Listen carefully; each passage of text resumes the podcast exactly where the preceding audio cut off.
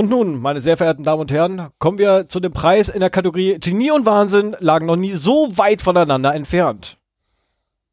War das so richtig? Nee. Wir üben.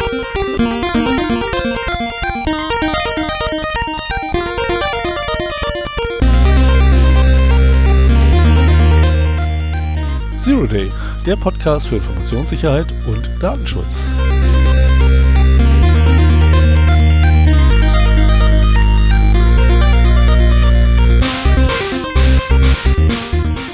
Zweimal im Monat setzen sich der Stefan und der Sven zusammen, um über allgemeine Themen und aktuelle News rund um Security und Privacy zu reden. Hallo Stefan. Hallo Sven. Und diesmal mit der großen Sondergala zum Big Brother Award.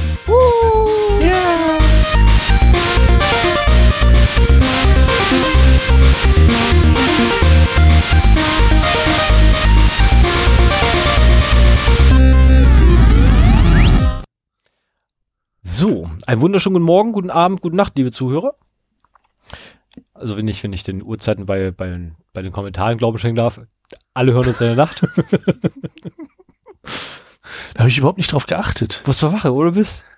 Warte, muss ich noch Super. mal eben draufklicken.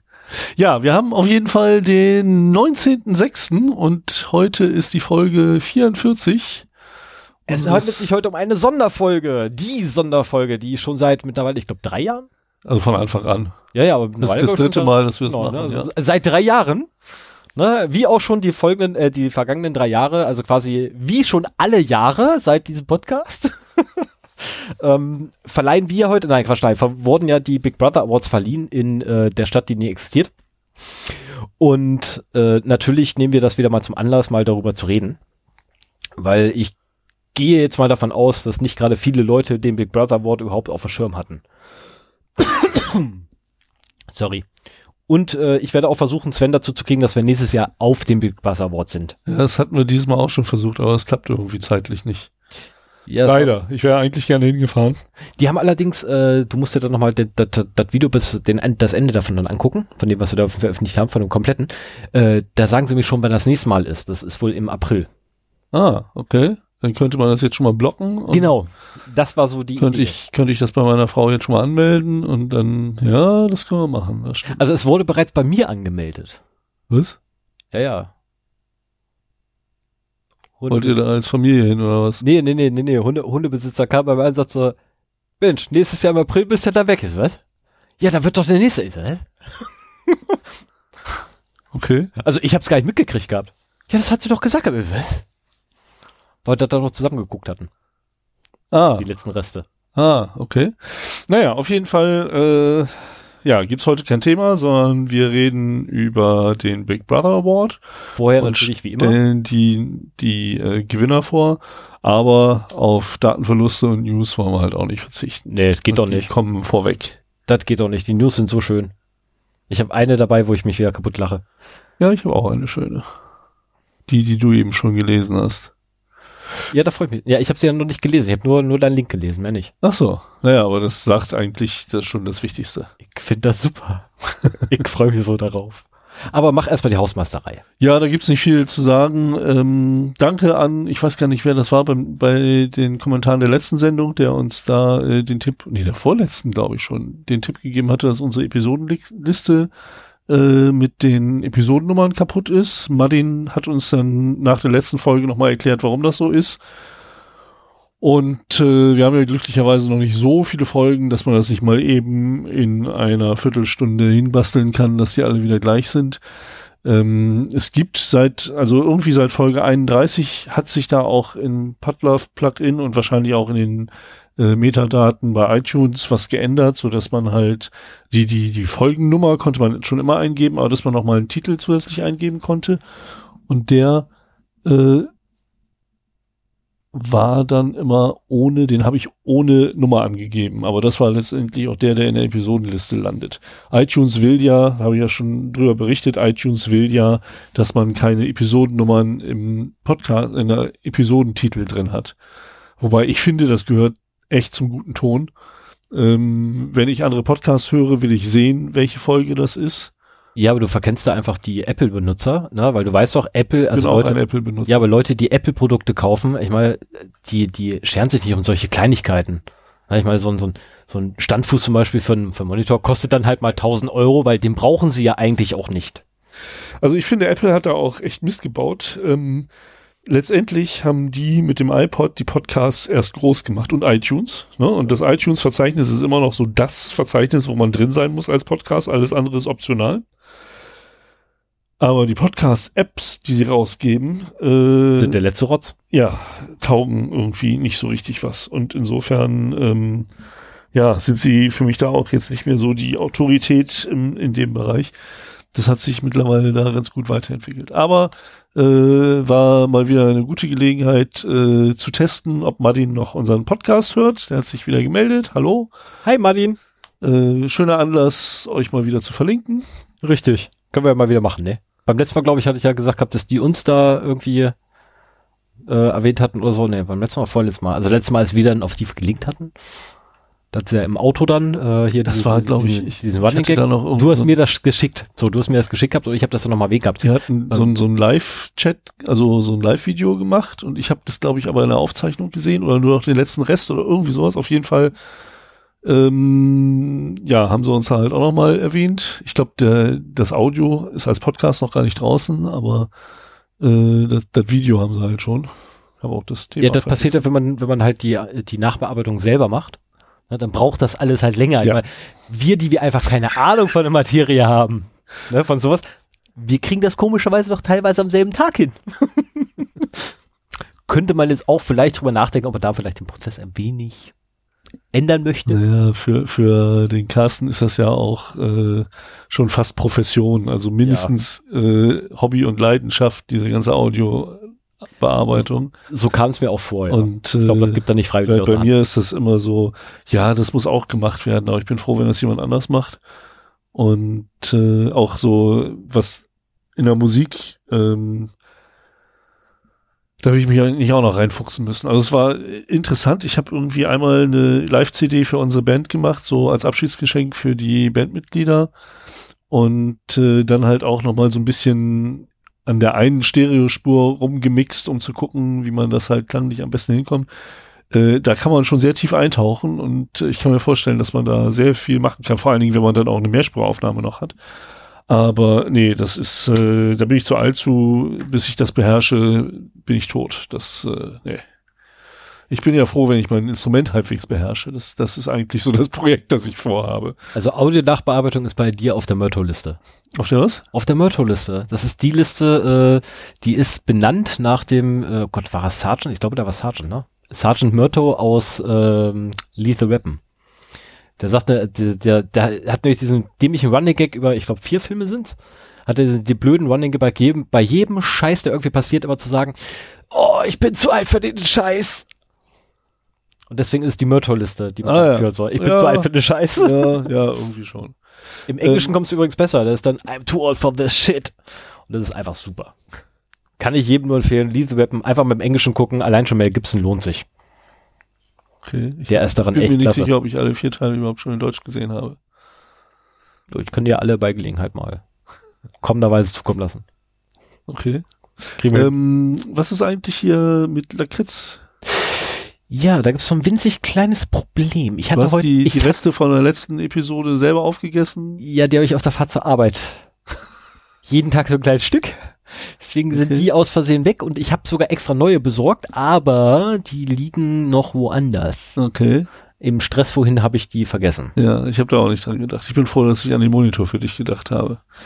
Ja, ich habe letztes Mal schon vergessen Ich, ich habe ich hab, ich hab ein Geschenk gekriegt. Ich habe ein Monitor geschenkt gekriegt. Voll toll. Naja, sch schließ ihn erstmal an, dann bist du nicht mehr so begeistert. Das, es gibt einen Grund, warum ich ihn nicht mehr benutze.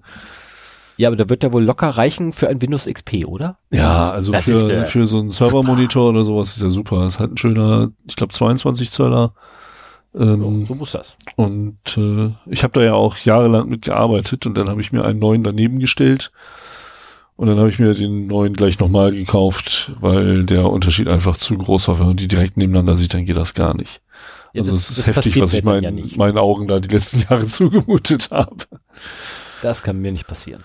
Da- Ja, wollen wir mal anfangen? Ja, fangen wir an mit den Datenverlusten. Dann machen wir doch mal die Datenverluste. Und ich habe hier als erstes, hast du eigentlich welche? Äh, so, nicht mehr. Okay. Ja, mein, genau. letzten, mir, mein letzten, den ich hatte, hast mir weggeschasst. ja, der Stefan hatte einen Datenverlust, den wir schon in der letzten Folge hatten. Er hört mir nicht zu. Doch, ich höre dir zu. Ich höre dir zu. Aber am 6.6. kam die Meldung, dass äh, Redison Rewards äh, ihre Daten, wenn sie an dem Rewards-Programm äh, teilnehmen, äh, verloren haben könnte. Und zwar wieder, weil im November 2018 gab es auch schon einen Data Breach, äh, wo Kundeninfos geleakt sind, auch in der Redison Hotel Group. Ähm, ich habe mir das jetzt nicht mal durchgelesen, was es da war. Ich weiß aber, dass wir das halt zu dem Zeitpunkt auch schon äh, hatten. Irgendwie fällt mir auf, dass Hotels relativ oft betroffen sind. Ja, die haben auch meistens einen Dienstleister, der alle abfrühstückt. Ja, entweder das, das so, so. oder die haben halt auch, äh, die, das ist die Tatsache, dass da viele Leute ein- und ausgehen, dass sie einen großen Datentopf haben, aber auch viele Leute, die unter Umständen über ungesicherte Hotelnetze relativ schnell vorankommen können oder sowas. Also was es genau ist, weiß ich nicht, aber Hotels haben wir in letzter Zeit öfter gehabt, so Hotelgruppen. Also mir fallen da mehrere Gründe ein, die es sein könnte. Also zum einen, klar, hast du recht, ne? Ich meine, allein schon der Kundenstamm bei Hotels, ne? Wenn du jetzt irgendwie hier so, ein so, so ein 4, 5, 18 Sterne bis wo geht das überhaupt? Keine Ahnung. Wenn es einer weiß, mal ab in die Kommentare.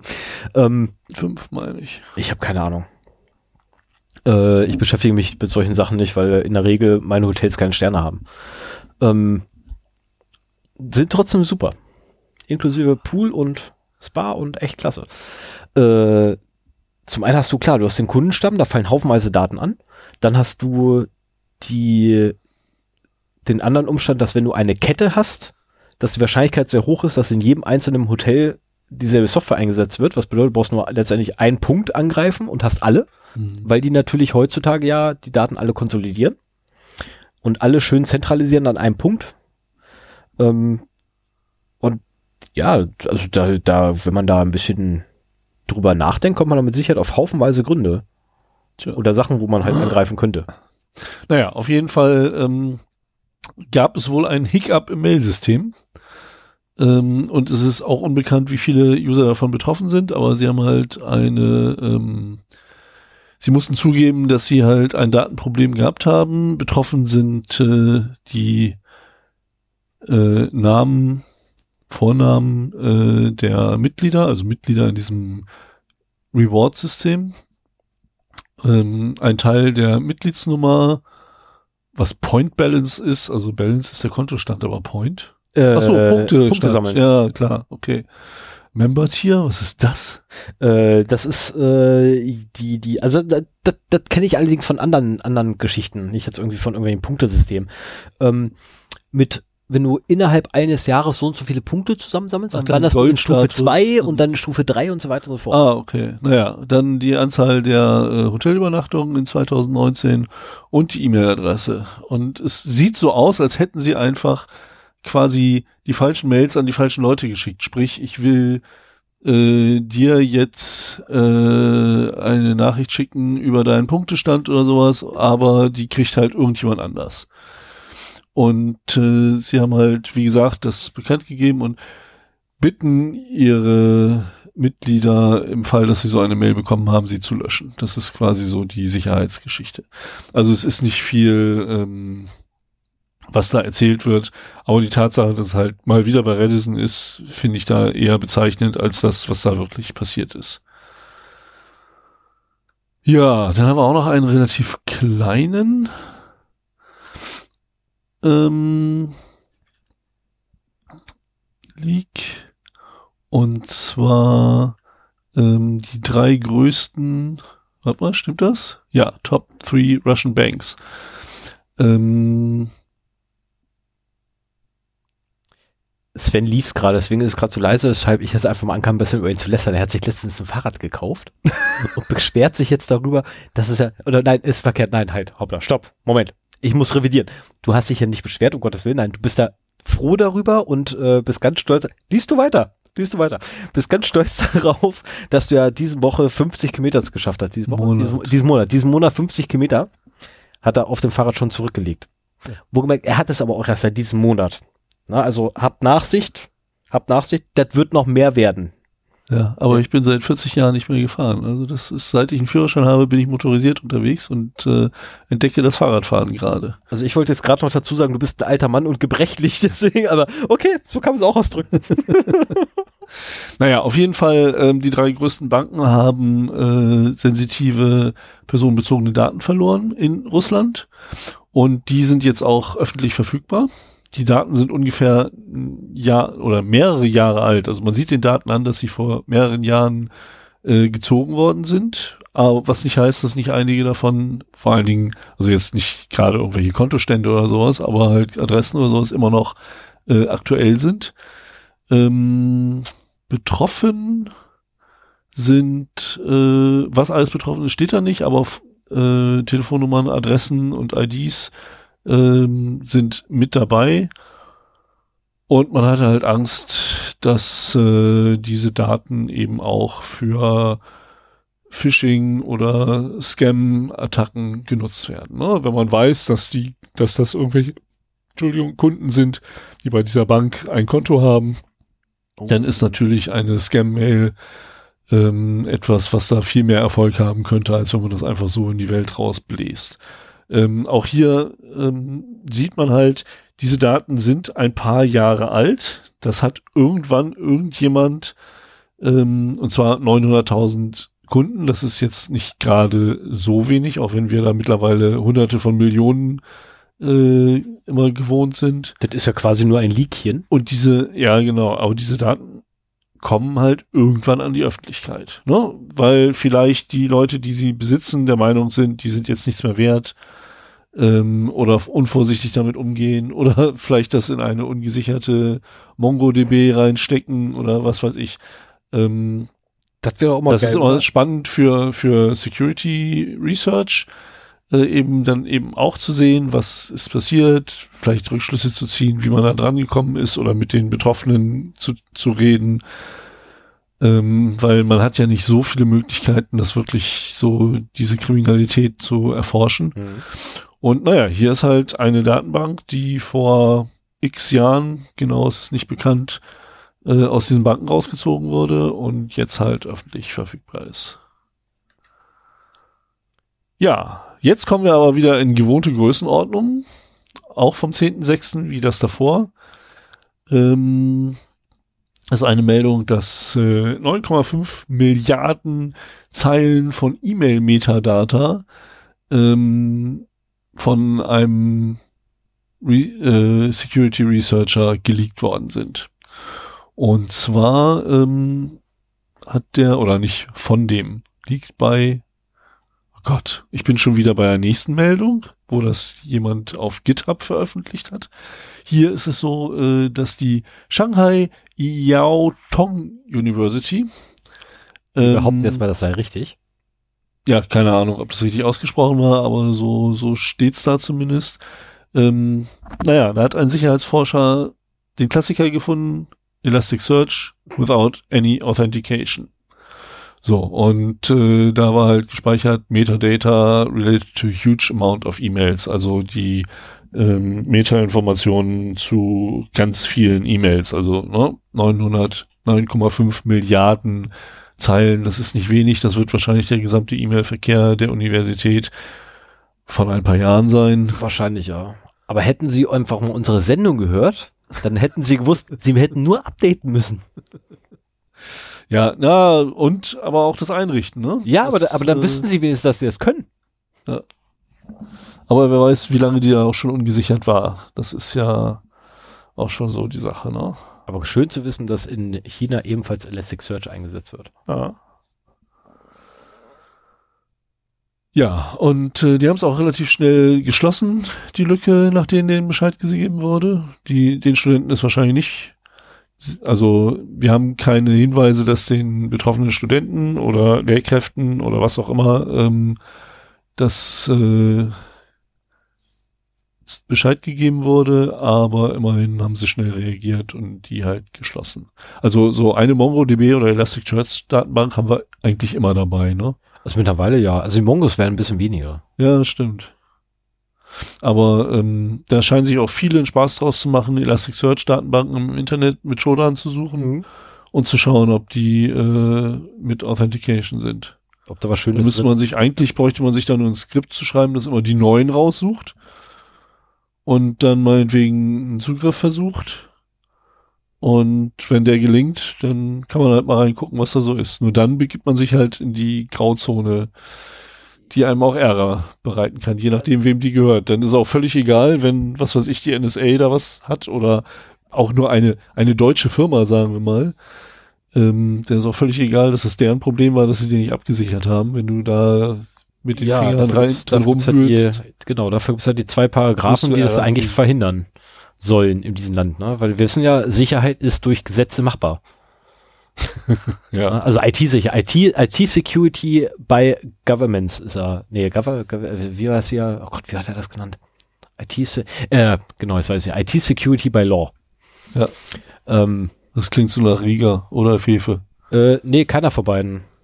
Das ist äh, von einem Bekannten aus Amerika. Naja. So, aber jetzt kommen wir zu dem ähm, Leak auf GitHub. Und zwar kennt von euch jemand die Bezahl-App Venmo? Kennst du die? Noch nie gehört. Die gehört wohl zu PayPal. Oh. Und damit kannst du äh, Transaktionen machen. Also du kannst ja auch mit PayPal mittlerweile deinen Freunden irgendwie Geld überweisen. Haben wir schon ein paar Mal gemacht, um irgendwie Schulden beim äh, Mittagessen auszugleichen oder sowas. Und äh, die App Venmo ist wohl auch ein Transaktions, also eine App zur für Geldtransaktionen, aber komischerweise, ich hätte mir das mal angucken sollen, so in Form eines sozialen Netzwerkes. Und deine Geldtransaktionen sind per Default erstmal öffentlich. Du kannst sie zwar, spuck nicht auf deinen Rechner, das ist nicht gut. Ähm, du kannst sie zwar privat machen, also da gibt es einen Schalter für, aber äh, das ist halt so die Sache mit dem Security by Design oder Privacy by Design Mhm. ähm, da sie das bewusst so als soziales Netzwerk, ich will nicht wissen, warum man wissen will, wer jetzt wem Geld geschickt hat und warum man das veröffentlichen sollte. Ähm, aber da das halt so als soziales Netzwerk fungiert, ist das halt wie in allen anderen sozialen Netzwerken erstmal so offen wie möglich. Und nur die, die Wert drauf legen und sich damit beschäftigen, die können das halt ein bisschen absichern. So, und da war es halt auch so, dass äh, die, äh, dieser Feed des Net- Netzwerkes über eine API bereitgestellt wird, die kann von Dritten abgeschnorchelt werden und als Proof of Concept halt halt ein Informatikstudent, dann Salmon heißt der, äh, über sieben Millionen öffentliche Transaktionen äh, auf GitHub veröffentlicht. Um halt mal zu zeigen, was für eine blöde Idee das ist. Ja, Wahrscheinlich ist es so, dass dann innerhalb der App vielleicht doch noch irgendwelche Restriktionen sind. Aber wenn, wenn quasi die API öffentlich verfügbar ist, dann hilft dir das halt auch nicht viel. Ja, also, ja, komisch. Ja, es ist ja auch immer so ein Verhalten eigentlich, ne? Also wenn, wenn du irgendwie ein soziales Netzwerk hast, die Grundeinstellung müsste eigentlich sein, äh, alles ist erstmal privat und wird dann per Opt-in quasi erst äh, und nicht per Opt-out privatisiert. Das Aus ist Datenschutzsicht ist das das gute Vorgehen, ja. ja auch aufgrund von gesundem Menschenverstand, aber egal. Ähm, ja. Das, das eine bedingt ja das andere meistens, aber dem entgegen sprechen dann halt irgendwelche Businessinteressen. So, je mehr auf so einem sozialen Netzwerk los ist, je mehr man sehen kann, äh, umso mehr, äh, umso mehr User bekommt das Ganze ja auch. Also ich meine, äh, das ist wieder so eine Sache. Ich, Jetzt spricht gleich der Blinde von der Farbe. nee, nee, nee, ich, Schade. das, ich spreche mit dem Blinden von Über der Farbe. Ja, nee, aber ich Ähm, kann, mir, ich kann mir das schon vorstellen, ja. Ähm, Weil so, also wenn ich so an meine Ein Anfänge bei Facebook denke, da war alles total offen. Das war ja noch nicht mal, die Seite war noch nicht mal verschlüsselt, also über HTTPS. Sie war prinzipiell über HTTPS erreichbar, aber der Default war halt unverschlüsselt. ja, okay, das auch- war aber, das ist aber auch ein bisschen her, ne? Also, Ja, das ist, das Ne, ist, naja, so Also wir müssen, Jahre jetzt, wir müssen jetzt bedenken, wie alt Sven ist. das ist Nein, halt aber- schon ein paar Jährchen her und heutzutage gibt es ja nur noch HTTPS, fast ausschließlich. aber man hat auch irgendwie mehr von sich preisgegeben ähm, und das ist dann halt mit, mit der Zeit ist vielen Leuten halt klar geworden, was da alles an Informationen fließt, wie das genutzt werden kann. Ich wollte gerade sagen, dass allein schon das Wie ist ja und, und was da für Informationen fließen und was die Unternehmen damit treiben, das hat da eigentlich äh, seit Edward Snowden quasi ist das ja immer wieder hochgekocht. Das, ja. Und davor gab es auch schon so ein paar Male, wo dann äh, teilweise auch hier ne, das große F im Gespräch war oder auch das große G. Äh, ja, wobei eigentlich, ich bezichtige beide, also Facebook und Google. Da kann ich das so ruhig machen. Das, das Spannende ist, äh, heute bei den Big Brother Awards haben wir die nächste Stufe der Datensammler dabei. Ja. Das finde ich äh, super spannend. Das wird echt gut. Und da, das hat mich auch an die Anfänge von Facebook erinnert, als wir alle da blauäugig mitgemacht haben und uns erfreut haben an dem, was da möglich ist. Ja, es ist, äh, also die heutigen Awards haben es in sich, wieder mal. Also sie haben es ja in, immer in sich. Ne? Ich meine, beim Letz, letztes Jahr hat man ja noch die, die Smart City gehabt, na, die ja auch so total wirr zusammengestupselt wurde. Ähm, so. Ja, dann lass Genau. doch mal, das war meine letzte, mein letzter Datenverlust. Äh, und wenn du keinen hast, dann gehen wir jetzt zu den News über. Äh, meinen hast du mir weggenommen. Du kannst den gerne nochmal machen. Nee, Alle, die nee, das ist die letzte Folge nicht gehört haben. Nein. das ist blöd. Aber, aber was ich witzig finde, ist, ähm, Logbuch Netzbibliothek zum Beispiel hat den erst in der, in der Folge, die ich, die ich heute Morgen gehört habe, drin gehabt. Wir sind halt wir sind, echt, nah am wir Puls. sind Bleeding Edge, Mann. Bleeding Edge. Ja. Wir sind voll am Puls. Ja. Wir sind dein Shit. Ja. Wir haben hier den heißen Shit. wir müssen nur aufpassen, dass wir nicht manchmal auch irgendwelchen Kram erzählen, der sich hinterher als nicht richtig herausstellt oder so. Ja, aber das, das aber merke ich halt auch bei, bei aber- vielen Sachen, da ich auch viele Quellen, also es sind viele Nachrichten auch, die nicht aus Deutschland sind und ich habe halt viele Quellen, die eben auch in den USA sind und da hat man das meistens, ich habe so das Gefühl, wir lesen das gleichzeitig mit Heise, die recherchieren noch und wir schreiben schon mal ins Backlog rein. Ja, so ungefähr. So ungefähr. Ähm, so kommt es, dass wir manchmal einen Tag früher die Sachen Aber eins haben. möchte ich noch ganz kurz, Moment, eins möchte ich jetzt noch kurz loswerden, bevor wir, bevor wir tatsächlich zu den News kommen. Ähm, ich persönlich erwarte ja eigentlich, dass unsere Leser grundsätzlich, äh, unsere Leser, alter Typ, es muss die Hitze sein, alles kann ich mir das echt nicht mehr erklären. Ähm, es ist mir schweinewarm. Ähm, dass unsere Hörer grundsätzlich ja nicht äh, zu den Leuten gehören, die einfach blind irgendwelche Meinungen glauben, sondern grundsätzlich alles hinterfragen. Und zwar wirklich alles. Das Wasser ist voll kalt. Stimmt das wirklich? Wirklich alles. Ne, Thermometer nehmen, reinstecken, prüfen. Ähm, nee, aber äh, das gehört halt äh, Thema Medienkompetenz. Ich behaupte jetzt einfach mal, dass unsere Hörer durchaus in der Lage sind, äh, auch der unsere Quellen nachzugehen und Wir, wir fangen ja so langsam erst an, sie kennenzulernen, weil sie mittlerweile Kommen wir später zu. kommentieren.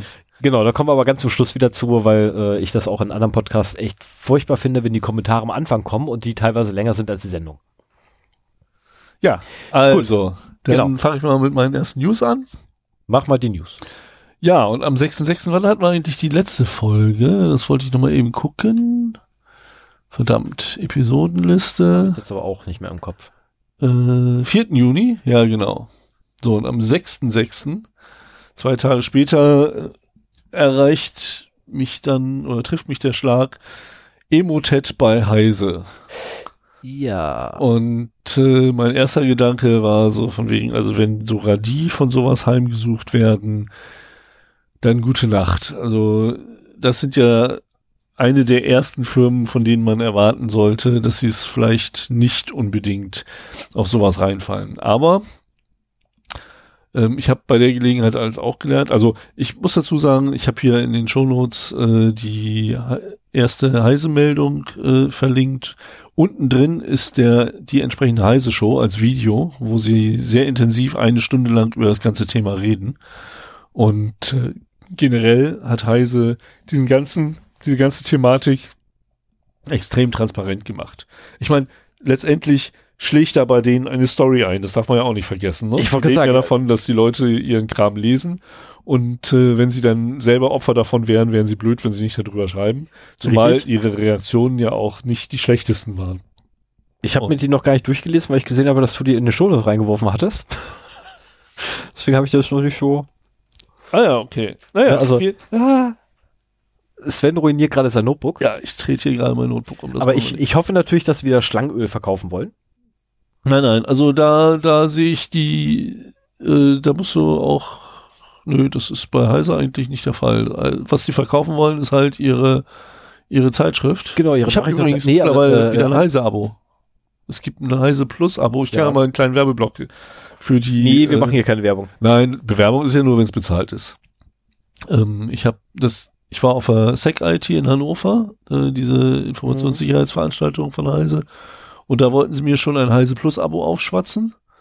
Und äh, das habe ich mir aber zu Hause nochmal in Ruhe angesehen. Und du kriegst halt für 10 Euro monatlich nur online alle Artikel aus der aktuellen CT und noch diversen anderen Zeitschriften. EX ist dabei, nicht die Sonderhefte und du Mhm. kriegst das auch jetzt nicht als schön als Heft, also auch nicht als PDF-Version oder sowas Nö, kannst du und online geht lesen, auch nicht Ja. mit der App, so viel ich weiß. Aber du hast halt einen Heise Plus Zugang und hast halt alle Artikel, die sonst auch in der ähm, und auch aus der Vergangenheit, also du Mhm. kriegst einfach einmal alles. Sind die dann auch werbefrei? Äh, ich glaube schon, ja. Also ich sehe im Internet ja eh keine Werbung. Mach mal deinen Werbescanner aus und versuch das mal. Das würde mich interessieren. Keine Ahnung. Kann sein, dass da was ist. Ich weiß es nicht. Auf jeden Fall ähm, Weil das wäre finde ich das, finde ich den Preis und den Umfang sehr fair. Und sie brauchen jetzt jeden Euro, den sie kriegen können. das glaube ich ja. Nein, so schlimm ist nicht. Also, was ist passiert? Ähm, ich habe gelernt, dass äh, Heise halt mittlerweile schon ein Konzern ist und nicht mehr so ein kleine, kleiner Laden, der halt eine Zeitschrift rausbringt oder mehrere. Es gibt die Heise Gruppe und der Verlag Heinz Heise und die Heise Medien und die Heise Medien gibt die CT heraus. Okay. Und äh, bei Mutter und Schwester, also der Heise Gruppe und dem Verlag, äh, ist Emotet aufgeschlagen. Also die CT-Leute und äh, auch so von Uplink und Heise Show, also Mhm. Heise Online, waren da wohl gar nicht so von betroffen. Und zwar am 13. Mai schon äh, öffnete ein Mitarbeiter äh, eine Mail, Das ist jetzt erstmal legitim. die ein Word-Dokument beinhaltete und die sich aber auf einen aktuellen Geschäftsvorgang bezog von einem Geschäftspartner. Wie gesagt, das ist, das ist jetzt soweit erstmal legitim. Ja, und das ist aber auch genau das Problem, äh, das Emotet mit sich bringt. Der hat halt, ich glaube, das habe ich schon mal vor ein oder zwei Sendungen erwähnt, der hat einen Outlook-Harvester. Der guckt sich halt an, was war denn so in der Vergangenheit hier äh, Thema bei euch?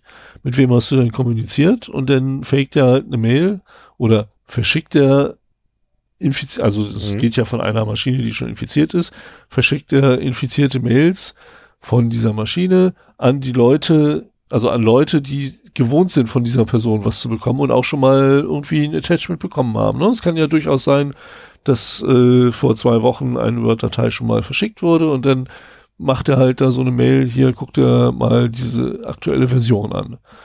Und also ja, wenn eine E-Mail von einem unbekannten Absender kommt oder in gebrochenem Deutsch oder auch nur in einer anderen sprachlichen Form ankommt, als man das so, was weiß ich, wenn du mir jetzt eine E-Mail schickst und du siehst mich da drin, äh, dann sind das alles Sachen, wo man sich denkt, ah, da könnte was nicht mit in Ordnung sein. Ich guck, ich klick mal lieber nicht auf den Anhang. Mhm. Aber wenn ich jetzt ganz normal von einem Geschäftspartner oder einem Kollegen eine E-Mail bekomme, ähm, die sich auf eine alte E-Mail bezieht, ähm, wo ein Word-Dokument dranhängt, dann mache ich die auf. Und das ist das, das ist das Gemeine an Emotet, also eins der gemeinen Sachen. Aber äh, das ist etwas, früher waren groß angelegte Angriffe auf gezielte Mhm. Personen wurden halt so gemacht. Ähm, jetzt kann das halt automatisiert durch einen Trojaner auf deinem Rechner schon so umgesetzt werden. Das sind halt APT-Techniken. Ähm, und da ist es ganz schwer, sich gegen zu wehren. Also vor allen Dingen auch so, man sagt ja immer, mein gesunder Menschenverstand ist der beste Virenscanner. In dem Fall versagt er aber wirklich auch. Ja und nein, weil ich behaupte jetzt erstmal, die Administratoren dort werden auch dort wieder die Rechner so eingestellt haben, dass sie, wenn denn eine Word-Dokument geöffnet wird und dort ein Skript hinterlegt ist, dass dann doch bitte diese Skriptausführung erstmal bestätigt werden muss. War auch. Ähm, wie und von gesagt, daher gesunder Menschenverstand kann Systeme retten. angehängtes Word-Dokument, äh, dann hat der, das Word-Dokument eine gefakte Fehlermeldung generiert, so von wegen, kann das und das nicht ausführen. Ich, ich weiß nicht, was da genau drauf stand. Auf jeden Fall, diese Fehlermeldung hat den Mitarbeiter dazu gebracht, auf äh, die Makroausführung zu erlauben. Und Okay, äh, er war ja immer noch im guten Glauben und damit äh, nahm denn das Unheil seinen Lauf und darüber wurde halt das Netzwerk infiziert. Ähm, die Admins bei Heise haben erstmal gedacht, äh, naja, das ist halt eine Malware-Infektion, wie sich das schon mal jemand einfängt. Ähm, aber als sie dann gemerkt haben, zwei Tage später, dass diverse Rechner Kontakt zu bekannten Command- and Control-Servern aufnehmen, da haben sie dann die Reißleine gezogen und äh, den Verlag komplett vom Internet getrennt. Das ist durchaus eine, ein, ein guter Schritt, keine Frage. Äh, ich meine, jetzt nicht, ja, okay, ich meine, was, was, was, was, was würde ich machen? Gut, ich würde Rechner nehmen, verbrennen und neu kaufen. Ähm, Ja, im Prinzip äh, machen sie es auch so. Also wie gesagt, sie haben halt wirklich das komplett vom, äh, vom Mhm. Rechner genommen, haben sich gesagt, damit kommen wir nicht mehr alleine klar, da müssen wir jetzt äh, auch externe Leute ranholen und äh, haben halt den Befall dann genau untersucht. mhm. Letztendlich hatten sie Glück, dass sie es so früh gemerkt haben. Also auch daran merkt man, Heise ist da schon echt fit, was solche Sachen angeht. Und äh, haben recht schnell reagiert. Letztendlich ist Emotet ja auch äh, in der Endphase, äh, nutzt er einen Kryptotrojaner, um halt Daten zu verschlüsseln. Äh, Emotet wird gerne auch in der letzten Phase manuell geführt. Ähm, so dass halt nicht alles nur automatisiert geht, sondern dass halt geguckt wird, was ist das für ein Unternehmen, das wir befallen haben, was, wie viel lohnt es sich da rauszuholen, wo sind die Backups, die wir am besten auch noch mit verschlüsseln und so weiter. Und äh, insofern ähm, haben sie das Schlimmste da wirklich verhindert. Aber wie immer bei solchen Sachen, du kannst ja halt nicht sicher sein, ähm, was alles befallen ist. Und deswegen haben sie ein neues Netz aufgebaut. Und da kommen nur neu aufgesetzte, saubere Rechner halt rein. So wie man es auch machen sollte. Ja, Das genau. wäre genauso meine Empfehlung. Also- Schmeiß alles weg und mach neu. diesen, diesen Aufwand muss man halt auf jeden Fall immer treiben. Ja. Gerade wenn man mit sowas Aggressiven wie Emotet zu tun hat. Und äh, das unterbricht den die Arbeit da ganz gut. Davon gehe ich aus, ja. Und sie haben auch äh, einen Artikel nachgeschoben, wo sie halt den Schaden durch Emotet auf 50.000 Euro beziffert haben, was aber nur die Kosten für die externen Berater waren. Also ähm, durch den Arbeitsausfall wird noch mehr dazukommen, durch eventuell neu zu kaufende Hardware. Ähm, also die externen Berater waren jetzt aber auch nicht lange da, ne? Nee. Also können sie ja nicht. Ja, also Ich, für, ich würde mal sagen, wenn das Forensiker waren, dann haben die auf jeden Fall einen guten Tagessatz. Sa setzen wir einfach mal 1000 an, das kann auch gerne 2000 sein. wollen wir nicht die Branche wechseln? und in die Security-Branche gehen? Ja, das ist nee, so. lass mal. Dann kann man Geld verdienen. Da bin ich, da bin ich schon drin. Ach so, verdammt. Ähm, aber ich bin halt kein Forensiker oder kein, kein äh, Mitglied eines Mhm. Computer Emergency Response Teams. Äh, das sind, das müssen halt wirklich echte Spezialisten sein, die dann halt auch genau wissen, was sie tun und wo sie gucken müssen. Ähm, und da sind ja 50.000, sagen wir mal 2.000 Euro, das sind dann 25 äh, Tage, fünf Personen, Mhm. dann hat man da genau eine Arbeitswoche mit fünf Personen oder mit äh, zwei Personen entsprechend zwölf Tage oder sowas. Mhm. Ne? Vielleicht gibt's auch ein paar günstigere dabei, aber in dem Fall holst du, machst ja auch keine Ausschreibung und holst dir Äh, was rein, sondern Nee, nee, nimmst- du machst den Katalog auf und nimmst den ersten und nimmst den, den Top 1 auf der Stange. Ja. ist, äh, Du nimmst äh, eine Firma mit äh, entsprechendem Know-how und entsprechender Reputation und äh, das wird dann auch nicht billig. Nein. Und gerade wenn die halt nicht sagen können, ja, wir kommen dann mal in vier Wochen vorbei, wie unser Handwerker das immer so gerne macht, wenn wir mal ein Problem mit irgendwas haben, äh, sondern halt am nächsten Tag auf der Tür stehen. ja, ich komme da so zwischen 8 und 16.30 mal vorbei. Naja, auf jeden Fall letztendlich äh, gut reagiert Heise. Definitiv. Also ganz ehrlich, ich hätte, ich hätte sie auch ausgelacht, wenn sie es nicht so gemacht hätten, wie sie es gemacht haben. Also was Veröffentlichung angeht. Na, weil, sorry, ihr seid ein Nachrichtenverlag, das erwartet man einfach, dass ihr Nachrichten bringt und das ist nun mal eine Nachricht, auch wenn es halt euch selbst betrifft. Ähm, haben Sie da irgendwo erwähnt, dass Sie, dass Sie Virenscanner haben und wollen und sagen so, installiert euch lieber Virenscanner oder das zeigt mal wieder, ne, wie Vorteil Virenscanner sind. Also sie haben auf jeden Fall erwähnt, dass sie welche haben und dass sie auch Alarm geschlagen haben. Ja, das ist schön. Wann haben sie denn Alarm geschlagen? So schnell steht's. Also relativ kurzfristig, so wie es aussieht. Nachdem oder bevor der Nutzer draufgeklickt hat? Und dann wahrscheinlich eher danach. Danke. Ja. Danke. Wie die Amis sagen würden, I rest my case. Naja, aber also ich äh, will dir ja schon gerne widersprechen, ne? denn die äh, Viren-Scanner Alarme waren die ersten Anzeichen dafür.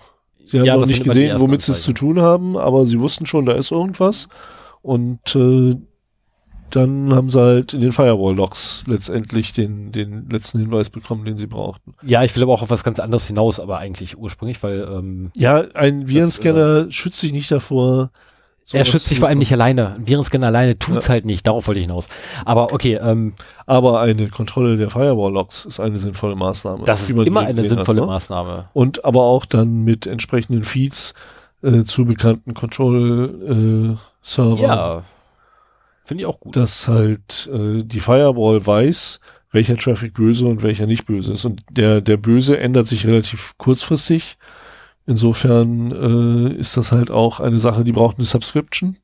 Das kriegt man nicht umsonst. Das kriegt man vielleicht doch, das kriegt man teilweise umsonst ähm, bei einigen Anbietern so als Home-User. Sophos zum Beispiel hat eine Home Suite, äh, womit du halt auch einiges kriegst. Bei denen bin ich echt nicht gut zu sprechen derzeit. War Äh, auch nur ein Beispiel, das ich kannte. Also Sof Sophos ist die Firma, die sich hinstellt und sagt, wir erkennen einen Angriff, bevor er stattfindet. Habe ich noch nicht so gehört. Das hat der Marketing-Freckel auf einer Veranstaltung hier in Braunschweig von sich gegeben. Ja, Sie erkennen Angriffe, die jetzt noch gar nicht denkbar Ma sind. Marketing-Leute. Versuch einfach nicht zu glauben, was Marketing-Leute sagen. Ich glaube dem auch kein Wort, aber sorry, sowas regt mich auf. Ja, mich richtet, nein, mich richtet nicht mehr auf. Ich habe mich damit abgefunden. Das ist Marketing. Schlangenöl. Ja, fürchterlich. So, ähm, warum habe ich eigentlich so viele News hier? Ich muss da mal ein bisschen Das schneller machen. ich. weil du nicht aussortiert hast. Ja, ich werde gleich noch eine, eine aussortieren. Äh, die nächste ist vom 4.6.2019. Und zwar bezieht die sich sehr schön auf meine vorletzte Sendung, wo wir um die äh, Vulnerabilities Mhm. und Exploits und so weiter gesprochen haben. Und da gab es nämlich eine sehr umfassende Studie, ähm, die festgestellt hat, dass nur ungefähr 5,5 Prozent aller Schwachstellen auch wirklich äh, in the wild exploited werden. Ne, man hat ja so bei, bei CVE ganz viele ähm, Schwachstellen, die da halt immer gelistet werden. Und äh, die haben sich das jetzt mal angeguckt. Ähm, und aus den 76.000 Schwachstellen, die zwischen 2009 und 2018 ähm, entdeckt wurden, sind nur 4.183 wirklich äh, im echten Leben gefunden worden, also in irgendwelcher Malware ausgenutzt worden.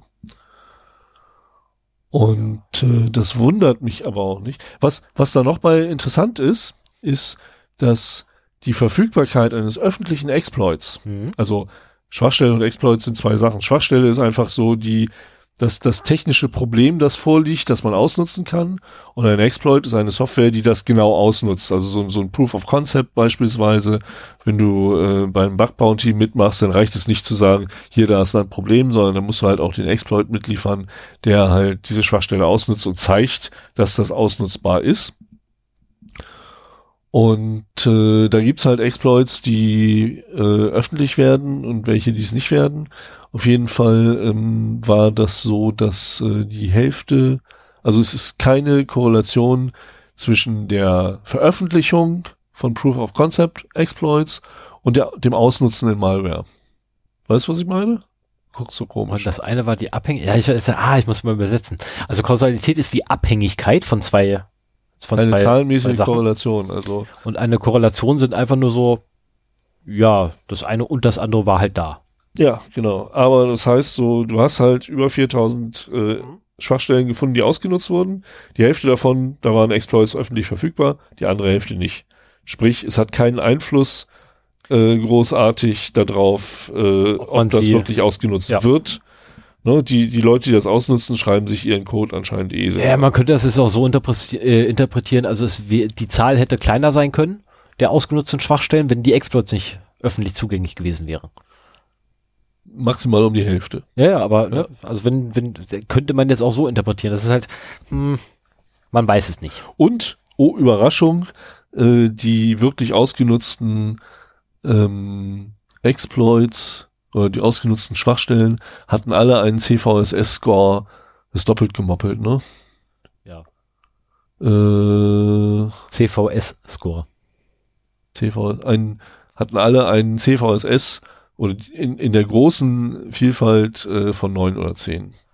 Natürlich, man nutzt in Malware nur das aus, was halt auch wirklich kritisch ist, wo eine Remote Code Execution dabei ist oder ähm, die Möglichkeit, äh, deine äh, Rechte zu elevieren.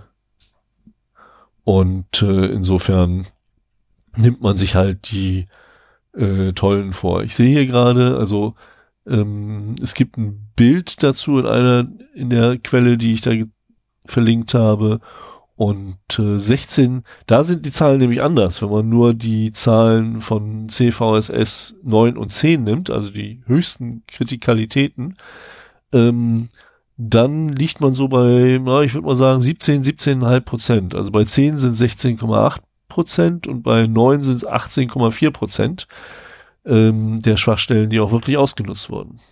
Also man hätte das Ganze auch anders überschreiben können. Nicht nur 5% aller Schwachstellen werden auch wirklich ausgenutzt, sondern circa 17 bis 18 Prozent aller kritischen Schwachstellen werden ausgenutzt.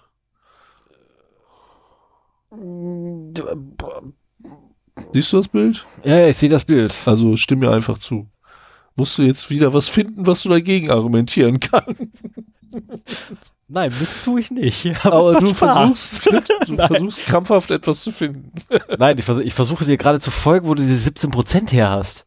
Ja, guck mal da hinten. Also du ziehst, du ziehst quasi Mittelwerk durch. ja, genau. Bei, Alles bei der klar. 9 sind es 18,4 und bei der 10 sind Ja, es ja, ja, ja, ja, ja, 16,8. ja. Okay, okay, jetzt, jetzt ein. Und der Schnitt ist dann irgendwo zwischen 17 und 18. Genauer kann ich das mit Kopfhörer nicht rechnen. ja, ist okay.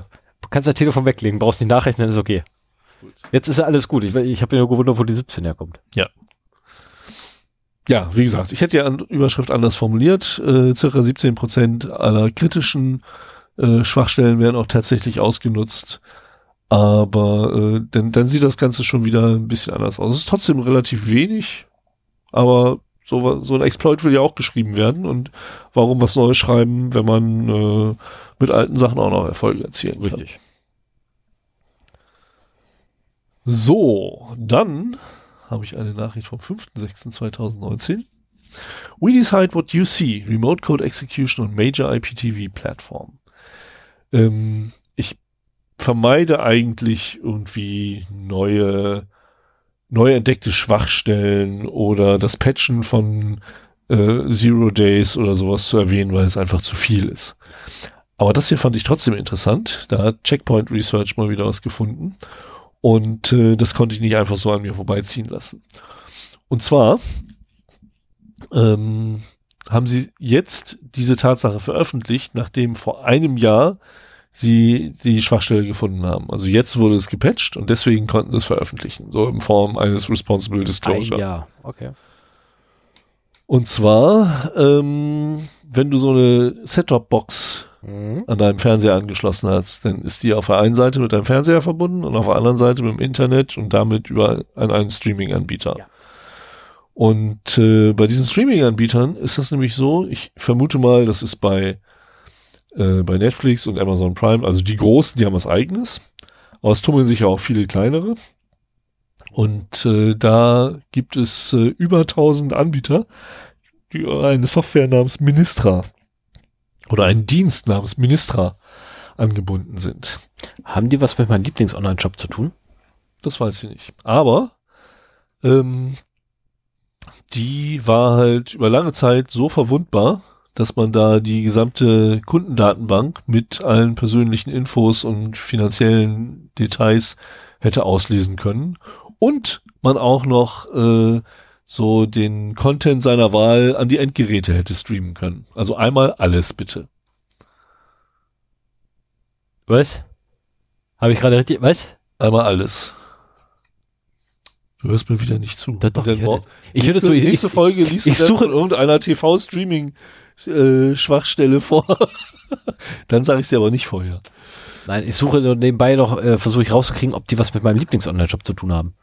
Aber scheinbar Warum nicht. Online-Shop? Das geht hier um TV-Streaming. Ja, aber äh, wenn du dich erinnerst, ich habe doch hier mein Lieblings-Online-Shop-System, was immer irgendwie äh, Sicherheitsschwachstellen hat, wo dann irgendwie nie gepatcht wurde und deswegen wurde dann äh, Einbruch bei N-Plattformen, ne, die irgendwie nichts miteinander zu tun haben, außer diesen Shop, kam mir jetzt irgendwie so bekannt vor. Okay. Nee, das ist hier was anderes.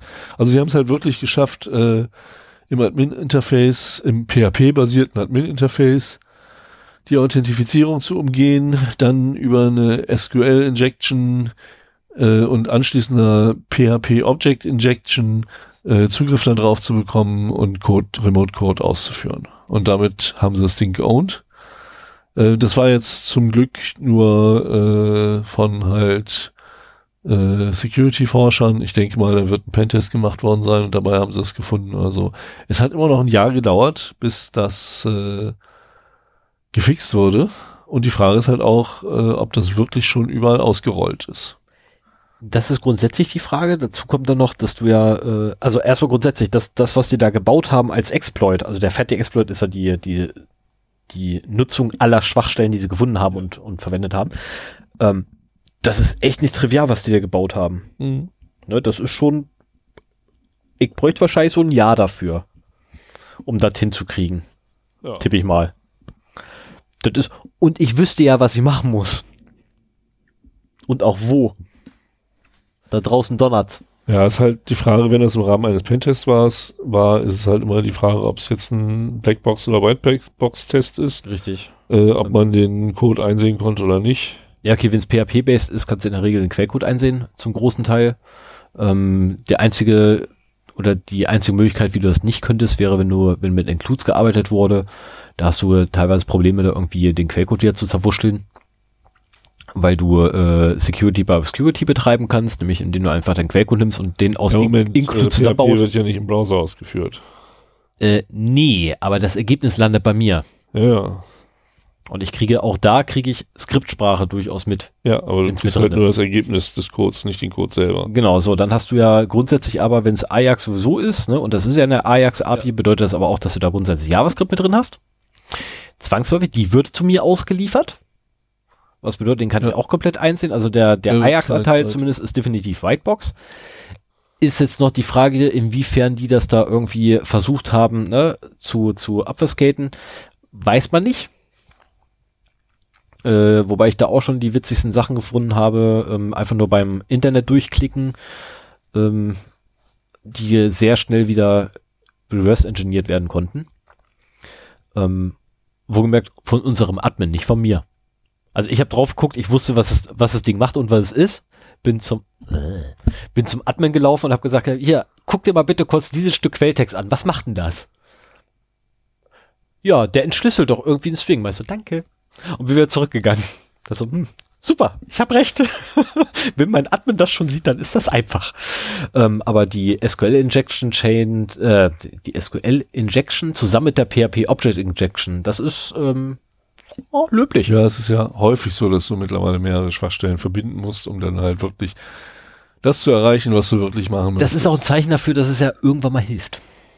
Ne, Das, das ist ja der einzige Grund, der mir noch Hoffnung gibt, dass wir irgendwann Software kriegen, die wenigstens so einen Anflug von Qualität besitzt.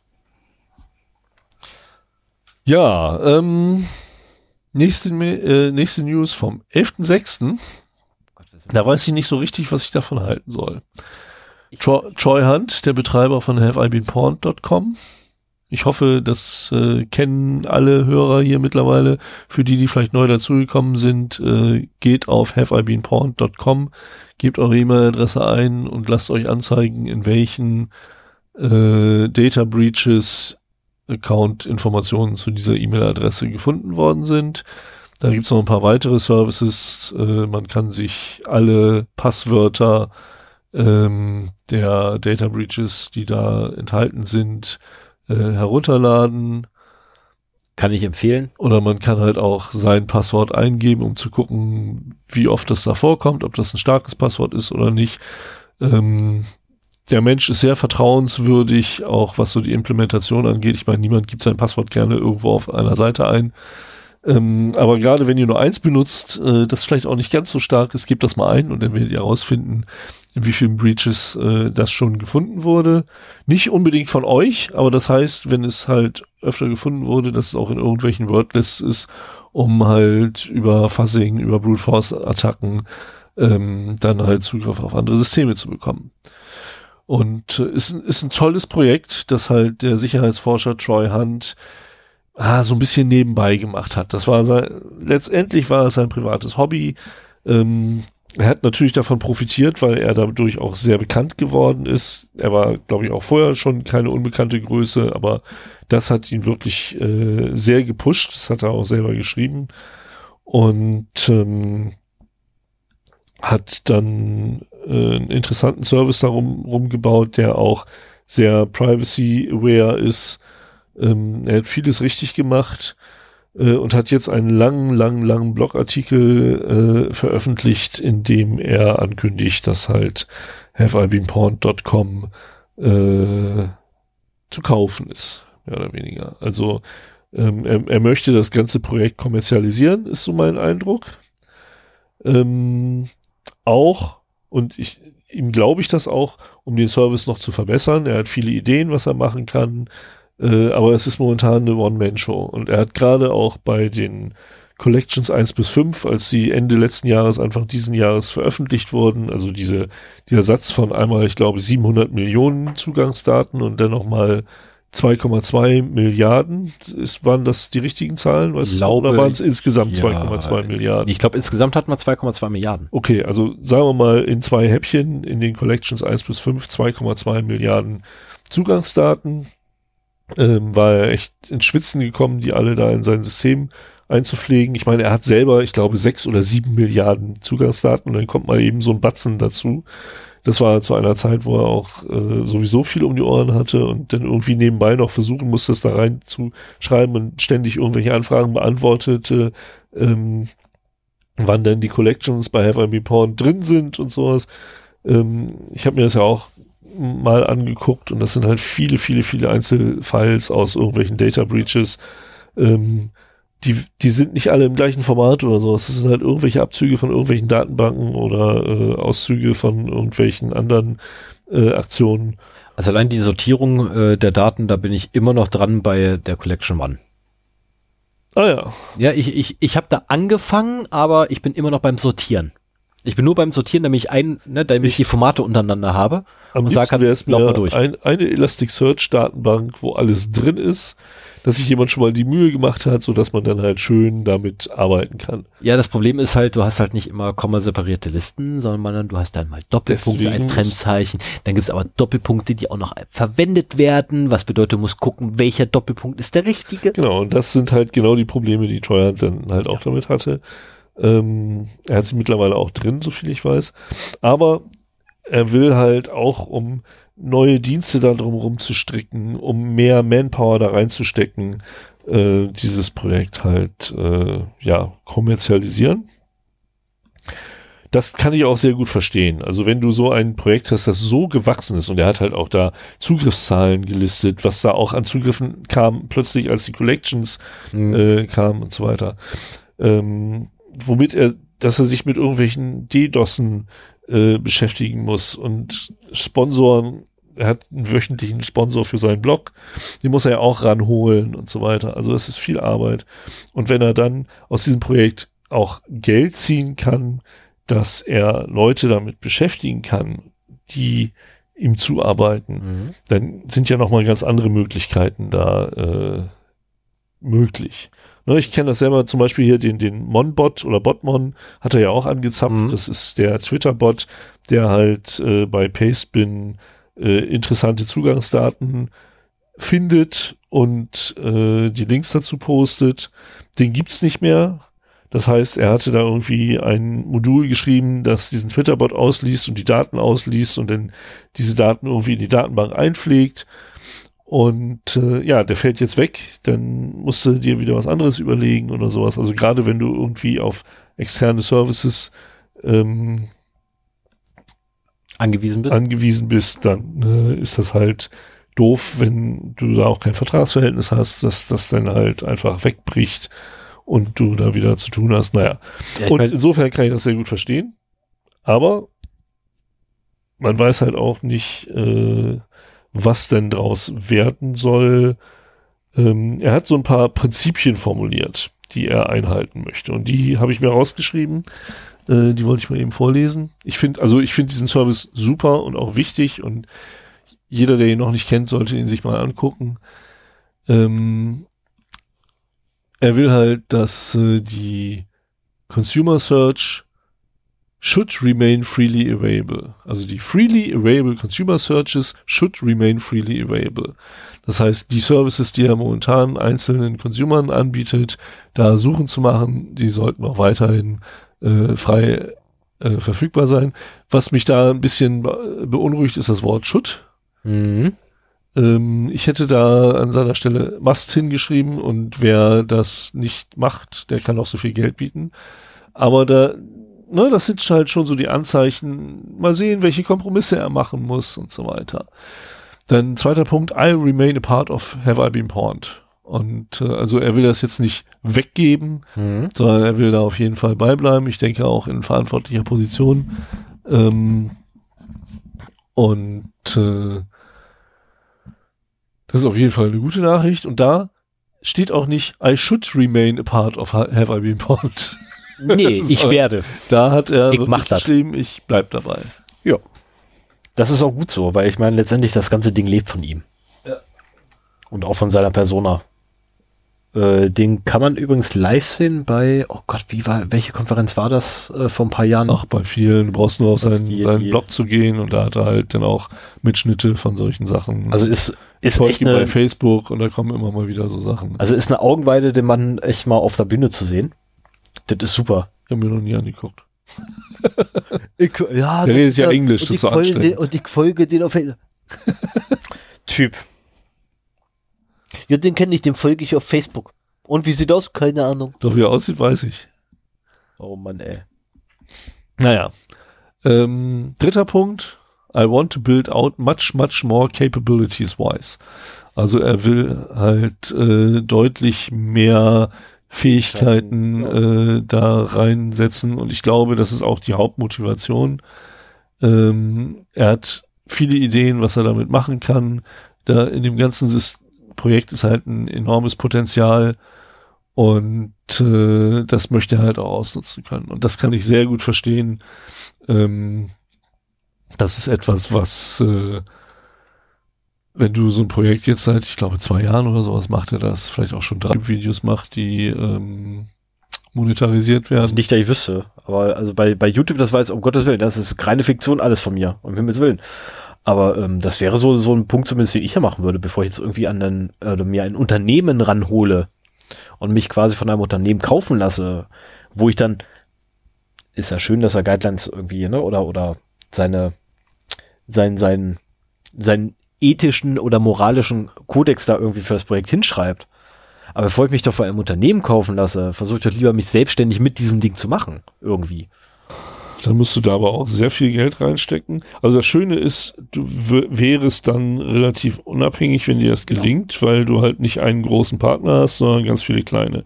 Das ist ja auch etwas, was Podcaster zum Beispiel sehr zu schätzen wissen, ähm, was auch äh, hier Tim Pritloff immer wieder betont, ähm, so von wegen, wenn, wenn halt einer wegbricht, ist das völlig egal, weil halt halt ganz viele, die mit kleinen Beträgen unterstützen. Genau das, also ähm, die, die. Ich glaube aber, das ist halt so weit weg von einem Massenmarkt, dass es schwierig wäre. Da gibt ja schließlich keine Schminktipps oder andere Dinge. Nein, er gibt, kein, halt er gibt keine Schmink Schminktipps, aber die, die Community baut ja mit, mittlerweile tatsächlich auf diesen Service. Selbst wir benutzen den ja fast täglich. Ja. Ne, also, sorry, aber ich bin fast täglich bei Half a Pond. Und ähm, okay. Ja, es ist, äh, ich, ich finde da manchmal so Sachen. Und das erleichtert mir manchmal das Suchen. Okay. Also ich benutze tatsächlich jetzt Umweg durch meine eigenen Daten. So, dann guckst du erstmal bei Evergreen Porn, wo Genau. ein Benutzeraccount drin ist und dann Nee, also ich kriege, also das, das Vorgehen ist quasi, ich kriege den Benutzeraccount und werde dann gefragt, hast du das Passwort dafür? Und dann, äh, Alter, ich suche jetzt nicht nach einer E-Mail, ey. Dann gehe ich einfach zu Troy, sag hier, das ist der Account, gib mal alles her. ja, und den hab ich, jo, hab ich. das ist einfach so, boah, nee. Naja, auf jeden Fall äh, schreibt er auch hier, vierter Punkt, äh, er möchte eine äh, I want to reach a much larger audience than I do at present. Also er will noch mehr Leute erreichen. Ähm, ich merke auch immer wieder, wenn ich äh, diesen Service erwähne, dass selbst, also ich glaube, so in der Security-Branche kennen den mittlerweile die meisten. Das war vor ein, zwei Jahren auch noch anders. Ähm, aber sobald du aus dieser Security-Blase rauskommst, haben die Leute keine Ahnung. Ich habe äh, nächste Woche Dienstag wieder einen Praktikanten bei mir den ganzen Tag sitzen. Und äh, nee, das ist schön. Äh, dem erzähle ich dann halt was zu ähm, zur Informationssicherheit im Allgemeinen und dann gehen wir halt so durch Passwörter und dann geht's auch auf diese Seite. Und das Dumme ist, die sind immer so jung, die haben noch nicht so lange ihre E-Mail und da findest du dann halt nix. Möchtest du morgen nicht bei mir vorbeikommen?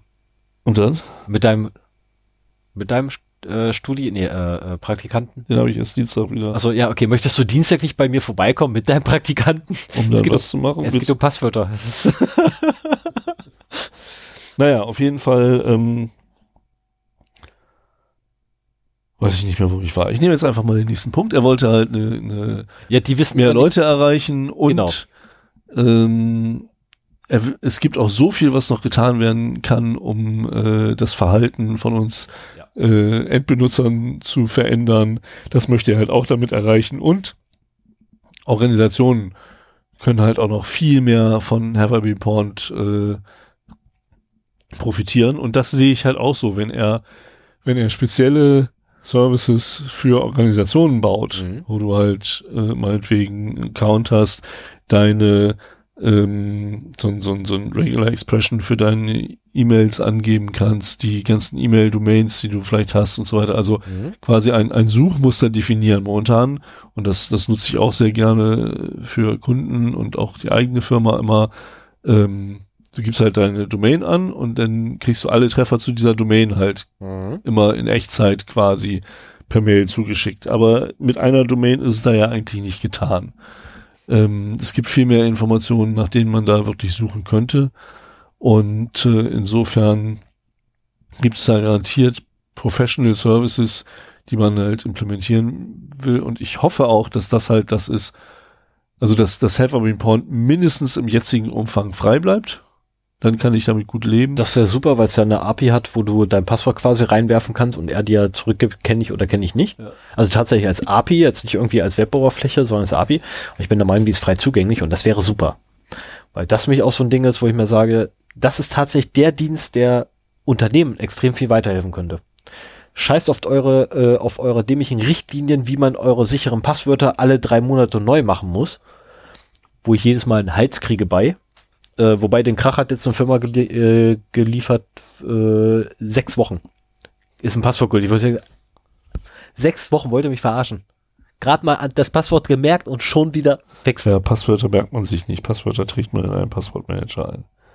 Ja, außer mein berufliches Passwort, das kenne ich tatsächlich auswendig. Ja, ich auch, aber das ist mehr so ein, so ein Das Nebenprodukt. ist halt über Zeit Also einfach es, eingebrannt. es gibt ja auch ein paar Passwörter, die kannst du halt nicht über den Passwortmanager automatisch eintippern lassen und die musst du dir halt schon merken können. Ne? Das Genau. ist schon. Nee, aber du könntest ja quasi äh, äh, die Datenbank hinten dran, zum Beispiel von Toilet Hand, einfach nehmen, kannst sie bei dir mit anbinden an deinen LDAP oder was immer sonst du zur Verwaltung verwendest. ja, und solche Passwörter quasi verbieten, Genau. die da auftauchen, ja. Ne, so, und dann wäre schon mal die Hälfte aller Passwörter, die ich in meinem Leben verwendet habe, weg. Ne, das ist einfach so, wäre super. Und auch übrigens die Currywurst ist dann auch weg. Gibt's ja diesen, diesen dämlichen Merksatz, gibt's doch hier, ich esse gerne Currywurst, bla, schlag mich tot. Ich vergesse immer den letzten Rest davon. Ja, aber da gibt's auch.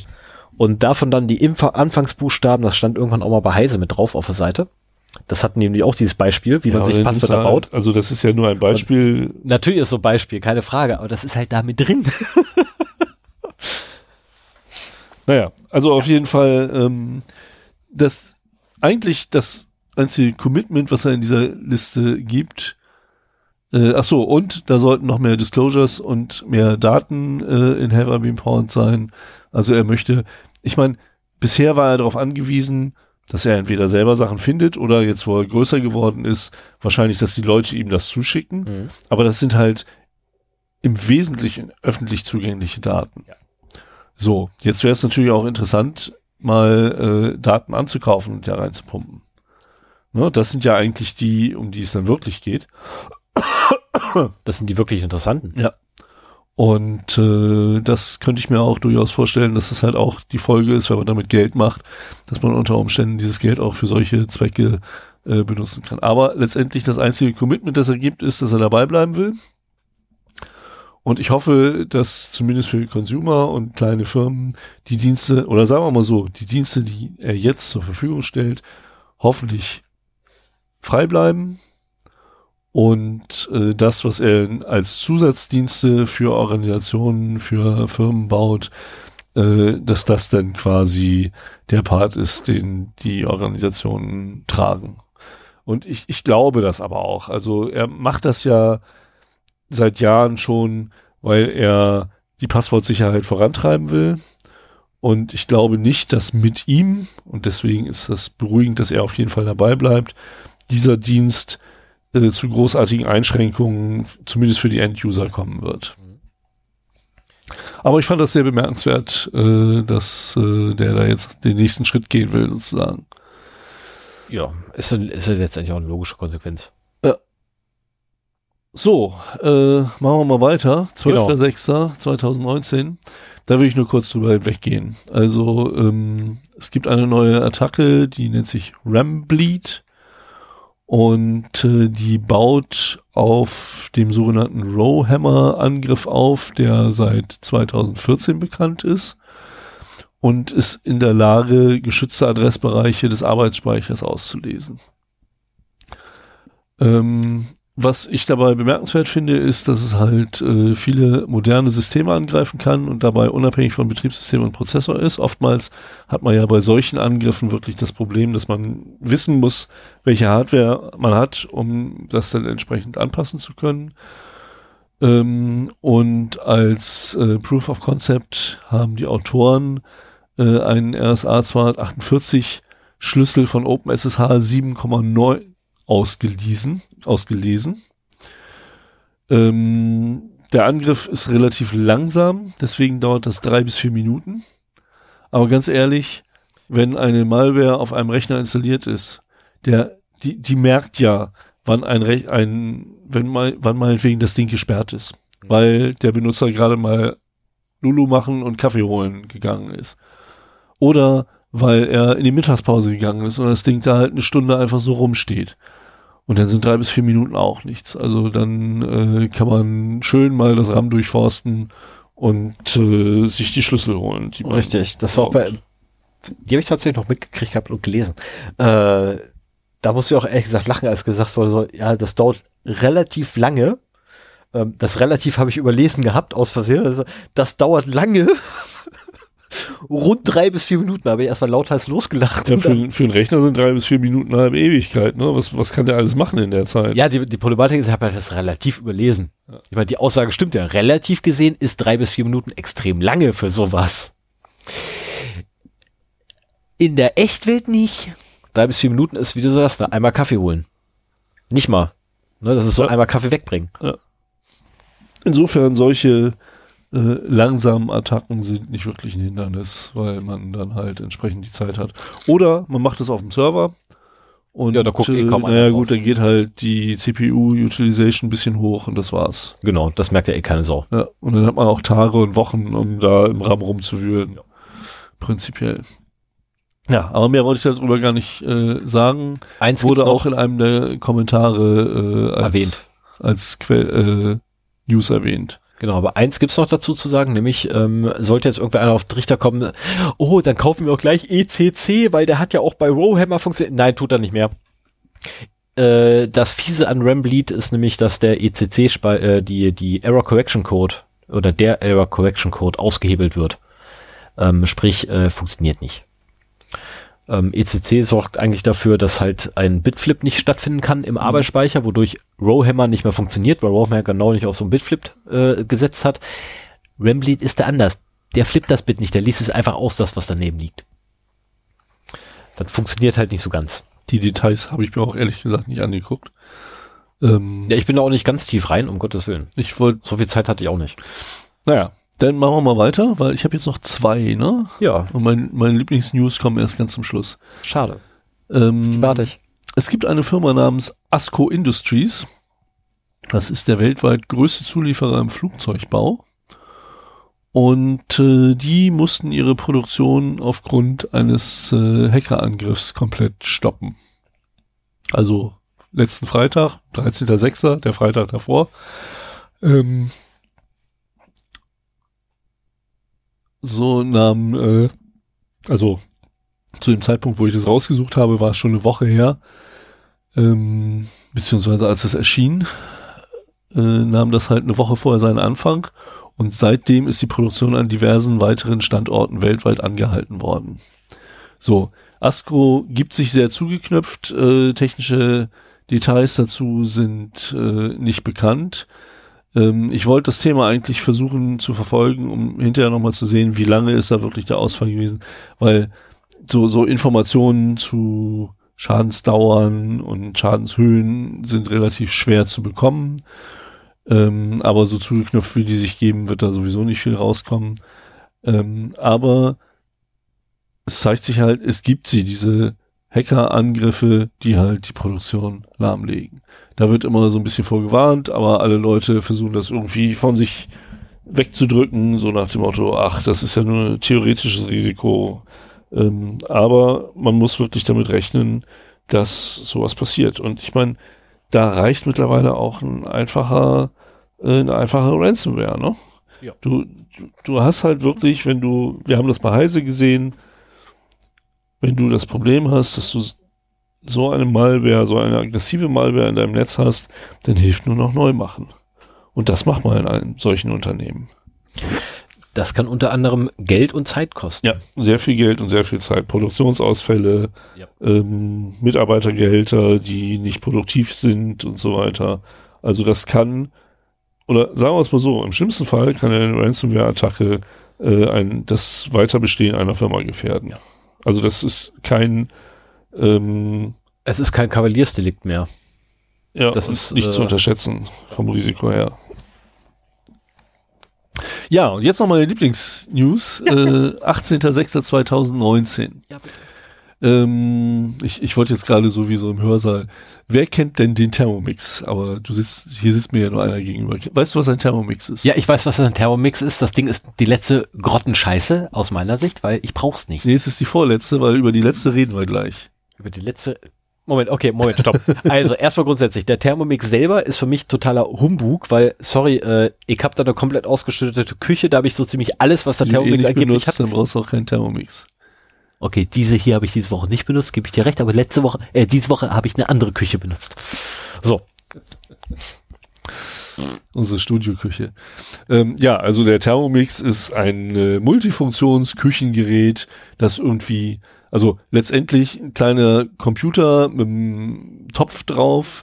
In dem Topf kann halt gerührt werden, da kann gehäckselt werden, der kann erhitzt werden ähm, und das halt auch nach Programmen und das Ganze irgendwie schön ins WLAN eingebunden. Äh, du kannst da halt irgendwie alle Zutaten reinschmeißen und dann auf den Knopf drücken und dann macht er dir da irgendwas draus. Ähm, natürlich alles schön geschlossenes System, also jetzt der, der Thermomix zumindest, ähm, so dass es jetzt nicht unbedingt so einfach möglich ist, Rezepte zu tauschen oder so. Ähm, gut, ich, ich kenne ihn nicht so gut. Ich, ich weiß, dass einige Leute da total von begeistert sind. Ähm, aber so ein Thermomix kostet halt auch in der großen vernetzten Variante irgendwie 12, 1300 Euro. mhm. Und alleine das ist schon für mich ein Grund, ihn nicht zu kaufen. Das stimmt übrigens auch nicht. Der kostet, glaube ich, 1800 oder so ähnlich und du kriegst 300 wieder, wenn du so eine Party veranstaltest und auf der Party dann so ein Ding verkauft wird. Aha, Aha. okay. Also Thermomix kommt ja von Tupper. Ernsthaft? Ich bin der Also- Meinung, dass die beiden zusammenkloppen. Das ist dieselbe und, äh, also, ich, also es ist so, sein, es ist dasselbe, äh, dasselbe Vertriebskonzept dahinter definitiv. Mhm. Na, weil du kriegst halt quasi, wenn du eine, eine, also wenn du, wenn du dir deinen Thermomix holst, den holst du ja nicht im Laden, sondern nein, du gehst zu so einer Party, da wird der dir aufgeschwatzt. Äh, was ganz geil ist, weil ich habe an so einer Party Stadt äh, Teig, äh, ich habe ja ein Tomatenmesser. Ich kann doch das, die Tomate einfach nehmen und schneiden. Das dauert nicht mal zehn Sekunden, habe ich die Tomate geschnitten bis ich die Tomate rausgenommen habe, Thermomix aufgebaut habe, die Tomate reingepackt habe, das dauert ja schon länger. ähm, ich musste ihr dann irgendwann den Mund verbieten, mal einfach die vortragen. Okay, ich hätte eigentlich, ich hätte erwartet, dass du den Teil übernimmst. Ich auch. ich, ich, bin da hingegangen zum Pöbeln und ich kam nicht dazu. Ähm, und dann irgendwann kam der Preis dann äh, und daher habe ich realisiert gehabt, was es eigentlich für ein Beschiss ist. Ne, weil letztendlich du hast so ein 0815 Multifunktionsküchengerät. Also 0 auf 15 ist er nicht. Das Ding ist 0 auf 15. Das Ding ist wirklich 0 auf 15. Es hat nur zwei besondere Eigenschaften, die es von anderen Sachen abhebt und selbst die ist nicht mehr Alleinstellungsmerkmal mittlerweile. Weil du hast mittlerweile dein, dein, dein Malwerk, dein Schneid also dein Antriebswerk da drin, hast du mittlerweile ähm, von Software gesteuert über ein, das ist der zweite Punkt, über ein Kochbuch, die da, also über feste Rezepte, die einprogrammiert sind. Ähm, das ist kein Alleinstellungsmerkmal, das haben alle anderen mittlerweile auch. Naja, um die anderen geht's ja auch. Also eigentlich geht's gar nicht um den Thermomix, sondern um. Äh, Warum fängst du da mit dem Ding an? Billig Thermomix, ja, ich meine, wenn ich jetzt gesagt hätte, wir reden von dem Monsieur, äh, heißt das Monsieur? Wie wird denn das ausgesprochen? Gott. Monseigneur? Nein. Monsieur, keine Ahnung. Verdammt, ich wusste das mal. Also auf jeden Fall dem Thermomix-Klon von Lidl in der Billigversion für, ich glaube, 350 Euro oder sowas. Ich meine, immer noch 350 Euro. Also Aber so, so, so manche, so manche Küchenmaschine, Multifunktionsding kostet schon mehr. Naja, gut. Auf ich jeden weiß Fall, da eine, die 1000 Euro mehr kostet. Der ich, Oder was? Ich will mich ja nicht mehr im Audio-Podcast beschweren, wenn der Hund irgendwas macht. Aber Vorwerk, Entschuldigung, nicht, nicht Tupper. Thermomix ja, ist Vorwerk. Vorwerk. Vorwerk, ja, hast recht. Genau. Aber ja. die werden ja auch so vertrieben. Ja. So, ähm, Monsieur, das heißt Monsieur, ja, Monsieur, Monsieur Cu Cuisine Connect. Ich hatte mal fünf Jahre Französisch. Ich hatte noch nie Französisch. Ähm, okay, so, äh, so heißt das Ding, wird bei Lidl verkauft und ist halt äh, ein Klon des Thermomix-Dings. Wird auch verkauft wie geschnitten Brot. Also das Interesse der Kunden war riesig. Ja, ich meine, ich glaube, von den Leuten, die begeistert sind vom Fer Thermomix, gibt es immer noch einen nicht beträchtlichen Teil, ein, nein, einen beträchtlichen Teil, der äh, sich vom Preis abschrecken lässt. Und wenn die dann sehen, also wenn die sowieso schon begeistert sind und sehen, dass sie was ähnliches für 350 Euro kriegen können, geil, dann wird's halt gekauft. Ähm, ja. Und äh, das Problem ist aber, also erstmal wurde jetzt ein Mikrofon in dem Ding gefunden. Und zwar hinter einem Löchelchen im Gehäuse. Das ist ja momentan in Deutschland immer so, oh, das Gerät hat ein Mikrofon, das will mich abhören. Ähm, es, es wurde gesagt, das ist halt für eventuelle zukünftige Erweiterungen, dass das Ding halt sprachgesteuert bedient werden kann oder sowas. Ähm, wir haben ja mittlerweile auch schon aus irgendwelchen Gründen Mikros in äh, Funksteckdosen und äh, Thermos und Heizungsthermostaten äh, gefunden oder sowas. Die sind da teilweise in allem drin. Ähm, ich halte es aus Marketing-Sicht für eine schlechte Idee, da sowas einzubauen. Selber schuld. Aber das ist gar nicht der Punkt. Sondern, ähm, das ist ja quasi ein computergesteuertes Küchengerät und auf dem läuft Android. 6. Ich weiß nicht, wo wir jetzt sind. 9? 9. Okay. 10 kommt. Also Android 6 aus 2015 äh, mit Patchstand 2017, März 2017. Und damit ist das Ding halt löchrig. Geil. Und das ist, also bei, bei Mimikama habe ich halt auch gesehen, so, ah, Mikrofon in äh, Thermomix-Klon gefunden. Das ist mir scheißegal, ob da ein Mikrofon drin ist, aber das Ding ist mit meinem Netzwerk verbunden und es hat eine Uralt-Version da drauf. Ich meine, das ist vielleicht der Grund, kann sich vielleicht mal ein begeisterter Thermomix äh, unter unseren Hörern melden, ob so ein Thermomix Sicherheitsupdates bekommt. Das würde mich mal interessieren. Vielleicht muss ich mir doch mal einen kaufen und den spielen wir damit. Das wäre ja auch nochmal eine Möglichkeit. Ja, da brauchst du, nur, brauchst, du, brauchst du nur hier, wenn du das nächste Mal wieder mit, mit den Mädels aus meinem Unternehmen äh, essen gehst, frag doch mal nach. Ich weiß, dass mindestens eine von denen mich einen hat. Okay. Naja, auf jeden Fall, das wäre ein Grund, so teures Geld dafür zu bezahlen, dass man halt auch ähm, Sicherheitsupdates bekommt. Und also gerade wenn es Android-basiert ist, da sind die äh, Sicherheitslücken bekannt von so alten Systemen. Ja. Da kann man davon ausgehen, dass das Ding halt übernommen wird. Und ja, es ist löchrig wie nix. Äh, es lässt sich halt da alles drauf laufen. Und es gibt ein schönes Video, wie auf diesem Ding Doom gespielt wird. Ich hoffe, du hast das Video verlinkt. Äh, nee, ich habe ein anderes Video in dem Artikel verlinkt. Da wird nur erwähnt, dass Doom auch läuft. Aber ich habe es mittlerweile auch schon gesehen von den gleichen Leuten, die auch das Video gemacht haben. Ähm, kam herrlich äh, sentimentale Gefühle hoch, als ich diese Sounds da wieder gehört habe. Das ist ja mittlerweile auch 25 Jahre her, dass man das gespielt hat. Da war ich gerade in England. Das glaube ich sofort, ja. Und vor allem, wenn du, wenn du, wenn du dann auch noch so, also ich kriege mal sentimentale Gefühle, wenn ich ähm, Star Trek gucke. Da muss ich irgendwie immer an Doom denken. Weil die Türen sich da ähnlich mit dem gleichen. Nee, haben die nicht anderes Geräusch? Äh, bei Star Wars hast du übrigens auch den Ton mit drin. Also ich habe diese dämliche Türgeräusch. Ich kenne einige. Ist, ja, ja, das ist mir öfter aufgefallen, aber ich meine bei Star Wars und Star Trek nicht. Das findest du bei super vielen Sci-Fi-Dingern. Ja, das also, also, wirklich durch die ganze Bank weg und äh, in einzelnen Episoden findest du es auch bei Star Trek. Äh, ich habe es jetzt letztens erst bei DS9 gehabt, wo ich gedacht so, Moment mal, zurückgespult, ein paar Sekunden, geil. Äh, und was ich auch sehr oft höre, ist das Windgeräusch aus Dark Forces. Ja, dieses. Ja, genau. Das hörst du auch. Ja. Also in jedem Spielfilm, wo Wind ist, äh, ist könnte man fast behaupten, ja. Naja, auf jeden Fall ähm, haben wir hier auch mal wieder ein Internet auf Shit, das äh, leider die gleichen Probleme aufweist wie alles andere auch in dem Bereich. Irgendwie billig zusammengeklöppelt, keine Sicherheitsupdates, äh, die da ausgeliefert werden. Ich meine, das hat ja auch noch welche bekommen.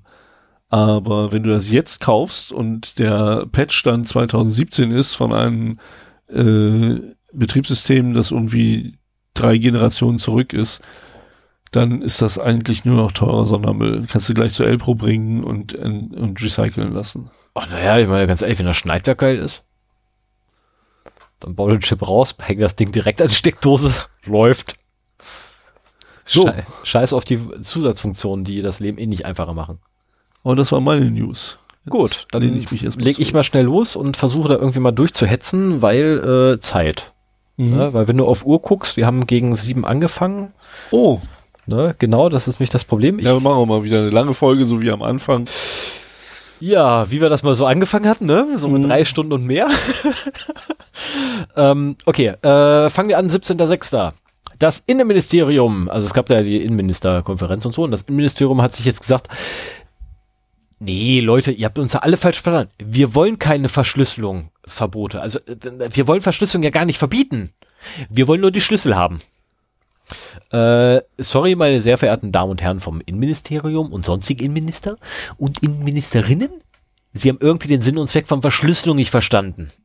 Und warum wir das tun. Weil, sorry, nö. Äh, die reißen letztendlich, wenn sie tatsächlich die Schlüssel haben wollen, ähm, reißen ja riesiges Sicherloch, äh, Sicherheitsloch rein, weil auch diese Schlüssel, diese Zweitschlüssel quasi, die die haben wollen, müssen ja irgendwo gespeichert werden. Da äh, kommen wir nachher noch zu. Äh, Kannst weitermachen, ich erzähle noch was. So, und wenn du halt Zweitschlüssel irgendwo zwischenspeicherst an irgendeiner dritten Stelle, dann kannst du ja sicher sein, da kommt irgendeiner an, haut mit einem Hammer mal gegen die Tür drauf, aus Versehen geht das Schloss auf und nimmt sich den Kram mit. Ne, ähm, besonders elektronisches Anwaltspostfach wäre da glänzend zu ernehmen, hat super funktioniert, äh, zu erwähnen, wäre, hat super funktioniert. Oder auch ähm, die E-Mail, ach nee, hoppla, die sind ja per Gesetz sicher. Ähm, so, dann haben wir noch den 16.06. Oh, ich gehe schon wieder rückwärts in der Zeit. Äh, und zwar hat die Volksbank oder oh, Volksbank das und, mitgekriegt. Furchtbar. Und zwar hat die äh, Volksbank und welche waren das noch? Es waren irgendwie zwei Banken äh, haben verkündet, dass sie ähm, weder N26-Kunden noch Fidor, Fidor, Fidore, Fidor, keine Ahnung, Äh, das sind zwei Direktbanken. Ähm, deren Überweisungen nehmen sie nicht mehr an, beziehungsweise führen sie nicht mehr aus, wenn sie dahin gehen. Also annehmen tun sie sie noch, aber sie führen keine mehr dort, dorthin aus, weil nämlich die beiden ähm, bekannt dafür sind, äh, dass sie halt von Betrügern ganz gerne benutzt werden. Ähm, das sind übrigens nicht nur die beiden, sondern dazu gehört noch Revolut, Bunk und Solaris Bank. Solaris Bank auch? Okay, das ist cool. Also die Solaris Bank auch. Die hatte ich jetzt gar nicht mehr auf dem Schirm. Ähm, so, Hintergrund ist, warum? Äh, naja, ganz einfach, äh, die Möglichkeit des Betruges für Überweisungen ist einfach bei denen zu hoch. Also du kannst quasi ein N26-Konto, ich weiß nicht, wie es heute ist, aber es ging zumindest, ähm, konntest du mit einem Foto eröffnen. Mit einem was? Mit einem Foto von jemandem, Also. der halt Ausweis und also einfach nur ein Ausweisdokument in die Kamera gehalten hatte, hat nett gelächelt dabei. Das war ein Foto. Das Foto hast du genommen, hast das wiederum vor deiner Kamera montiert und konntest damit dein Konto eröffnen. War Bank, Bunk oder Bank nicht auch die, äh, worüber du hier in Deutschland Apple Pay schon äh, Ich weiß es gar nicht. Also da hast du ja nämlich auch irgendwie äh, dir ein Konto im Ausland eröffnet und damit hattest du dann halt Apple Pay zur Verfügung, weil es da schon das gab. Und dann konntest du auch hier in Deutschland damit halt bezahlen. Das ist so die, die ersten, die Apple Pay ausprobieren wollten, die, bevor es das offiziell hier in Deutschland gab. Die haben das darüber gemacht und ich glaub, meine, das war auch Bunk. Also ich habe jetzt gelernt, dass ich demnächst äh, meine Kreditkarte nehmen kann, bei dir auf dein Telefon draufpacken kann und dann kannst du damit bezahlen gehen. Ja, Ja, die DKB wird demnächst wohl Apple Pay mit unterstützen wollen. Ja, die Sparkassen sollen ja auch irgendwann kommen. Ach, furchtbar. Nee, okay, aber ganz kurz wieder zurück zum Text. Äh, äh, zum Text. Ähm, äh, es gab eine, eine, eine, eine, gab es überhaupt noch? Oh, verdammt heftig, nochmal. dass das so unseriös gilt, Ja. dass die da jetzt die Zahlung einstellen. Ich meine, das ist doch eigentlich die Grundlage unseres kapitalistischen Systems hier, dass das Geld ungehindert fließen kann. Ja, viel besser finde ich eigentlich die Reaktion der, der, der Banken, die gesperrt werden, ne? Ähm, weil N26 zum Beispiel, ähm, wir setzen, wie alle anderen Banken auch, sämtliche Maßnahmen zur Geldwäscheprävention um. Sobald wir davon erfahren, dass andere Banken einzelne Transaktionen an N26 anhalten, treten wir so schnell wie möglich mit der betreffenden Bank in Kontakt, um das Problem zu lösen. Wir wollen sicherstellen, dass unsere Kunden reibungslos am Zahlungsverkehr teilnehmen können. Das möchte ich auch bitten, du kleines Startup. Ähm, bei Fidor teilte ein Sprecher mit, jeder, der ein Konto bei der Fidor Bank eröffnet, durchläuft das fälschungssichere Video-Ident-Verfahren. Auch wer aus dem Ausland ein Konto, äh, ein Konto eröffnen will, muss dieses Verfahren durchlaufen. Es ist deswegen wenig wahrscheinlich, dass Betrüger innerhalb solcher Konten sind und gestohlenes Geld dorthin überweisen lassen, wo man sie leicht identif identifizieren könnte. Was kostet doch gleich ein gefälschter Ausweis, wenn ich jetzt äh, auf, auf einschlägigen Börsen im, im, im Tornetzwerk hingehe? Lass mich ganz kurz überlegen, ich glaube 50 Euro. Das Ding sieht aus wie echt. Die empfehlen so ein, zwei Sicherheitsmerkmale. Aber ganz ehrlich, nicht mal ein, nicht mal die Polizei würde das Scheißding erkennen. Wenn sie nicht da, explizit Naja, danach suchen 50 würden. Euro, aber wenn du ein bisschen mehr ausgibst, denke ich mal, äh, kriegst du Tatsächlich 50 Euro. Die Dinger sind spottbillig mittlerweile. Was, was ich witzig fand, war, ich habe jetzt irgendwann mal so ein Video-Ident mitgemacht für irgendwas. Ich weiß gar nicht mehr, was das war. Da musst du dann auch, wie war das? Mit der Hand nochmal so vor den Ausweis wischen, damit äh, sichergestellt ist, dass du dir nicht da einen Ausweis reinmontierst in das Kamerabild und sowas. Also ganz Ah, es komisch. gibt echt kranke musstest Scheiße. du irgendwie den, den Ausweis so halten, dass man das, äh, dass man da so ein Hologramm erkennen Mhm. konnte und sowas. Also, naja. So, jetzt kommt das übrigens, äh, wo ich vorhin schon drauf hin, äh, äh, vorbereitet hatte. Ach, mit der, und der ich habe das erst, Entschuldigung, ähm, ich habe das erst mit der äh, Kamera von meinem Rechner gemacht. Das ist eine Webcam. Und dann hat die abgebrochen, so von wegen, ja, tut mir leid, die Qualität ihrer erkennen. Kamera reicht nicht. Und Schluss. Ja. Und ich saß da so, ja, und jetzt?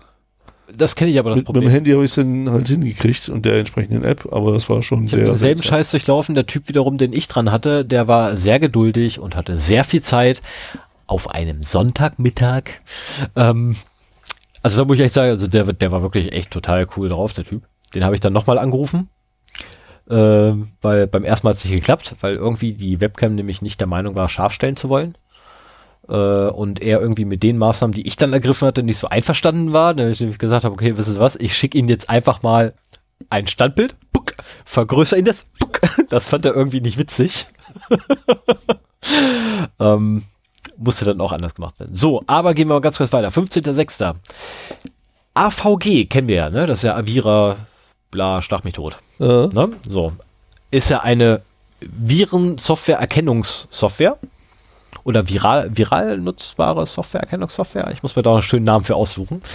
Ähm, die haben so einen winzig kleinen Fehler gemacht und aus Versehen den Passwortspeicher von Firefox kaputt gemacht mit ihrer Software.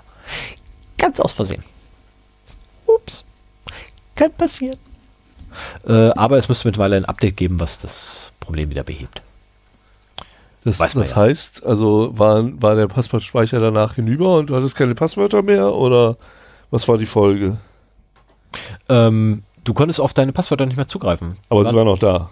Sie waren noch da, aber du hattest keinen Zugriff mehr drauf. Okay.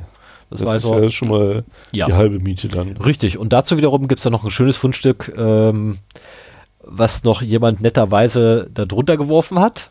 In den Shownotes zu dem Genau, also in den. Shownotes findet ihr den auch, ne, mit einem Bild so schön von Avira und dann so unten rechts in der Ecke von eurem Windows, ne, gibt's halt so diese typische Bubble von Avira auf. Mehr Gerechtigkeit für unschuldige Dateien. Manchmal werden sichere Dateien als schädlich eingestuft und gelöscht. Das kann Ihnen mit Avira Antivirus Pro nicht passieren. Ähm, ich bin mir sicher, dass das Ding ein Fake ist. Aber ähnliche Formulierungen habe ich bereits gesehen von Schlangenölherstellern. Ähm, fand ich jedenfalls witzig, musste man erwähnen. Und naja, es geht gegen Schlangenölhersteller. Da muss ich einfach reagieren. Ja, wenn du dagegen ranten kannst, dann machst du das. Richtig. ähm, das nächste Ding ist, die USA ähm, haben verkündet, dass sie jetzt ihre Cyber Force aussenden wollen, um das Russia's Power Grid, also das, das russische Stromnetz, ähm, zu infiltrieren und schon mal vorzubereiten, das dann abzuschalten auf Knopfdruck. In, äh, für den Fall nämlich, dass Russland irgendwie der Meinung ist, weiterhin seine staatlichen, fiesen, staatlichen Hoodie-Hacker ähm, auszuschicken, um weiterhin amerikanische Firmen zu hacken und da ne, zu spionieren und kaputt zu machen und Geld zu erpressen und weiß der Teufel, was sie nicht alles da tun, angeblich in, in den USA, die dämlichen Russen, also nicht die dämlichen, also ne, die staatlich finanzierten, ganz bösartigen, im Keller sitzenden Hoodie-Hacker. Ähm, und äh, sollten die halt weitermachen, dann droht halt die USA mittlerweile, ähm, dass sie doch einfach mal das russische Stromnetz abschalten könnten. Das ist blöd, weil dann bekommt man, also sollten die USA wirklich A in das russische Stromnetz einbrechen, dort B eine Payload hinterlegen und diese C auch noch nutzen und zusätzlich D mit der Scheiße auch noch durchkommen, haben wir ein ernsthaftes Problem auf diesem Planeten. Ähm, beziehst du dich da jetzt auf die Nachrichten von der New York Times, dass die USA in Russland diese Aktivitäten entwickeln? Ja. Weil äh, da gibt es noch ein schönes Follow-up von, also Trump hat da, äh, das, das habe ich mehr so als die Nachricht dann gelesen, die New York Times des Landesverrats bezichtigt, weil sie sowas äh, veröffentlicht haben. Also er äh, bestreitet das halt vehement. Sehr geil. Aber darf ich kurz noch zu Ende führen, warum, warum das jetzt so, so echt katastrophal wäre? Ähm, weil, weißt du, also wenn die USA wirklich mit der Scheiße durchkommen würden und, naja, hoppla, Handelskrieg mit China, die ganze Welt zieht mit, Handelskrieg mit sonst wo, die ganze Welt zieht mit. Also die USA haben derzeit eine Machtstellung auf diesem Planeten, die nicht mehr schön ist. Ne, die USA sagt, die Welt springt. Selbst die, selbst unsere Politiker hängen teilweise echt den, den da ziemlich weit im Rektum drin. Ähm, und ja, ich traue mich, das öffentlich zu sagen. Äh, und das ist, äh, sollten die wirklich damit durchkommen, haben wir wirklich ein Riesenproblem, weil nämlich dadurch wiederum wird nämlich das Ziel Infrastruktur legitimiert. Und das Ziel Infrastruktur darf niemals legitimiert sein, weil Infrastruktur grundsätzlich nämlich ein ziviles Ziel wäre. Weil zur Infrastruktur auch so Krankenhäuser gehören. Am Stromnetz hängen auch Krankenhäuser dran. Wäre scheiße, wenn die keinen Strom mehr haben. Nur so mal nebenher. Naja, ob du es mit, mit Malware oder mit Bomben kaputt machst, sind halt so zwei Unterschiede. Also Der Nachweis, der Nachweis, wenn ich eine Bombe drauf werfe auf so ein Trafohaus, na, so, er schmeißt eine Bombe drauf, Du siehst, was kaputt gegangen ist. Ja. Ne? Du siehst, Also- du, du weißt sogar teilweise, wer, wann, wo, wie, was ich getragen habe, weil irgendwo in der Ecke noch eine Kamera stand, die mit dem letzten Fitzel mich noch aufgenommen hatte. Das, das Problem, das ich hier sehe, ist ja, dass du solche Sachen vorbereiten musst. Also letztendlich den, den Trigger pullen und dann das Stromnetz auszuschalten, das macht man ja nur im absoluten Konfliktfall. Ja, aber Und, allein die Vorbereitung, äh, allein die Vorbereitung, ja. wie gesagt, wenn sie mit der Scheiße Wenn, durchkommen. wenn du, lass mich noch zu Ende reden, wenn du diesen Konfliktfall halt hast, der in kriegsähnlichen Zuständen ist zum Beispiel, dann äh, ist es fast egal, ob du jetzt äh, eine Infrastruktur zerbombst oder sie halt auf solchen Wegen machst. Aber Bomben kannst du an die Flugzeuge laden und runterschmeißen, wenn es soweit ist. Ja, du musst ja auch vorher kaufen, aber äh, du deponierst sie nicht schon mal in Russland. Hier ist das Problem halt, wenn du die Infrastruktur angreifen willst, musst du das von langer Hand vorbereiten. Du musst halt zusehen, dass du in den Systemen drin bist, dass du deine Backdoors schaffst und äh, die Infrastruktur dort kennst und im Zweifelsfall die richtigen Knöpfe drücken kannst. Und das Ganze noch dazu. Und das heißt, du bereitest eine kriegerische Handlung vor zu Zeiten, äh, also auf, auf dem Gebiet eines anderen Landes zu Zeiten, wo äh, dieser Konflikt noch gar nicht herrscht. Richtig, das ist, äh, ja. Da, da sehe ich halt das Hauptproblem drin. Gut, der Kunst des Krieges steht geschrieben, äh, zu Friedenszeiten bereite ich auf den Krieg vor und in, Kriegs, in kriegerischen Zeiten bereite ich auf den Frieden vor. Aber Alter, müssen die das so persönlich, so, so genau nehmen, das war anders gemeint. Aber egal. Ähm, jedenfalls hast du trotzdem noch ein Problem, weil nämlich diese Infrastruktur, nämlich Strom, Strom, Wasser, Krankenversorgung, das ist ja zivile Infrastruktur. Das sind zivile Ziele und zivile Ziele sind, äh, zivile Ziele sind laut der Hager Landskrieg, Landskriegsordnung, die immer ja noch Bestand hat. Da im, im Konfliktfall Also, nee, da eh also keiner dran. äh, was, wie, wie nennt man das Ding immer fälschlicherweise? Genfer Konvention. Ähm, sind nicht zulässig. Das heißt, du machst dich da hochgradig von Kriegsversprechen. Gut, okay, alles klar, hast recht. Ist die. USA, alles klar. ich bin raus. ja, und wie verloren. gesagt, also ähm, Ähm, ja. die, diese News gehen halt zurück auf einen Bericht der New York Times und das gab noch richtig äh, viel hin und her zwischen der Zeitung und Trump, weil Trump die halt wirklich des Landesverrates bezichtigt hat, ähm, was ja im Prinzip, also wenn das ist.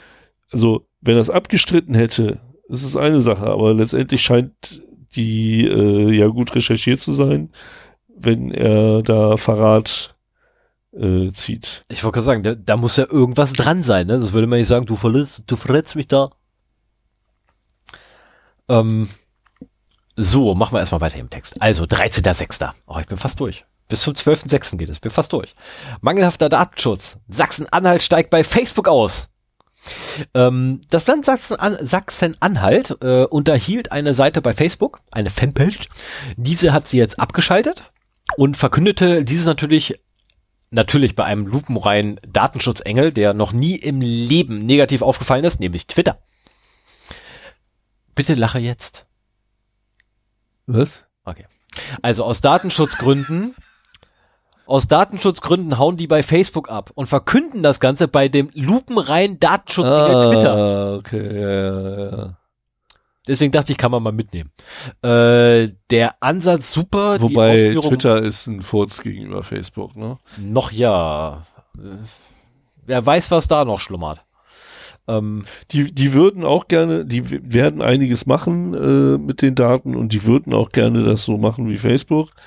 Ähm, aber Facebook ist einmal durch die schiere Größe von Facebook und durch die erfolgreichen Zukäufe von Instagram, von äh, WhatsApp und so weiter so eine Datenkrake geworden, ähm, dass äh, ja je, jede Alternative irgendwie besser ist. Also ähm, Twitter ist meiner Meinung nach nur noch so groß, wie es das jetzt ist, weil es mehr Dinge öffentlich zur Verfügung stellt, eine API zur Verfügung stellt, die die Auswertung der Tweets ermöglicht, Mhm. ähm, was Facebook ja gar nicht zulässt, damit aber sehr gerne in den Medien ähm, zitiert wird, weil man halt auf diese Sachen zugreifen kann, dass man Auswertungen machen kann und so weiter. Und äh, naja, weil die, die Netzgemeinde eine gewisse Affinität zu, zu Twitter auch hat, im Gegensatz zu Facebook. Aber ich bin mir sicher, dass die im Hintergrund genauso viele Daten sammeln und versuchen, es Facebook gleich zu machen. Äh, vielleicht schaffen sie es nicht ganz, aber äh, Das ist auch alles. Also ich als kleiner Nostalgiker, ja, was Technik angeht, ich hätte ja fast gesagt gehabt, das liegt einfach daran, dass die Netzgemeinde einfach ähm, sehr nostalgisch ist und der Kurzmitteilung immer noch hinterher heult und deswegen benutzt sie Twitter. Ähm, ich würde mich freuen, wenn die Netzgemeinde weiterzieht zu Mastodon. Bist du da? Ich probiere doch alles aus. Wie gesagt, mein mein äh, Bist bei Mastodon. Mein Keepers äh, Vault hat irgendwie über 600 Accounts und äh, einige sind da uralt drin, weil ich komme nicht mal auf 50. Da, da gibt's irgendwas Neues. Ich guck's mir an und dann mache ich mir einen Burner Account und gut ist. Ja, also Mastodon finde ich von der Idee her toll. Ähm, für mich ist halt wichtig, dass bei sozialen Netzwerken auch echte Freunde von mir sind und ich erwähnte es öfter, ich bin ein Nerd mit normalen Freunden, also ist es äh, schwierig, da jemanden zu finden, den ich kenne. Weil die sind alle bei Facebook. Deswegen bin ich auch bei Facebook. Ich wäre super gerne nicht bei Facebook. Ich wäre auch super gerne bei, nicht bei WhatsApp, aber alle meine Freunde sind da. Aber äh, ich könnte doch zum Mastodon gehen.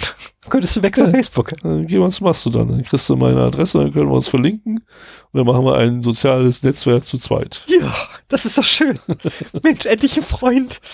Wollte ich gerade sagen, ich bin da, ich bin so der Vorzeigenerd. Ich habe keine Freunde. Ich, ich mache mal einen Versuch. Ich werde mal meinen Mastodon-Account in den Shownotes verlinken. Und äh, ich freue mich Guck, über ich weiß gar nicht, wie das da heißt. Sind das Follower oder muss man sich irgendwie gegenseitig da äh, tröten? Was? Macht man da nicht trö trötet man dann nicht? Das ist statt Tweets. Also Mastodon ist ja dieses alte, ähm, wie heißt denn das, dieser alte Elefant aus der ja, Vorzeit. Ja. Mit Und, Wolle? Was? Ja, mit so, so ein Wollmammut. Äh, Mammut, genau. Ich glaube, das ist der, der lateinische Name für Mammut Ach, oder so. Keine Ahnung. Auf jeden Fall äh, sind es dann keine Tweets, sondern Tröts. Allein das ist schon ein Grund, da hinzugehen. Finde ich auch niedlich. Ich tröte dir mal. Hab ich dir doch gestern getrötet? Und es ist halt ein dezentrales äh, Netzwerk. Und das finde ich halt dann super. Ich schreibe mal meinen Account. Äh, ich ich mache da nicht viel. Aber ich, ich bin da auch überhaupt nicht aktiv. Schreibt den Aber wenn von euch jemand bei Mastodon ist und vielleicht geht's ihm ja so wie Stefan und mir, man hängt da alleine rum in einem sozialen Netzwerk, hat da keine Freunde, dann lass uns vernetzen. Genau. Ähm, so, muss ich mal eben raussuchen. Okay, so ich mache jetzt noch meine letzten zwei Nachrichten und dann erzähle ich noch mal ganz kurz was zu, zu keine Freunde. Ähm, weil letztes beim, beim Gasse gehen wurde ich mich, wurde mir eine lustige Frage von einem Kind gestellt. Äh, so, nochmal 13.06. Huawei hat ja Probleme mittlerweile, ne? Wissen wir ja, ne? Huawei. Oder wie auch mal die ausgesprochen werden wollen. Mhm. Ne, die haben ja Probleme ähm, mit den USA oder aus den USA in den, von den USA, äh, dass sie da nichts mehr bekommen wollen. Und jetzt kriegen die ja auch tatsächlich, also die haben jetzt tatsächlich auch, ne, dass sie keine Chips mehr kriegen, etc. Okay. Haben sich gedacht, so, ja, scheiße, jetzt machen wir ja ein fettes Minus. Wie können wir denn da irgendwie noch Geld rausziehen aus der Misere jetzt? Wir haben ja noch Patente dann fordern wir doch einfach mal die Nutzungspatent, äh, nee, die Patentnutzungsgebühren ein von, oh, nehmen wir mal einfach erstmal nur einen Veri äh, Verizon und rechnen mal kurz durch, was schulden die uns denn so? Oh, so knapp über einer Milliarde. ähm, okay. Ja, also mehr brauche ich glaube ich nicht dazu sagen, oder? Also Verizon selber hat gesagt gehabt, das Problem ist größer als wir. Ähm, oh. Ja, ja, weil äh, letztendlich die gesamte Welt baut auf Huawei. Ja, ja. ja? Ähm, und ich glaube nicht, dass irgendeiner einen Patentvertrag mit denen hat. Oder Patentnutzungsverträge. Hm, blöd. Ja, sowas muss man auch vorher erklären, verdammt. Ja, hätte das doch bloß einer dem Donald mal gesteckt. Mensch, wer hat denn da nicht, nicht rechtzeitig getrumpelt, äh, getrumpelt? So, und das nächste ist, wo wir schon dabei sind, ne, bei Trumpeldor. 12.06. hat der Trump sich auch wieder eingeleistet. Also heute haben wir euch so eine trumpige, trumpige Sendung. Ähm, der Trump hat sich eingeleistet und zwar stellt der Trump sich nämlich vor die Presse und sagte, hier, ne, wir haben jetzt ein geheimes Abkommen, hier in meinen Händen halte ich das geheime Abkommen mit Mexiko. Bezüglich äh, ist geheim. Ganz geheime Absprachen, aber super Absprachen. Sie sind die besten Absprachen, die man überhaupt absprechen kann. Es sind so sichere Absprachen und so geheime Absprachen, dass sie geheimer sind als geheim. Nicht mal ich weiß, was auf diesem Zettel steht. Und das war so ein, so ein zweifach gefaltetes Blatt Papier. Ne, so, also rechte Ja. Seite rein, linke Seite drüber. Ne, so gefaltet. Und das wedelte er halt da so rum. Und ein pfiffiger Fotograf hat einfach sein Foto genommen, hat das ein bisschen vergrößert und konnte dann so, na, so gut ein paar Absätze lesen. Ähm, Was stand drauf? Donald, bring Brot mit, falls du Äh, bei Bäcker vorbeikommst. nein, es stand drauf, was der mexikanische Präsident ein paar Tage zuvor schon verkündet hat. ähm, in seinen regionalen News und die wurden auch schon in Amerika breitgetreten vorher so, na ja. Aber das, das, also Trump könnte das jetzt noch verwandeln. Ne? Also der hätte das verwandeln können in einen Erfolg für sich, er- indem er einfach nur gesagt hätte, das ist ja Hochverrat, das geht ja gar nicht hier, ne? Diese fiesen, fiesen Sicherheitslöcher überall, die müssen wir stopfen. Und dann kommen auch noch diese fiesen, fiesen Terroristenfotografen, ne? Und klauen unsere geheimen Dokumente. Also hätte man ja vielleicht verwandeln können. Tja, hat er aber die Energie hat er auf die Ja. äh, Times, New York Times angewendet. Ja, ist ja nicht nur, nicht nur die, also um Gottes Willen, in letzter Zeit äh, höre ich ja nur Trump hier, Trump da. Macht Ja, eigentlich seit zwei Jahren. Der hat jetzt die Wiederwahl an, also Genau, deswegen. Wiederwahl. Nee, der, der, der führt jetzt offiziell Wahlkampf. Ja. Und genau das ist das Problem dabei, dass der jetzt offiziell Wahlkampf führt. Das ist das Problem. Ähm, ja, ich werde durch.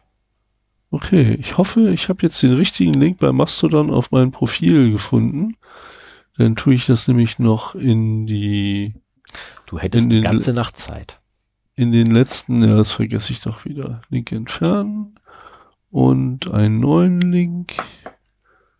Nein.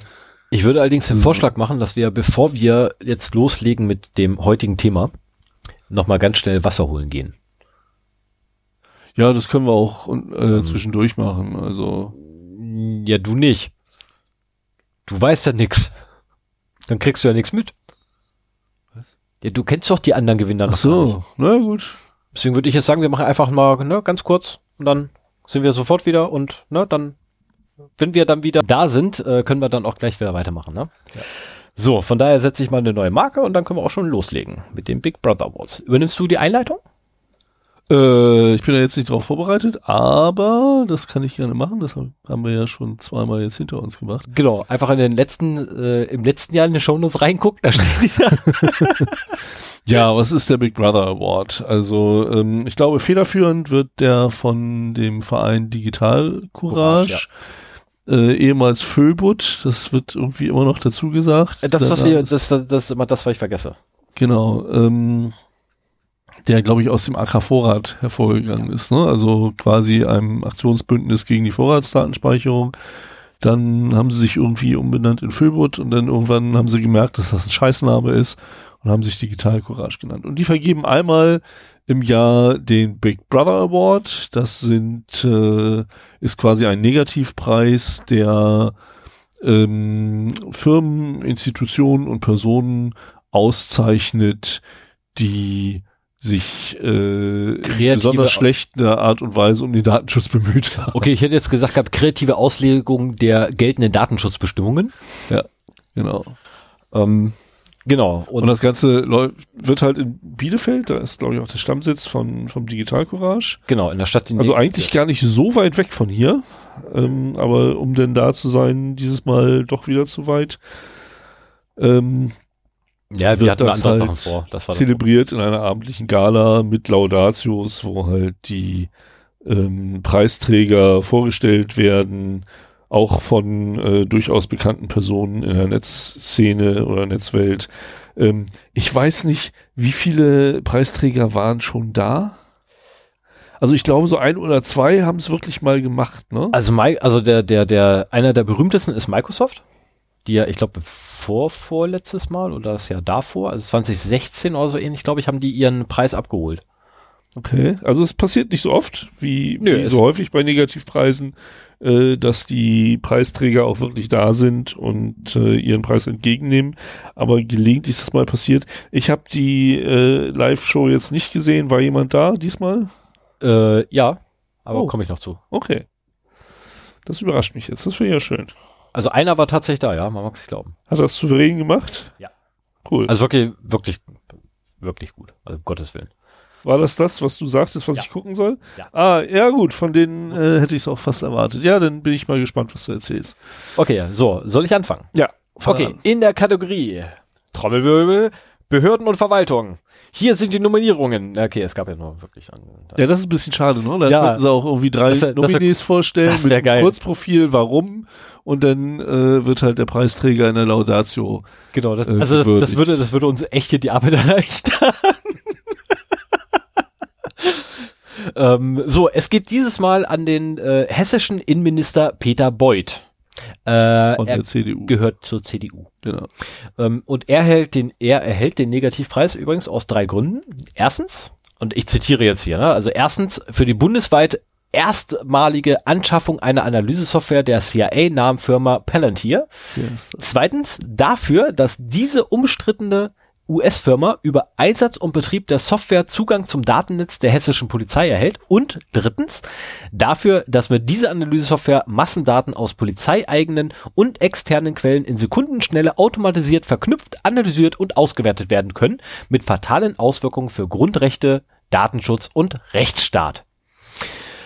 Ähm, so viel erstmal dazu. So, was was ist passiert? Äh, die schwarz-grüne Regierungsfraktion in Hessen hatte bereits im Vorjahr einen Big Brother Award äh, bekommen. Und zwar damals für die geplante Verschärfung des Verfassungsschutz- und Polizeigesetzes. Verpass Verfassungsschutz es Schutzes egal.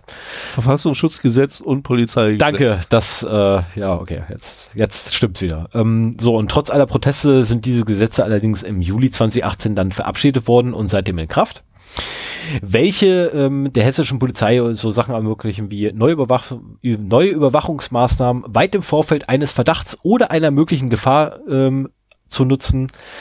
Ähm, so zum Beispiel so Sachen wie Staatstrojaner installieren, Menschen in elektronische Fußfesseln legen, wobei bei denen noch nicht mal bekannt ist, ob die wirklich helfen, die elektronischen Fußfesseln.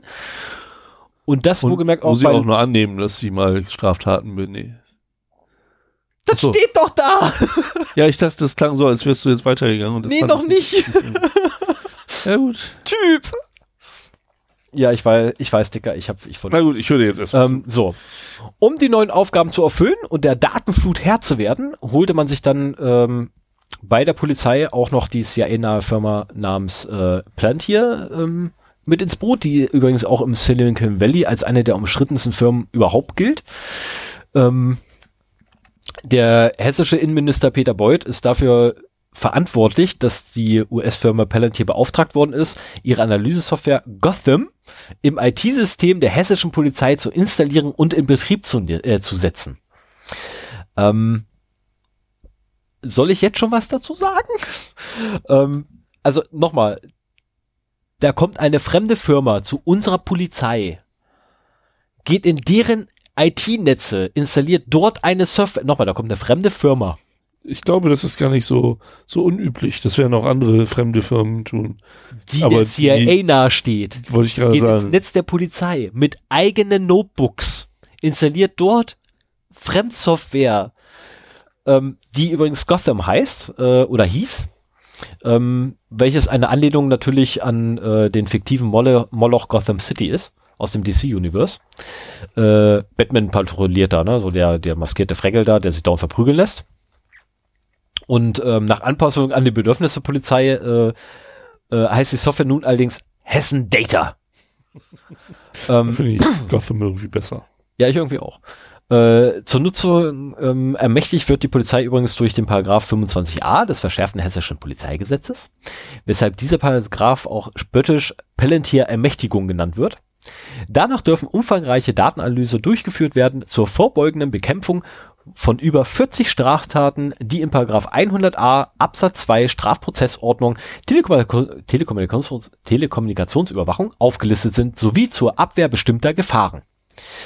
Ähm, Palantir selber äh, gilt als Schlüsselfirma zur Innowach äh, Überwachungsindustrie in Amerika. Ähm, die Kunden sind so ein bisschen so irgendwie das Who is Who der Überwachungs- äh, und Militärinstitutionen, so CIA, FBA, NSA, Pentagon, Marines, Air Force. Was will man mehr? Alles lupenreine Unternehmen. Man kann sich also sehr sicher sein, dass äh, Hessen Data keinerlei Backdoors hat, womit äh, diese Daten Nein, der nein. Polizei immer in Echtzeit abgegriffen werden können. Definitiv nicht, weil sie kommt ja aus Amerika, nicht aus China. China sind die mit den Backdoors, nicht die Amis. Amerikanische Unternehmen sind noch nie durch Backdoors aufgefallen. Noch nie. Cisco. Noch nie. Ähm, gegründet wurde das Unternehmen übrigens von Peter Thiel ähm, mit mutmaßlichen Geldern der CIA. Äh, Peter Thiel selber ist ein Millionär, Milliardär, whatever. Irgendwie so einer, der sehr viel Geld hat der im Aufre ähm, Aufsichtsrat von Facebook unter anderem sitzt und auch über eine Million Dollar an den Wahlkampfregel von Donald Trumpeldor schickte. Ähm, lupenreiner rechtsstaatlicher Mensch. Lupenrein. Ein Datenschützer sozusagen. Genau, das, das Geschäftsmodell selber von Palantir lässt sich eigentlich mit zwei, ne, drei Wörtern zusammenfassen. Big Data for Big Brother. Ähm, Dann sind sie beim gleichnamigen Wort ja genau richtig. Genau. So, und äh, wie bereits erwähnt, installierten halt die sechs Entwickler von Palantir äh, mit ihren eigenen Notebooks bewaffnet die Software bei der Polizei. Ähm, betrieben und warten sie übrigens auch für diese. Also die Ähm, brauchen gar keine Backdoor, weil sie haben Wartung. Genau. Genau das. Sie haben halt einen Wartungszugang. Wer braucht eine Backdoor, wenn ich sowieso da bin? ähm, so, dadurch wiederum, dass Palantir allerdings unter den das ist so blöd. Also es wird immer FISA Act genannt, es, ist, es heißt aber FIS Act. Ähm, das ist der Foreign Intelligence, äh, das S war peinlich immer, bla bla bla Act. Foreign Intelligence Security Act oder so ähnlich. Ähm, und der wiederum genehmigt den Geheimdiensten auf allerdings auch nur Foreign Intelligence Surveillance Act. Surveillance, danke.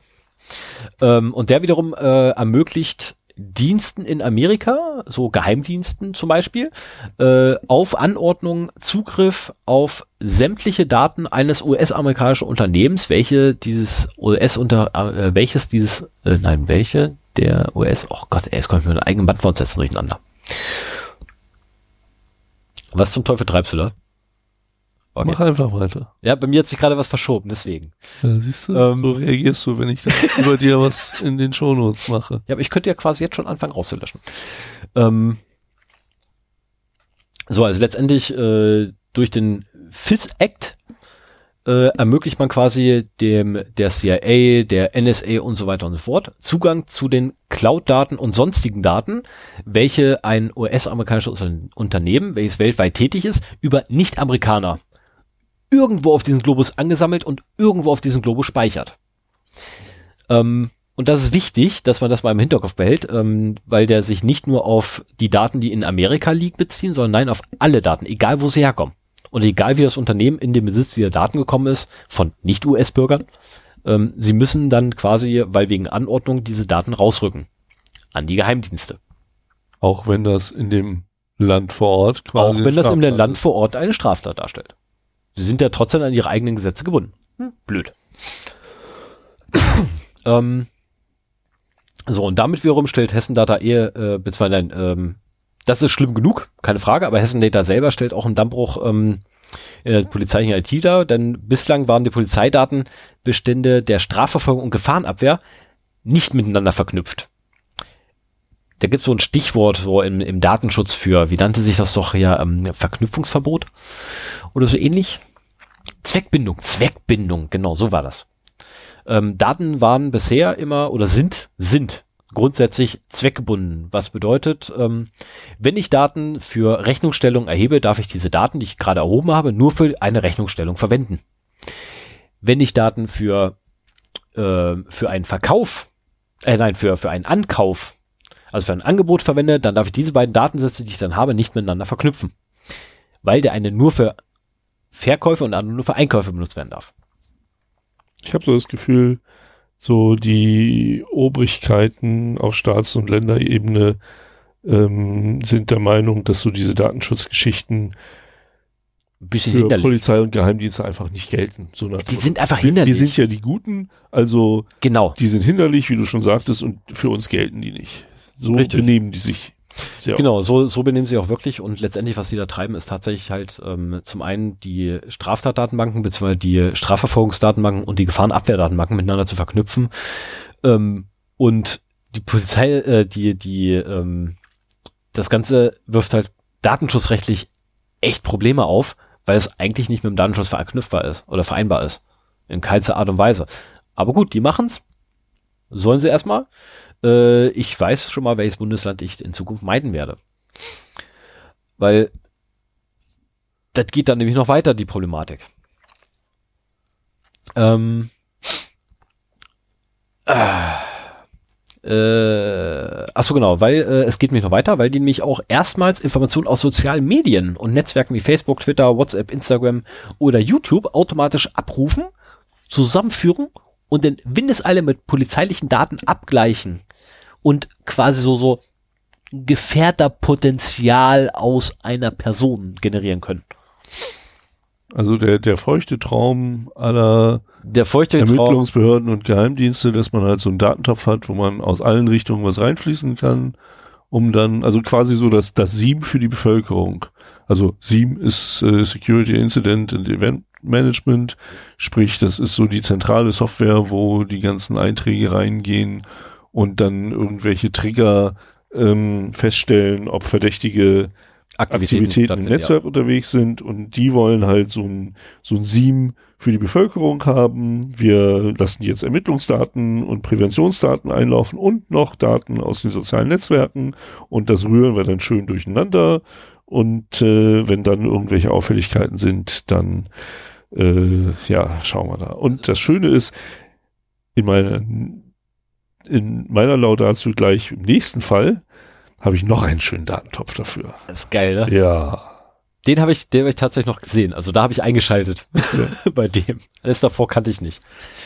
Ähm, es macht allerdings auch, äh, also jetzt, jetzt muss ich tatsächlich zitieren, weil äh, aus der Laudatio direkt, weil das kann man nicht besser sagen. Es macht darüber hinaus misstrauisch, wenn die Öffentlichkeit über den Kaufpreis der Palantir Software im Dunkeln gelassen wird. Ihr Wert beträgt nach offizieller Mitteilung 0,01 Euro ohne Mehrwertsteuer. Gegenüber Spiegel Online räumte das hessische Innenministerium ein, dass dies nicht der tatsächliche Preis sei. Wollte diesen aber aus Gründen des öffentlichen Sicherheitsinteresses des Landes Hessen nicht nennen. Wie kann eine solche Information die öffentliche Sicherheit gefährden? Werden etwa Straßenunruhen oder gar Anschläge befürchtet? Hessens Innenminister Beuth nimmt offensichtlich lieber Spekulationen in Kauf, als transparent zu arbeiten, wie es in einer Demokratie selbstverständlich ich sein finde, sollte. Das, das Verhalten äh, ist eher äh, ein Problem, als das, wenn sie den Preis bekannt geben. Ich meine, das wird teuer genug sein, aber ja, äh, das, da gehen halt Spekulationen und irgendwelche Verschwörungstheorien halt äh, durch die Decke. So, ja. Ähm, die Analyseplattform Hessen Data steht im Dauerkonflikt mit dem Recht auf informationelle Selbstbestimmung als Ausprägung des allgemeinen Persönlichkeitsrechts, Artikel 2 Absatz 1 Grundgesetz. Außerdem wird mit dem Einsatz der Palantir-Software eine wichtige Grundsäule des Datenschutzes buchstäblich niedergerissen nämlich das Prinzip der Zweckbindung, wonach personenbezogene Daten grundsätzlich nur für den Zweck verwendet werden dürfen, für den sie erhoben werden, äh, erhoben worden sind. Und das Ganze auch noch weitgehend ohne wirksame Kontrolle und in einer unheiligen Allianz mit einem Hauptakteur des US-amerikanischen Militär- und Geheimdienstkomplexes. Und ohne Wirksamkeitsnachweis. Das kommt ja auch noch dazu das ist das Bekloppte daran, aber das hast du ja eigentlich fast immer. Also das, das ist so, so ein allgemeingültiger Satz. Äh, eigentlich diese ganze Pre-Crime-Scheiße äh, ist da alles ohne Wirksamkeitsnachweis, weil ja, das wäre, das, also sorry, das macht doch zu viel Aufwand, irgendwie nachzugucken, ob eine Maßnahme, die er ergriffen hat, jetzt irgendwie wirkt. Da gibt es ein schönes Stichwort, das ich mal bei Logbuch Netzpolitik gehört habe, äh, evidenzbasierte Gesetzgebung. Also, dass man wirklich Gesetzen ein Verfallsdatum gibt und sagt, äh, nach dieser Zeit gucken wir, was das gebracht hat. Also vor Ablauf der Zeit schauen wir schon. Das wäre und, schön, und das ja. dann halt, ich meine, dann, dann könnte man einiges auch ausprobieren und dann könnte man wirklich quasi Nutzen den Kosten gegenüberstellen und sagen, ja, okay, das sind zwar Einschränkungen im Datenschutz, aber das hat wirklich diesen Nutzen gebracht. Meinetwegen, wir machen das jetzt weiter. Ähm, aber so einfach so aus, aus Gefühlen der Unsicherheit heraus irgendwelche unsinnigen Sicherheitsgesetze äh, oder Software oder Methoden einzusetzen, die dann halt erstmal in alle Ewigkeit bestehen bleiben, äh, ähm. ist absoluter Schwachsinn. In, in unserer heutigen rationalen Welt finde ich das absolut hirnrissig. Das Problem ist tatsächlich Angst. Ja. Ja, ich meine, die, die Innenminister wollen immer mehr, mehr, mehr, mehr Überwachung aus dem einfachen Grunde, weil sie der Meinung sind, es besteht eine Gefahr. Woher diese Gefahr besteht? Kein blassen Schimmer. Ich habe es noch nicht rausgekriegt, worin diese Gefahr wirklich bestehen soll. Ne, sie sprechen immer von Gefährdern, sie sprechen von, von äh, Straftätern, Gefährdern, dann hat man noch Terroristen in letzter Zeit mal ein paar Mal, ähm, die hochgepoppt sind. Ähm, aber wirklich Zahlen dafür und Fakten dafür, um das zu untermauern, diese Angst, gibt es nicht. Die sind einfach nicht vorhanden. Ne, das ist so ähnlich wie, wie bei der Flüchtlingsfrage damals. Oh, jetzt gibt's ja viel mehr Kriminalität als vorher, wo dann die Polizei selber sogar in ihrem Bericht geschrieben hat, äh, nö, ist, ähm, die sind jetzt nicht großartig krimineller, äh, krimineller als jeder andere Deutsche auch. Ja.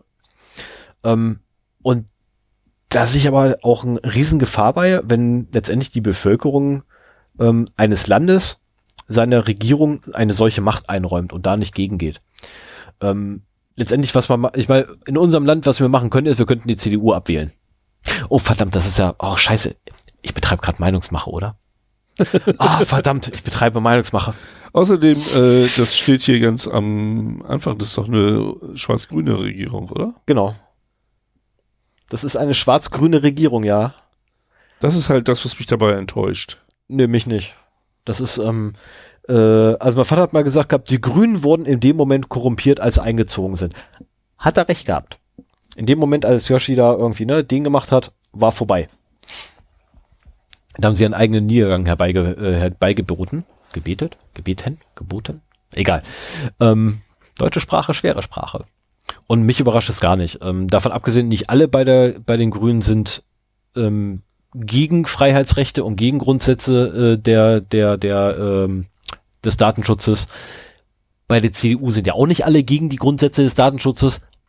Die davon, die müsste man mal loswerden. Wäre schön. Ähm, naja, jetzt ist die Software da, wir müssten halt gucken, was man da irgendwie noch machen könnte. Oder andere Leute müssten sich da mal mit beschäftigen und gucken, was machen können. Ähm, also ich hätte auch Lust, so irgendwie zu gucken, wie man das Scheißding irgendwie verarschen kann.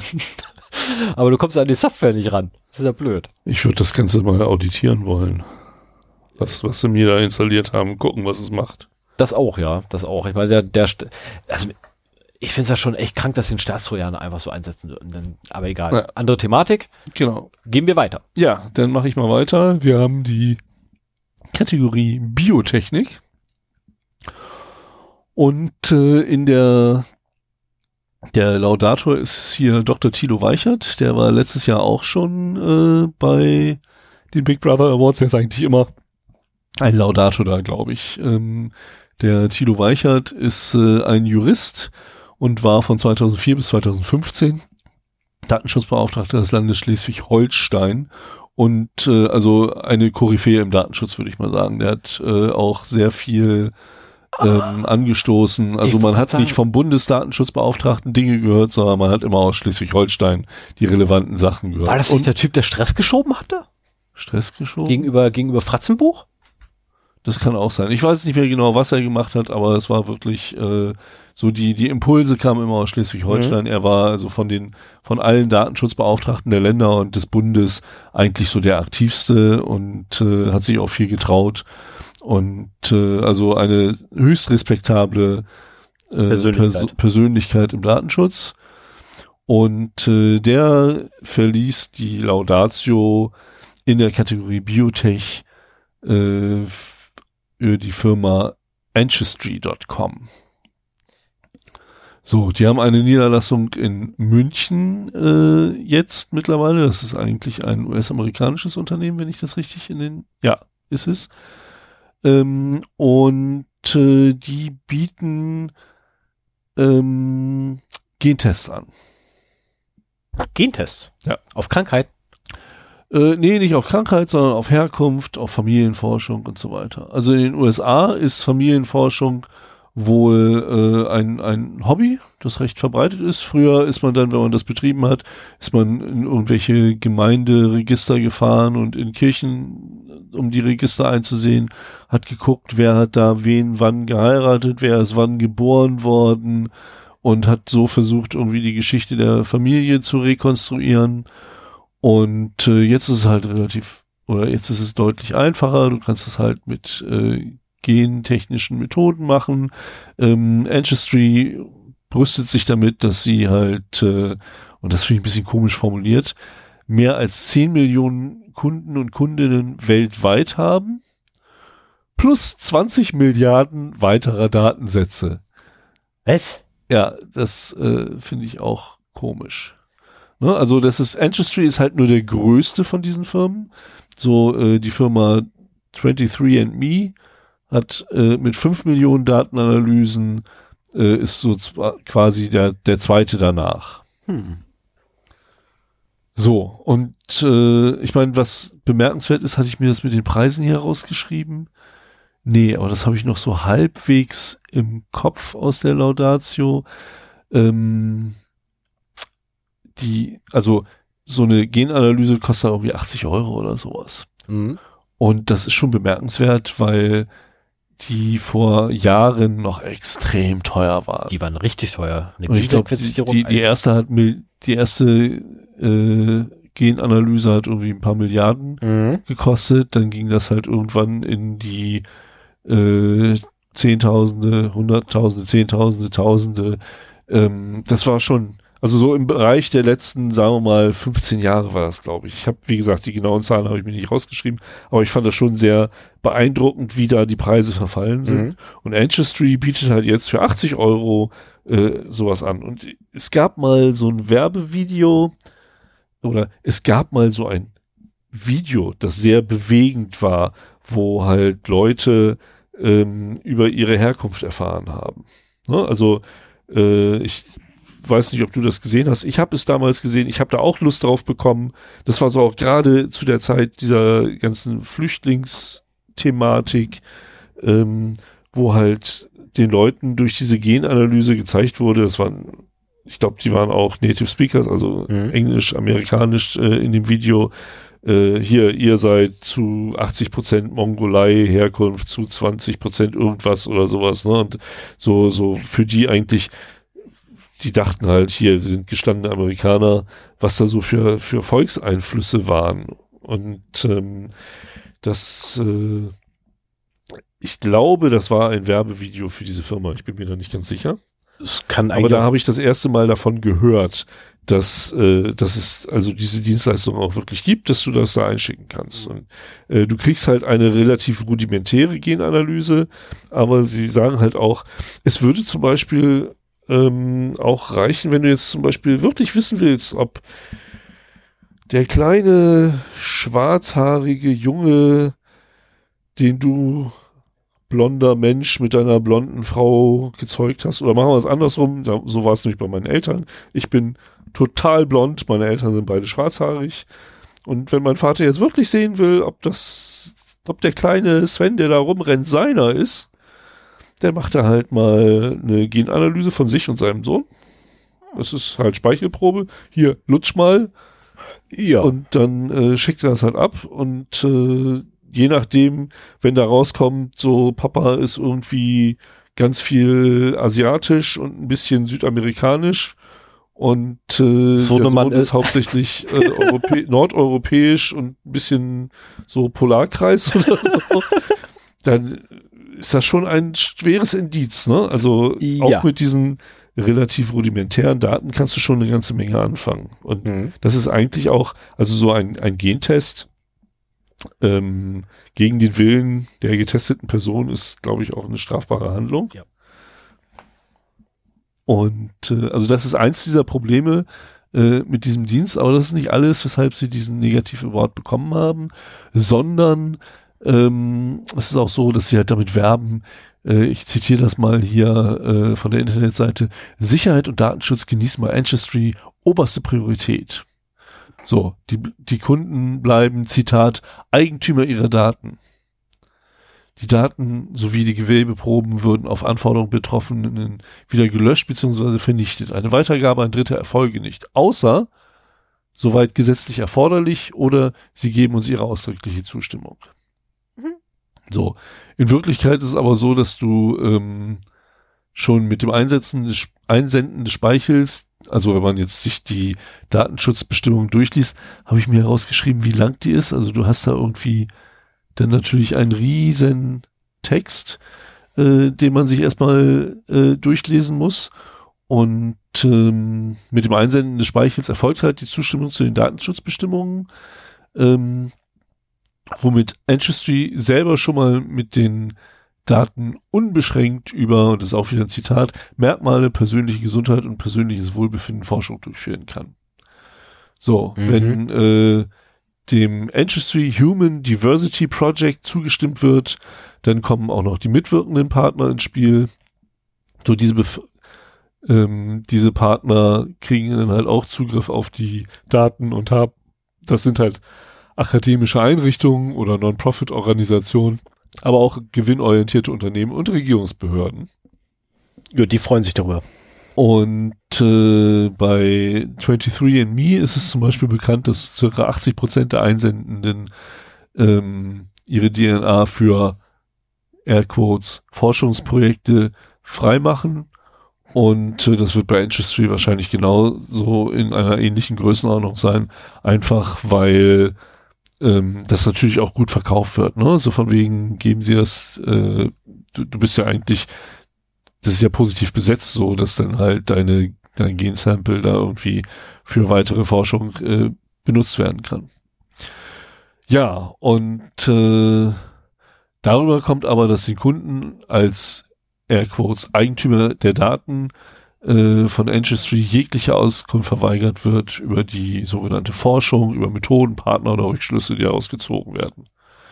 So. Ähm, also wir haben das Problem mit den Genanalysen, wir haben das Problem mit den Daten und ähm, dazu kommt noch, dass äh, ich hatte es ja schon bei Facebook irgendwie gesagt, dass halt da am Anfang noch gar nicht klar war, wofür die diese ganzen Daten benutzen können.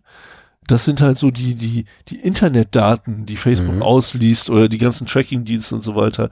Hier haben wir jetzt Gendaten, die eine Firma beginnt zu sammeln. Und äh, das ist natürlich ein, ein Riesenpool, der für ganz viele Sachen genutzt werden kann und auch schon genutzt wird. Denn, ähm, also ähm, der, der Pharmafirm, der Pharmakonzern GlaxoSmithKline hat äh, mit 23andMe zum Beispiel, ich frage mich, so über 23andMe scheint mehr bekannt zu sein als über Ancestry. Der negative Wort ging an Ancestry als den größten Anbieter. Mhm. Und ständig wird hier 23andMe zitiert, weil daraus anscheinend mehr bekannt ist. Und ja. so nach dem Motto, und bei Ancestry muss das so ähnlich sein. Das ist das Einzige, was mich daran so ein bisschen stört. Weißt du, wer 23andMe gegründet hat? Wo es herkommt? Nee. Google. Ah, okay. Deswegen wird das dann genommen und deswegen ist es auch so offen, die Daten dafür. Ah ja, okay. Auf jeden Fall äh, hat halt 23andMe ein 300 Millionen US-Dollar Deal mit GlaxoSmithKline geschlossen. Mhm. Äh, einen Kooperationsvertrag zur Nutzung der Daten. Bei nur halb so großen Datenbestand. Ja, genau. Und also da kommen wirklich Begehrlichkeiten auf. Und es ist ja auch so, und da haben wir auch wieder den äh, FISA oder den mhm. FIS Act, ähm, dass halt diese Daten eben auch an äh, die Obrigkeit äh, weitergegeben werden muss, wenn die das anfordern. Und da war es auch schon so, dass ähm, Menschen, die dort ihre DNA haben analysieren lassen, äh, in das Visier der Polizei gekommen sind. So. Ähm, und zwar gab es da irgendwie eine Suche nach dem Golden State Killer. Mhm. Und da hatte man wohl ein DNA-Sample. Und äh, dann hat, ist man an die rangetreten, so nach dem Motto, hier, das ist die DNA-Probe von unserem Täter, gebt uns Verwandte. Hm. Und dann haben die ihren Datenbestand durchgeguckt. Also das ist eigentlich, ich glaube, der Staat träumt schon lange davon, ja. eine Gendatenbank seiner äh, Bürger zu Staatsbürger haben. zu haben. Hier hat er noch die schöne Sache, dass er einen großen Fundus hat äh, den er gar nicht selber verwalten muss, auf den er aber zugreifen kann, wenn er es möchte. Und ähm, ja, da wurde halt die Familie ausgeforscht und über dieses Sample gefunden, um dann halt irgendwie diesen ähm, Täter zu finden. Die Firma Entry hat übrigens ähm, eine Gegendarstellung äh, herausgebracht und äh, diese die Tatsachen da als Fake News bezeichnet. Aber darauf hat Tino Weichert auch schon in einem Blogartikel ähm, ist drauf eingegangen. Mhm. Und den verlinke ich auch nochmal, äh, dass man da jetzt seine Antwort auch nochmal sich angucken kann. Also, ich glaube, die haben einen würdigen Preisträger in dieser Kategorie gefunden. Würde ich jetzt fast behaupten. Also vor allem ne, bei solcher Gegenwehr, ja. Würde ich, doch, ich meine, oh gut, okay, weil auf der anderen Seite mal, die, die, die ziehen wahrscheinlich hier ne, ihren größten Unterstützer, Trump, die pullen einen Trump. Fake News. Fake News.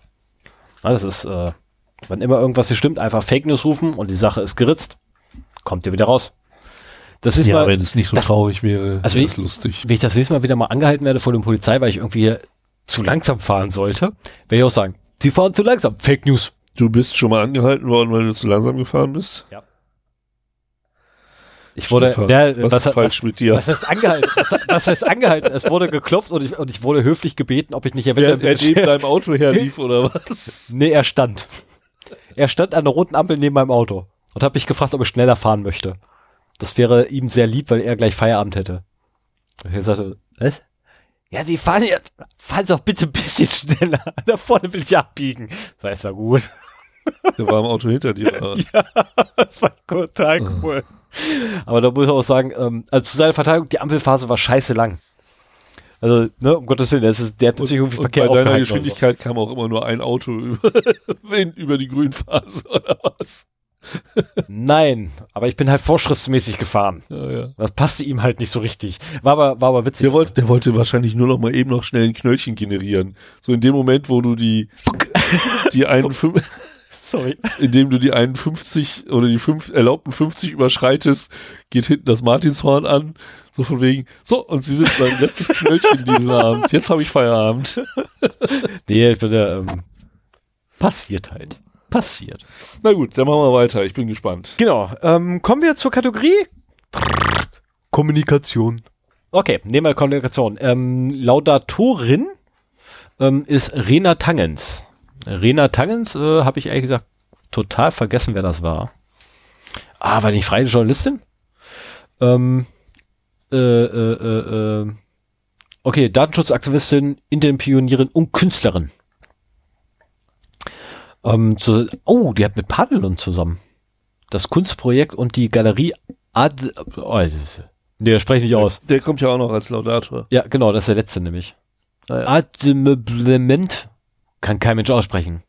Ähm, zusätzlich ist er auch noch Mitbegründer und Vorsitzender der Grundrechte und Datenschutzvereinigung Digital Courage. Vormals Philbit, Philbut. Und Mitorganisatorin sowie Jurymitglied der Deutschen Big Brother Awards ähm, die seit dem zweit, oh, seit dem Jahre 2000 werden sie verliehen. Ah. Jetzt haben wir endlich mal eine Jahreszahl dafür. Siehste, einfach mal bei Rena Tangens nachgucken. Bei der findest du auch die Dauer, seit dem wann es die Dinger gibt. 19 Stück wurden verliehen mittlerweile. Ähm, wir können ja mal eine Mega-Folge machen. Alle. alle von 2000 bis 2015 aufarbeiten. Äh, so viel Urlaub habe ich nicht. so viel Urlaub habe ich wirklich nicht. So, und jetzt kommt's aber. Haltet euch fest. Der Brick Brother Award 2090 in der Kategorie 19. Kommunikation. 2090? 19, 19. Ich fange nochmal an. Der Big Brother Award 2019 in der Kategorie Kommunikation geht an Pre Preshire? ich denke, du hast das Video gesehen, dann, äh, den Livestream, dann musst du auch wissen, wie man es ausspricht. Ich hab's vergessen. Ich hab Blackout. Ähm, Preshire Technologies GmbH in Aachen.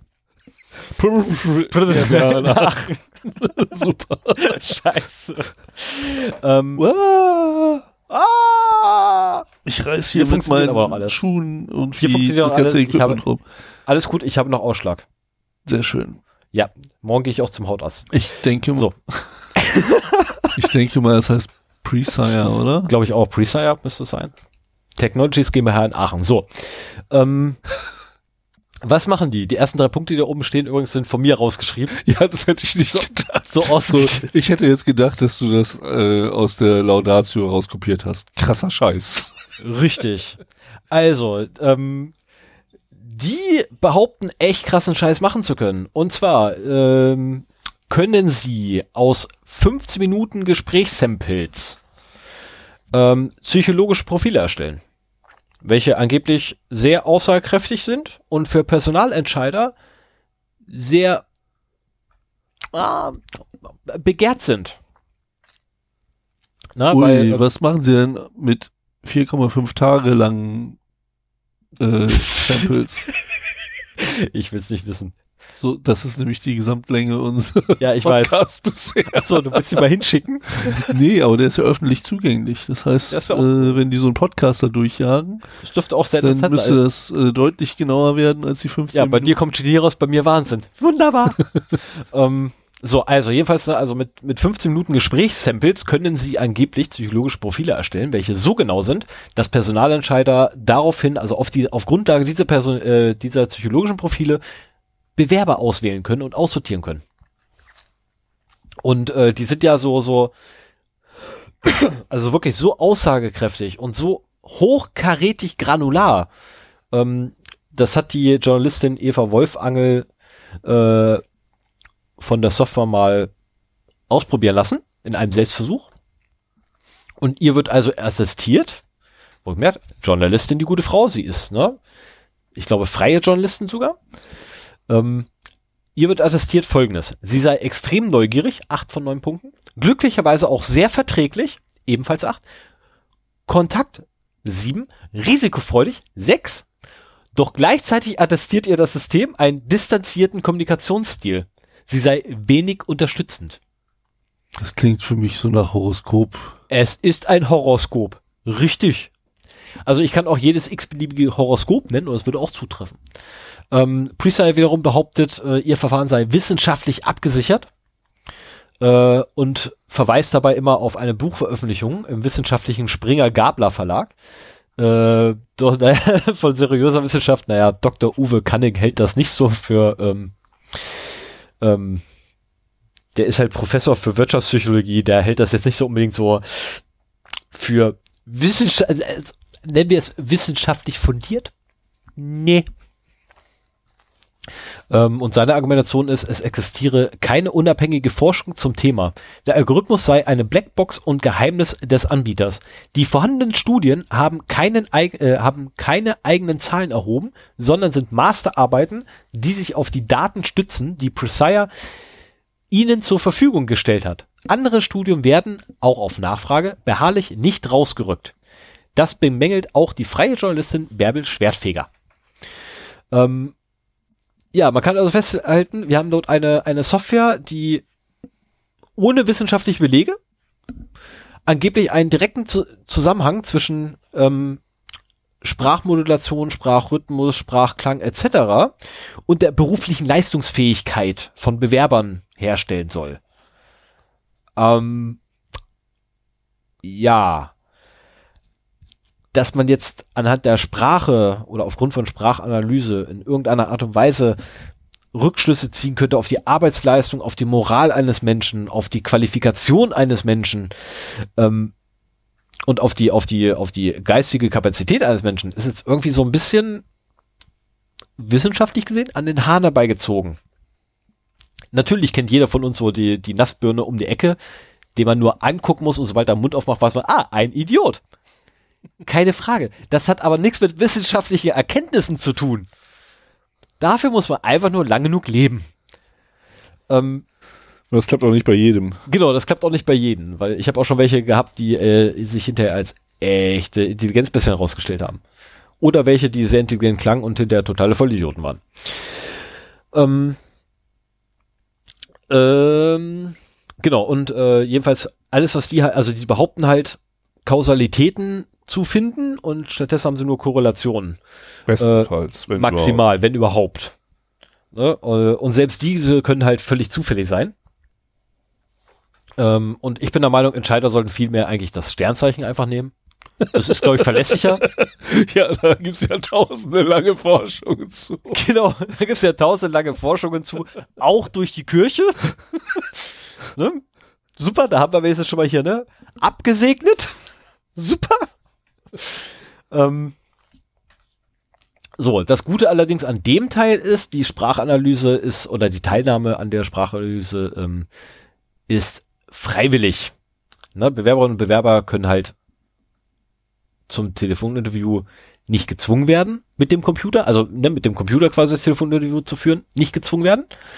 Ähm, und das gilt erst recht, seit 2018 nämlich die Datenschutzgrundverordnung äh, Grundverordnung auch Anwendung findet. Ähm, weil nämlich Artikel 7 Absatz 4 Freiwilligkeit bei der Einwilligung. Aber wie weit ist es eigentlich mit der Freiwilligkeit, wenn jemand einen Job unbedingt haben möchte? So, so sagen wir Dauer, Dauerarbeitsloser. Lang Achso, Entschuldigung, meinst, das, das Risiko ist so nach dem Motto, äh, oh, Sie wollen hier anfangen? Ja, dann äh, reden Sie doch erstmal 15 Minuten in dieses Mikro bitte. Genau. Genau das. Nee, tut mir leid. Also unsere Bewerbungen laufen so ab, dass erstmal 15 Minuten hier mit dem Computer geredet wird, bevor wir in irgendeiner Art und Weise auch nur daran denken, ihre Bewerbungsunterlagen zu berücksichtigen. Ja, krass. Ähm, und unter solchen Voraussetzungen, ich meine, es, es gibt hier äh, eins, zwei, drei Unternehmen, wo die Leute alle versuchen hinzuströmen, hier in der Region, weil es einfach sichere Arbeitsplätze sind. Ähm, und wenn die es einführen würden? Hm, äh, die Frage ist aber, wer setzt denn das Zeug eigentlich ein? Angeblich mehr als 100 Firmen. Ein paar kennt Ui. man mit Sicherheit. Äh, unter anderem Personaldienstleister und Zeitarbeits, äh, Zeitarbeitsvermittler Randstadt, der Aha. Versicherungskonzern HDI und auch die Gothaer, Gothaer Versicherung. Gotha, ja. Gothaer. Oh Gott. Mann, die was Versicherung aus Gotha. Die Gothaer Versicherung. Ach so. Ach so, ich dachte, das wäre der Name komplett. Okay ähm, der Transportriese Fraport, das Handelsblatt, die Unternehmensberatung KPMG, der Stromversorger RWE, die Krankenkasse DAK, DA, nicht DR, DAK, die Hotelgruppe Accor, Accor, Accor, ist Accor, Accor, mit zwei, mit C, mit zwei C. IBM und Mobilfunkanbieter Vodafone. Krass. Aber damit nicht genug. Ich bin noch nicht am Ende angekommen, ich habe gerade mal Halbzeit. Ähm, kommt noch was darüber, also können die aus beliebigen Texten das rauslesen oder musst du da was Spezielles vorlesen oder was? was es kommt noch weiter, pass auf. Okay. Ähm, also äh, das Ganze läuft so ab, äh, dass ja völlig belanglose Fragen gestellt werden. Du sollst aber dich mit dem Computer unterhalten, der Computer fragt dir, wo waren sie denn in ihrem letzten Urlaub? So, völlig belanglose Sachen, die nichts mit dem Job zu tun haben. Okay. Haben Sie gut hergefunden. Wie geht's Ihnen heute? Das Wetter draußen ist echt klasse. Gut, ich habe keine Frage, äh, keine Ahnung, welche Fragen benutzt werden. Die einzige Frage, die ich definitiv weiß, die, äh, die kam bei dem Selbstversuch ist, wie war Ihr letzter Urlaub? Ah, ja. Um daraus halt irgendwie Rückschlüsse zu ziehen, ist mm, ja. Aber egal. Ähm, also grundsätzlich, ich bewerbe mich einfach nirgendwo mehr, dann komme ich auch nicht mehr an diese, an diese, an dieses Unternehmen ran, richtig? Falsch. Ich rufe morgen mal bei einem Callcenter an. Wird dir gefragt, aus Qualitätssicherungsgründen zur Sicherstellung der Qualität ähm, innerhalb unseres Unternehmens und während dieser Anrufe würden wir ganz gerne von Ihnen eine Erlaubnis haben, dass dieses Telefonat aufgezeichnet und ausgewertet werden darf. Sind Sie diesem damit einverstanden? Ähm, kennt mit Sicherheit fast jeder solche Sprüche und so ein Blödsinn. Ich, meine, ich habe mir das gerade aus dem Finger gezogen, das klingt bei denen noch viel, viel toller. Ähm, und wenn ich ein bisschen drüber nachdenke, kriegt das auch besser hin. Ja, das ist dann blöd. Sagt mal lieber nein. Ähm, weil äh, dort kommt das auch zum Einsatz. Und der Marketing-Sprech von Presire über, klingt ein bisschen übertrieben. Wie immer. Doch, äh, aber anders als vorher waren es ja so Vorhersagen, ne, ob jemand für einen Job geeignet ist. Jetzt ist so, so Sprachanalyse für geleitete Telefonate. Also letztendlich wird im Callcenter Agent, ähm, also diese, diese Software hört die ganze Zeit mit und live wird im Callcenter Agent dein Gemütszustand übermittelt und Vorschläge macht, in welche Richtung er doch lieber weiter seine Verhandlung treiben möchte, weil nichts anderes als Verhandlung ist es, wenn wir beim Callcenter anrufen. Entweder wir haben ein Problem, das gelöst werden soll, oder die wollen uns was verkaufen oder wir wollen was von denen haben und erwerben. Und es sind immer Verhandlungen, die dort stattfinden. Und äh, ja, wenn jetzt natürlich mein Gegenüber so einen kleinen Psychoanalytiker äh, die ganze Zeit im Ohr hat, habe ich einen etwas sehr fiesen Nachteil. Ähm, das ist halt echt blöd. Ähm, und was da alles denkbar ist, egal, ne? Ähm, wobei man könnte vielleicht noch das Zitat vom, vom Gründer des Unternehmens, Dirk Gratzel, Gratzel, Gratzel, äh, heranziehen. Wir können alles beantworten, was von unseren Kunden gewünscht wird. So übrigens zum Beispiel, was verrät die Sprache eines Kunden über ihn? Ist dieser Krankenversicherte depressiv? Lügt dieser Versicherte, wenn er eine Schadensmeldung absetzt? Ähm, ja. Ich zitiere hier mal ganz kurz aus der Laudatio. Dieser Einsatz von Sprachanalyse im Callcenter ist nicht nur unethisch, er ist illegal. Er verstößt gegen das Telekommunikationsgesetz und verletzt die Vertraulichkeit des Versprechen äh, des gesprochenen Wortes, Paragraph 201 Strafgesetzbuch. Das ist strafrechtlich besonders sanktionierbar. Und damit wäre ich auch schon am Ende. Ähm, also ich finde das heftig. Also auf der einen Seite, oh, ich habe einen Sonnenbrand. Aha. Ich hätte äh, gerade fast gesagt gehabt, das passt so wunderbar in die Reihe der vorherigen zwei. Ne, die, die sollten sich vielleicht mal zusammentun. Jetzt mal ernsthaft, ich meine, du, du hast, du hast die, du hast die Strafverfolgungsdatenbank, du hast die Gefährderdatenbank, du hast die den, äh, die, die, den geht, nein, die Gendatenbank und jetzt auch noch die Sprachdatenbank.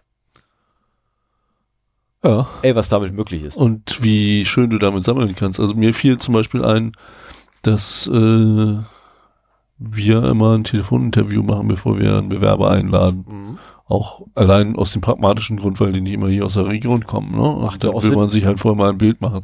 Das ist im Prinzip die analoge Variante von dem, was sie da beschreiben. Genau. Ähm, wenn du dann quasi das Gespräch mitschneidest und da mal durchjagst, ja. äh, dann kriegst du ein Ergebnis, das, und das ist die zweite Sache, höchst fragwürdig ist. Also einmal, dass sie, wenn sie das wirklich könnten, was sie versprechen, ist das schon ein tiefer Einschnitt in Privatsphäre Richtig. und ethische Grundsätze. Und dann versprechen sie das noch und es ist sehr wahrscheinlich, dass das ziemlicher Mumpitz ist, was die da machen. Ja. Also, dass es nicht wissenschaftlich basiert ist und dass da irgendwas rausgewürfelt wird. Also ein, ein, ein, ein Punkt muss ich ganz kurz ähm, nochmal machen äh, bezüglich Sprachanalyse und was man da eigentlich rauslesen kann. Also es ist durchaus möglich, ähm, aus der aus einem äh, aus dem gesprochenen Wort quasi, ne, äh, wenn eine Unterhaltung lang genug geht. Das ist nämlich der der der Knackpunkt. Also ich meine, die machen das aus 15 Minuten. Ähm, die besten Analytiker brauchen mehr.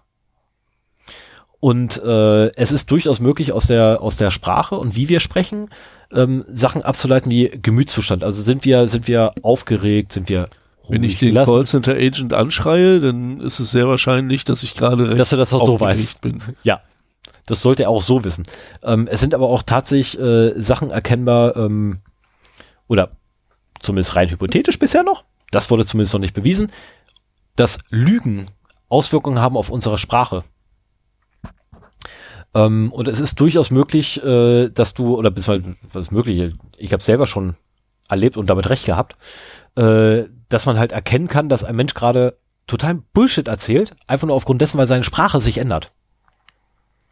Ne? In einem Moment sitzt er da und erzählt dir irgendwas und dann ändert sich komplett das gesamte Sprachbild und du weißt gar nicht mehr, also man achtet nicht drauf. Mhm. Ne? Das sind immer so, so Nuancen.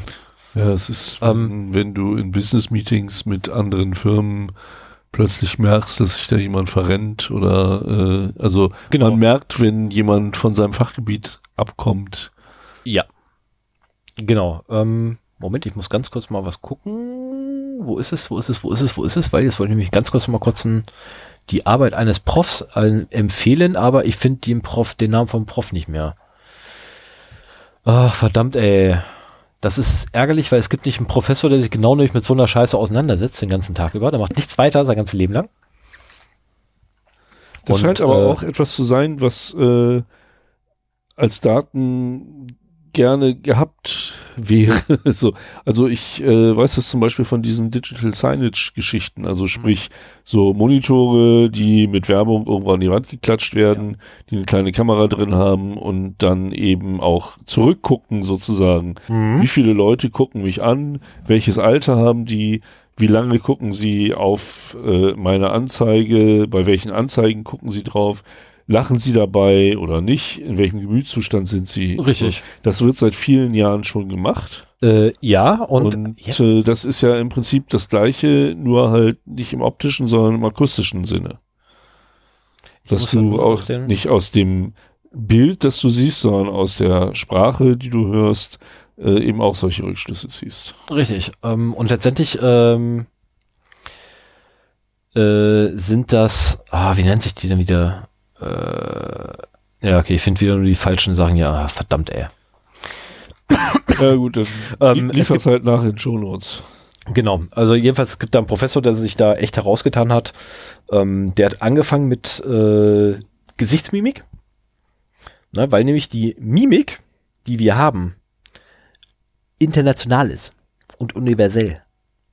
Ist sie das wirklich? Ist sie tatsächlich. Und du kannst dir einen Asiaten nehmen, der hat dieselbe Mimik wie wir. Die Ausprägung ist natürlich, klar, keine Frage. Ich meine, die Ausprägung, ja, aber wir haben dieselbe Muskulatur und die zucken identisch. Ähm, das Problem ist nur die Interpretation davon. Ja, ist so ein Ding. Also da bräuchte man eigentlich ein- eine Hochgeschwindigkeitskamera, die die ganze Zeit ins Gesicht guckt, um das wirklich verlässlich machen zu wollen. Ähm, weil teilweise dauern die Sachen nämlich, auf die man wirklich achten muss, nicht mal eine, nicht mal eine Hundertstel von einer Sekunde. Ähm, ja, und damit wäre ich dann quasi durch. Wie gesagt, ich, Ja. ich liefere den nach und äh, über seine Arbeit kann man sich da echt nochmal ein bisschen beschäftigen, weil es echt super. Und wenn ich irgendwann sein Buch finde, kaufe ich es auch. Ja, ähm, dann mache ich mal weiter. Und zwar, äh, es kommt mir sehr entgegen, die Kategorie Technik. Laudator ist Frank Rosengart, äh, der einzige von den äh, fünf Laudatoren, der keine Wikipedia-Seite hat und deswegen hier nicht verlinkt ist und äh, weshalb ich auch nichts über ihn weiß. Obwohl, ich hatte, ah verdammt, ich hatte doch Infos gefunden. Ja, also lassen wir das mal so stehen. Der Big Brother Award 2019 in der Kategorie Technik geht an das Technical Committee Cyber des Europäischen Instituts für Telekommunikationsnormen ECI.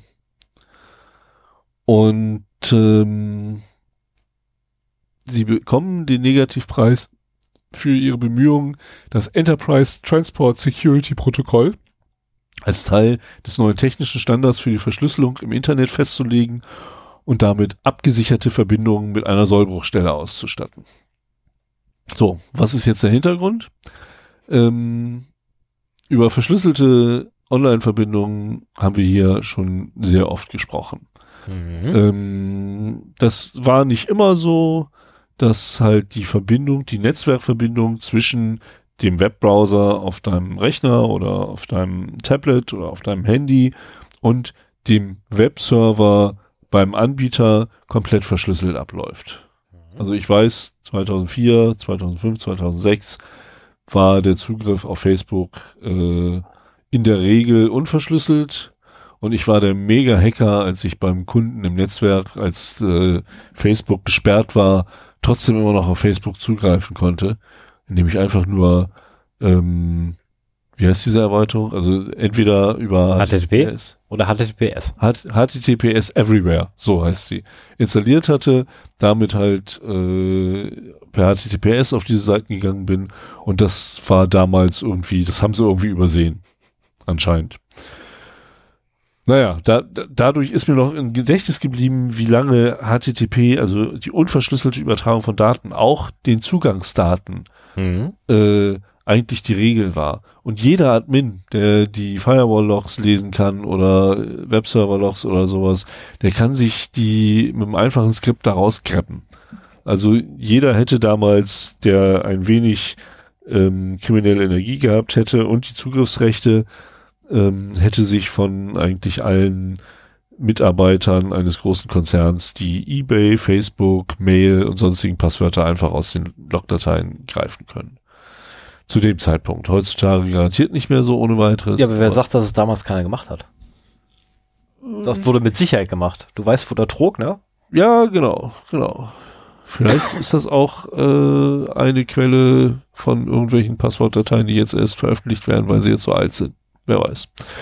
Naja, auf jeden Fall ähm, gab es dann SSL oder den Nachfolger TLS. SSL steht für Secure Socket Layer. Mhm. Ähm, TLS finde ich da ein bisschen besser beschreibend. Äh, Transport Layer Security, also äh, Sicherheit durch Verschlüsselung auf dem Netzwerklayer, auf dem die Daten transportiert werden. Und äh, da wird ja allgemein empfohlen, äh, auch äh, die Verschlüsselung auf den TLS-Standard 1.2 äh, zu beschränken, weil alle darunter, also TLS 1.0, 1.1, aber auch SSL äh, 1, 2, Oh, ich weiß nicht, wo wir gerade sind. ja, keine Ahnung, gelten mittlerweile als unsicher und gebrochen. Und auch die TLS-Version 1.2 ist gut zehn Jahre alt mittlerweile. Ähm, und im Laufe der Zeit wurden halt Angriffsmöglichkeiten entdeckt, mit denen kriminelle oder auch staatliche Stellen diese Verschlüsselung eben auch knacken können. So, und damit ist klar, es muss ein neuer Standard her. Und äh, daran wird seit über zwei Jahren gearbeitet. Das äh, ein, eins der führenden Gremien ist da die äh, IETF, das ist die Internet Engineering Task Force. Mhm. Wer ab und zu mal Chaos Radio hört, äh, wird davon schon öfter gehört haben, weil es halt auch, ich weiß nicht, ist das Clemens, äh, der da ein bisschen involviert ist, äh, da kriegt man so ganz gut was erzählt. Und äh, da macht man sich halt so Gedanken, weil man eben die neue TLS-Version 1,3 ähm, jetzt umsetzen oder implementieren möchte. Also einen Standard implementieren, sprich man beschreibt, ähm, wie diese Verschlüsselung umzusetzen ist, so dass sie nach dem aktuellen Stand der Technik auch nicht gebrochen werden kann. So, und äh, da haben sie halt auch einen Vorschlag gemacht.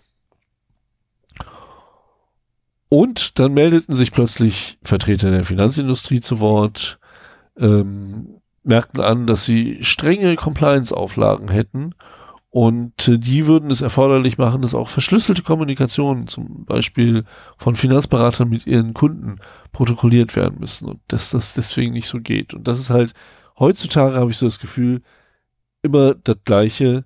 Ähm, man macht Verschlüsselung ja eigentlich, um sie sicher zu machen, um eine sichere Ende-zu-Ende-Verschlüsselung zu haben zwischen den beiden kommunizierenden äh, ähm, Engpunkten und dazwischen kann halt niemand das abgreifen. Aber es gibt auch aus Security-Sicht, also es gibt auch durchaus ähm, für einen äh, Security-Menschen das Begehren, Verschlüsselung aufzubrechen, ähm, um zum Beispiel äh, die den, den ausgehenden und eingehenden Internet-Traffic eines Unternehmens überwachen zu können. Ja. Ne? Aber damit macht man halt diese Verschlüsselung komplett nutzlos. Und ähm, das selbst Amerika ist davon abgegangen, die, die ja bei solchen Security-Geschichten immer ganz groß sind, ähm, Backdoors in solche Verschlüsselungen einzubauen, weil sie gemerkt haben, dass sie sich damit ins eigene Knie schießen. Und ähm, naja, diese, diese Bankindustrie oder Finanzindustrie äh, hab, haben halt jetzt äh, behauptet, sie brauchen einen Nachschlüssel, um trotz Verschlüsselung für Dritte selbst alles lesen zu können. Und äh, wie zu erwarten, fand äh, auch fanden auch die europäischen Geheimdienste das ganz toll, dass die Finanzindustrie das anmerkte. Was auch sonst? Äh, allen voran der britische GCHQ, den man ja spätestens seit der Snowden-Enthüllung auch äh, kennt. Davor habe ich ihn nie gehört. Ja, die würden sich freuen. Oh, die haben sich sehr gefreut. Und ähm, die halt über die Mitglieder des National Cyber Security Centers im Technical Committee Cyber beim Europäischen Institut für Telekommunikationsnamen, also dem Preisträger, ähm, dann ähm, einen neuen Standard verabschiedet haben. Also das IETF hat sich ausdrücklich gegen den Nachschlüssel entschieden und äh, die haben halt TLS 1.3 auf den Weg gebracht. Ich weiß gar nicht, ob das schon veröffentlicht ist. Äh, Ist oder ob das noch ein Prozess ist. Auf jeden Fall haben dann die Gegenspieler sozusagen ähm, ein sogenanntes Enterprise TLS oder kurz ITS entwickelt, das eben mit dieser Funktion des Nachschlüssels ausgestattet ist. So, ETS hat einen Nachschlüssel und damit äh, ist das eine Verschlüsselung mit Sollbruchstelle. Der Nachschlüssel, wir hatten das Thema heute schon mal, muss halt irgendwo liegen. Wenn der liegt und äh, wenn er attraktiv genug ist, dann liegt er auch irgendwann. Mhm. Ähm, dann ist die eigene verschlüsselte äh, Information nicht mehr sicher. Also selbst wenn, wenn Banken äh, da in ihren hochsicheren Systemen äh, den, den Schlüssel in einem Vault drin haben, dann wird halt, was weiß ich, durch organisierte Kriminalität Mitarbeiter bestechen, äh, Drohungen aussprechen. Ich glaube, das, das funktioniert auch besser als Geld irgendwie. Einfach so nach dem Motto, ja, du besorgst uns das jetzt und wenn du es nicht machst, dann kümmern wir uns mal um deine Tochter. Und äh, das ist ein sehr starkes Argument und vielleicht gibt es ja ein Vier-Augen-Prinzip, da muss man das halt bei zwei Leuten machen. Aber äh, das gibt schon Mittel und Wege, an solche Sachen ranzukommen. Und ähm, insofern äh, ist dieses ETS halt ja als nicht sicheres Protokoll ähm, zu betrachten. Dummerweise ähm, kann es auch sein, dass zum Beispiel staatliche Stellen die Serverbetreiber verpflichten könnten, einen äh, solchen festen Schlüssel einzustellen und diesen herauszurücken. Ne? Das wäre ja auch eine, eine denkbare Maßnahme. Und dazu kommt noch, dass dieser kaputte Verschlüsselungsstandard ETS äh, von einem Nutzer im Browser nicht vom TLS 1.3 zu unterscheiden ist. Das ist ja auch jetzt schon so. Wir sagen, oh, das ist sicher, weil das ist HTTPS, da ist so ein grünes Schloss äh, vor dem URL in der Browserleiste. Nee, das ist ja So. nicht ganz richtig. Ich sage, das ist sicher, weil ich meinen Browser konfiguriert habe, dass nur TLS 1.2 akzeptieren darf Ja, du, aber äh, und das Schloss da oben habe. andere, andere Leute halt nicht, ne? Genau. Und ähm, insofern heißt das gar nicht mehr unbedingt, dass HTTPS sicher sein muss, aber ohne das S ist es auf jeden Fall unsicher, sagen wir es mal so. Und auch da ist es heutzutage, wenn ein Webserver halt SSL 2 äh, als Verschlüsselungsstandard benutzt, dann sieht das genauso grün aus da oben in der Browserleiste. Und äh, unter diesen äh, SSL und TLS-Versionen wird da halt nicht großartig unterschieden. Naja, und damit haben halt die Preisträger einen äh, zweiten Standard geschaffen, der wohl auch in der Praxis Verwendung finden wird. Aber wer ihn verwendet, bringt damit Nutzerinnen und Nutzer auch in die erhebliche Gefahr, dass ihre vermeintlich sichere Kommunikation ohne ihr Wissen ausspioniert werden kann.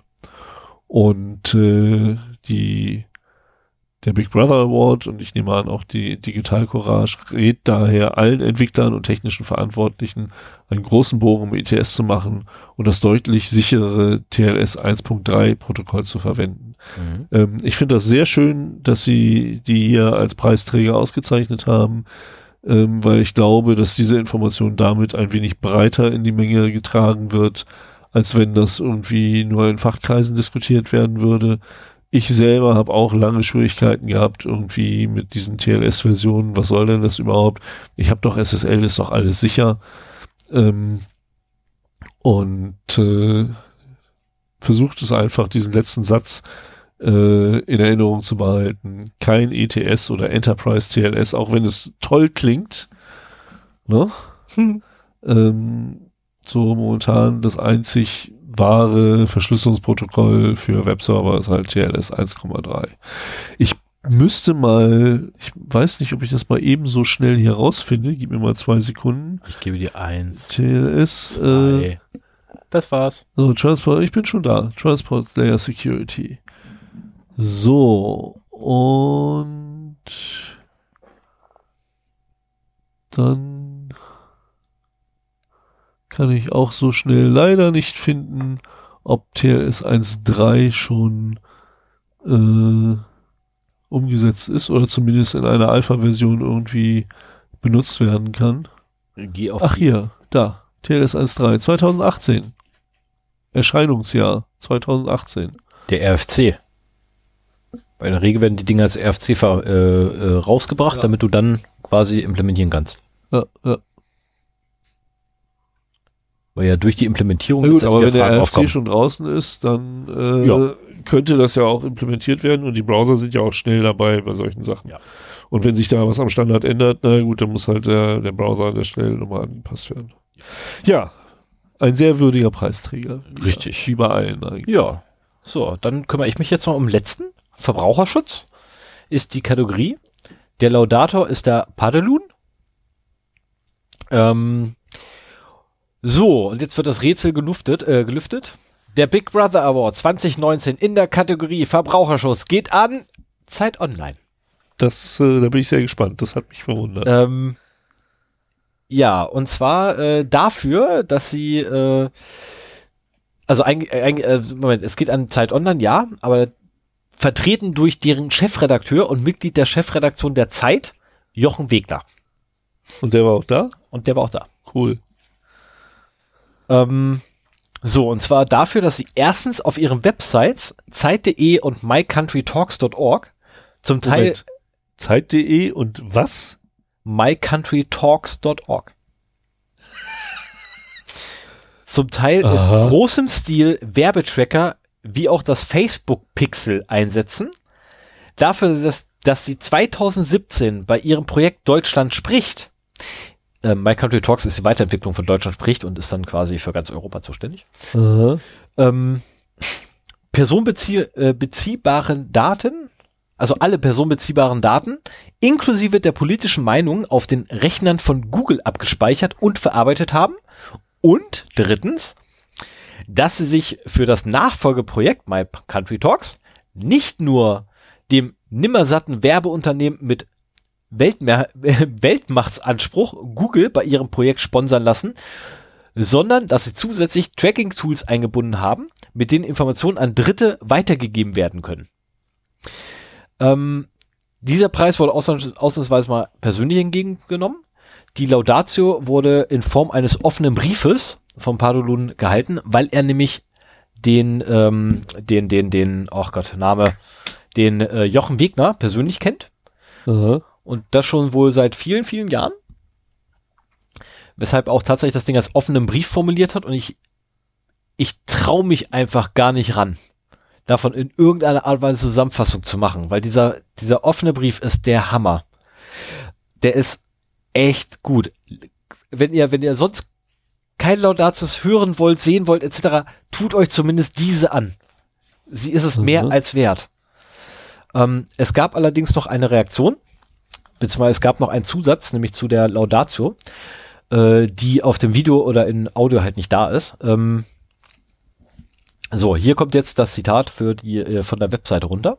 Jochen Wegner hat unter großem respektvollem Applaus den Big Brother Award für Zeit Online persönlich entgegengenommen.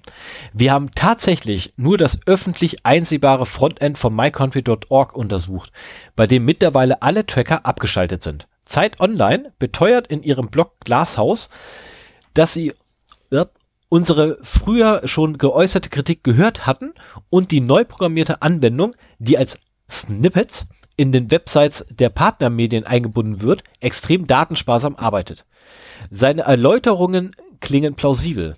Wir werden das im weiteren Dialog mit Zeit Online weiter beobachten. Besonders die Einb Einbindung der Snippets auf den Tracking-verseuchten Websites der Partnermedien dürfte eine Herausforderung sein. Am Wesenskern meiner Laudatio ändert dies, äh, ändert sich nichts. Ähm, am 9.6. hat er das geschrieben, am 8. glaube ich wurden die vergeben, ne? Ja doch, am 8. war die Verleihung. Das war der Samstag. Bin ich der Meinung gerade? Moment, kann, pupp, auf. Genau, am 8. wurden sie vergeben, am 9. hat er noch den Zusatz geschrieben zu seinen Laudatio. Ja. Und äh, letztendlich, also wirklich, diese, diese, diese Laudatio ist der reine Hammer. Ich habe da gesessen, ich, mir ist ein runtergefallen. Ich habe hinterher die gleich nochmal geguckt. Und äh, der Chefredakteur äh, hat ja auch was dazu gesagt? Ja. Oder? ja, ja, der hat Rede und Antwort gestanden hinterher. Ah, ja. Also der hat auch wirklich unter ähm, wirklich respektvollen Applaus und da war auch echt ein großer Applaus bei. Also die ganze Halle hat applaudiert. Ähm, und es war genau so, wie ich das auch vermutet habe. Es wird keiner lachen, wenn da einer kommt. Es hat auch keiner gelacht. Ähm, sondern nein, das war alles tatsächlich hochprofessionell. Und Naja gut, also je nachdem, äh, wer da kommt und wie die auch dann sich darstellen, könnte ich schon vorstellen, dass die äh, ein ziemlich heftiges Publikum vor sich haben. du kriegst natürlich deine Reaktion. Also, Aber in dem Fall haben sie es ja auch eingesehen und ja, aber wenn du, wenn du erstmal grundsätzlich einer da ist, also ne, ich meine, letztendlich, du kommst da hin und hast noch keine Ahnung, was dir vorgeworfen wird, großartig. Ne? Doch, du weißt ja schon, was dir vorgeworfen wird. auch, also ich denke, der wird auch die Laudatio im Voraus kennen. Das glaube ich weniger. Das glaube ich weniger. Aber zumindest weißt du ja, warum. Ne, also die Punkte, warum du quasi den Award bekommst, die sind dir ja vorher bekannt. So, dann gehst du dahin, dann hörst du die Laudatio und ne, stehst dann auf, gehst nach vorne hin und alles ist noch super bis zu dem Zeitpunkt, kriegst mit Sicherheit dann Applaus. Ab dem Moment, wo du den Mund aufmachst, dann wird erst entschieden, wie das Publikum Ja, auf ja, dich reagiert. Na, weil alles andere ist einfach, sorry, das gehört sich so. Nee, das ist auch, es äh, erfordert oder das äh, verlangt Respekt ab, Genau. wenn jemand diesen Negativpreis wirklich entgegennimmt. Ähm, das ist eine, Genau ja, das kann man nur gut finden. Und dann hängt es halt wirklich davon ab, was er sagt. Das stimmt schon. Ja. Na, und wenn mich einer kritisiert und daneben steht einer und der, der beschimpft mich gleich als Arschloch, ohne sich die Gegenseite anzuhören, sorry, ist auch verkehrt. Vor ein paar Jahren hat doch Frank Rieger ähm, so einen so einen Vortrag gehalten, wo es halt auch um Tracking-Netzwerke und den ganzen Kram ging und wie sinnvoll Adblocker sind und auch Ja. das, das Einspeisen von, ähm, also einmal das, das Tracking als Problem, aber auch, äh, dass Werbung so Malware-Schleuder ist.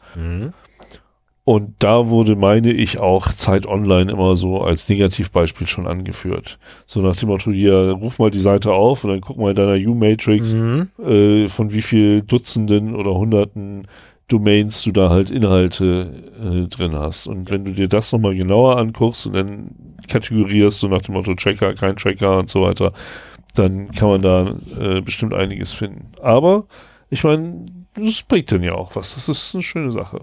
Ja, dein Mastodon-Account sieht übrigens echt komisch aus. Sorry, wenn ich das mal so reinwerfe. Warum? At X0R, ich meine, okay, XOR, okay, finde ich cool. Das BE dahinter macht keinen Sinn für mich. Ähm, wollen wir darüber reden, wenn wir das hier mit dem, Genau, machen wir, wenn wir, wenn wir gleich hier durch sind. Ich meine, wir sind ja quasi wir fast sind durch. ja durch, ne? Genau, also ich bin sowieso... Du könntest auch einfach nur eine äh, Marke setzen und dann gehen wir in den letzten Bereich Machen wir das jetzt.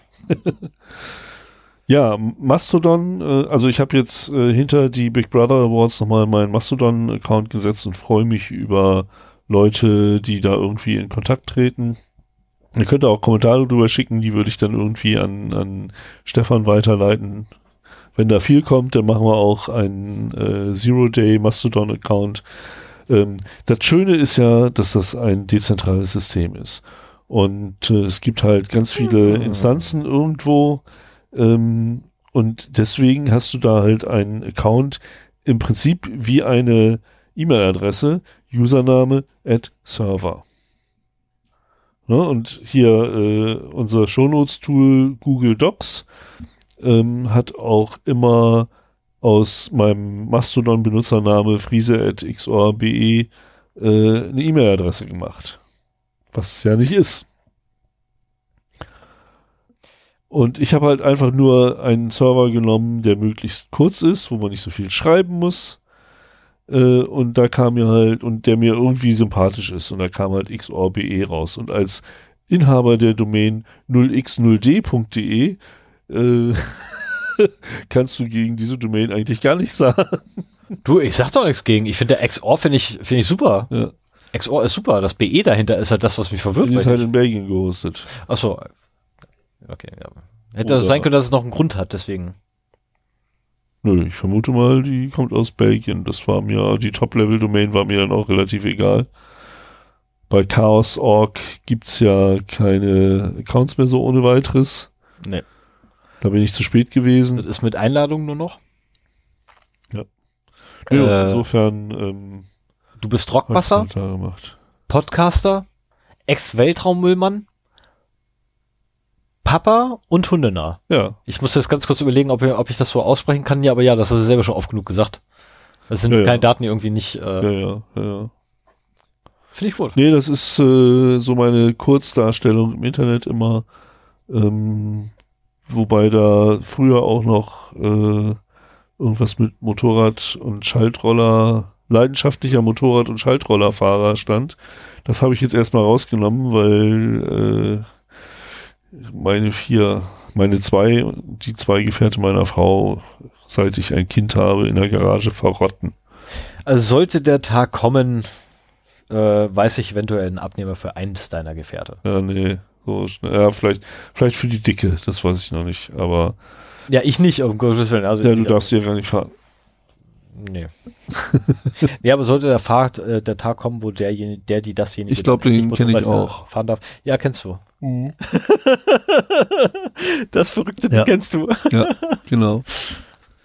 Wir reden vom selben. So, okay, gehen wir weiter. Kommentare kommentieren? Wollen wir? Wollen wir nicht? Ja, also wie lange haben wir jetzt schon? Wir müssen ja Äh, wir sind jetzt sowas Stunden lang. Also ich, ich würde dann sogar eine Marke extra für Kommentare kommentieren setzen. Ähm, Äh, ich ich wollte da gar äh, nicht so drauf eingehen. wir sind bei drei. Also wir haben, ich freue mich, wir haben viele Kommentare bekommen. Ja. Ähm, so Madi langsam- gibt's, es gibt Madi noch.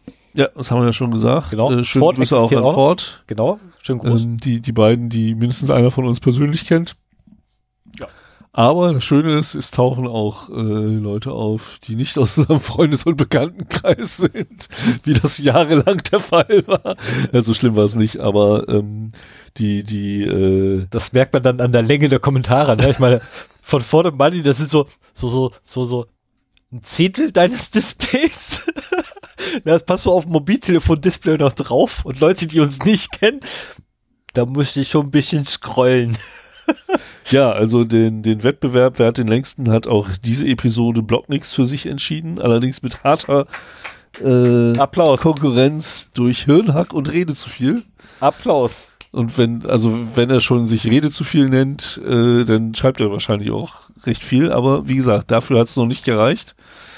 Ähm, wir haben jetzt nicht Wörter gezählt, sondern einfach nur Seiten gescrollt. Ich kann, also ich, ich persönlich stimme übrigens ähm, der Zählung von, von oder der, der, der Reihenfolge äh, von Sven zu, auch wenn wir das komplett unabhängig voneinander gemacht haben. Ich habe einfach, bei wem tat mir hinterher der Finger weh genommen du als guckst das, Maßstab. guckst das auf dem Telefon. Ja, musste ich ja. Ich habe zwei Stunden da rumgesessen. Ähm, ja, wir freuen uns sehr, äh, werden jetzt aber nicht auf die ganzen Kommentare eingehen. Ähm, Dazu können wir eigentlich auch mal so ein, oh, ich habe da eine geile Idee für. wofür? Eine Kommentare-Kommentiersendung. Wo wir nur Kommentare kommentieren. Ah. So von, von allen möglichen Folgen oder was? Ja! Ja, kannst ja. Von allen Folgen, wo halt noch nicht kommentiert wurde. Also, der Kommentar noch nicht kommentiert wurde. Müssen wir erstmal nachhören, wo wir noch nicht kommentiert haben.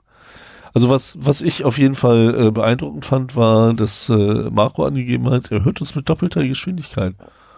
Hallo Marco.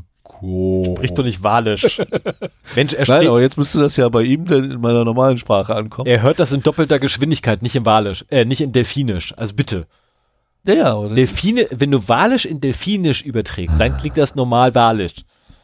Ich wollte auf jeden Fall äh, eine kurze Frage loswerden, ob bei doppelter Geschwindigkeit auch äh, der, ähm, der Pitch erhöht wird oder ob der Podcast-Client es schafft, halt äh, die normale Stimmlage zu halten und das einfach nur schneller zu machen. Also ich weiß, dass es theoretisch möglich ist, äh, gerade heutzutage in, in vielen Audioprogrammen äh, wird das gemacht, aber würde mich mal interessieren, mit welcher äh, Software du das machst und äh, also mit welchem Podcatcher du uns hörst und äh, wie sich das dann anhört. Obwohl ich könnte auch einfach uns mit doppelter Geschwindigkeit mal anhören, aber das muss ich mir nicht geben. Ja, wobei, wobei ja, äh, äh, ich mir hab's, hab schreiben lassen, das Intro soll echt fett klingen in doppelter Geschwindigkeit. Boah, das ist ja so schon schnell.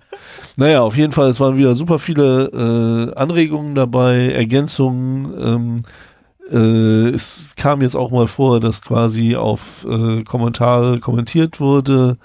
Richtig, der Und, Ton war äh, auch super. Ja, äh, der, das Feedback ist in der Regel positiv. Ich bin äh, Genau, es kam Kritik, auch super. Äh, ach so, ähm, das soll ich vielleicht noch Blocknix, äh, Blocknix zumindest noch verraten. Ja, ich habe noch für MDM was in der Hinterhand. So ist nicht. Aber das bedarf halt Zeit. Das ist, das das ist momentan unser Problem. das ist unser Ich Haupt, glaube- also vor allem Ich glaube, mein momentan Hauptproblem. hätten wir diesen Podcast nicht angefangen, ne? Ähm, doch hätte ich, einfach nur um rauszukommen. Okay. Also einfach nur tatsächlich, um, um Zeit irgendwie sinnvoll zu nutzen. Oh, scheiße. ich bin sowas Jetzt von hoffen, tot. jetzt hoffen wir mal, dass gewisse Personen das nicht hören. Ich bin morgen tot. Sven, es war mir wie immer eine Ehre mit dir, diesen Ja. Podcast aufzunehmen, auch wenn es wahrscheinlich die letzte Episode wurde. Also, ähm, der, der, ähm, wie soll ich das denn nennen? Co-Moderator ist doof, weil ich bin ja nicht der erste Moderator, aber also der, der Wer sich als Moderator für Zero Day bewerben will, kann das in den Kommentaren tun. Arsch. Nur so für den Fall, dass äh, Stefan morgen nicht mehr am Leben nicht ist. mehr dabei ist oder nicht mehr teilnehmen darf oder so. Nee, nein, nein, nein, nein. Man weiß ja, wie es gemeint ist, hoffe ich. Das ist, ähm, um das noch schnell klarzustellen, nein, das ist natürlich nicht so gemeint, dass irgendwie, ne? Nein, ganz im Gegenteil, aber halt die Freizeit, die man hat, dass man die wenigstens noch irgendwie, also die tatsächlich für sich Freizeit, ne, die man irgendwie noch irgendwie äußern kann und so das Möglichste rausholt, dass man die wenigstens noch sinnvoll nutzen kann und nicht irgendwie auf der Couch sitzt und ne, macht. Sowas gemeint. Und jetzt fährst du, äh, wenn du aus dem Studio nach Hause fährst, noch eben an der Tanke vorbei, kaufst mit Strauß Blumen Das, und entschuldigst dich. nein. nein, ich, Ja, das war Folge 44. ja.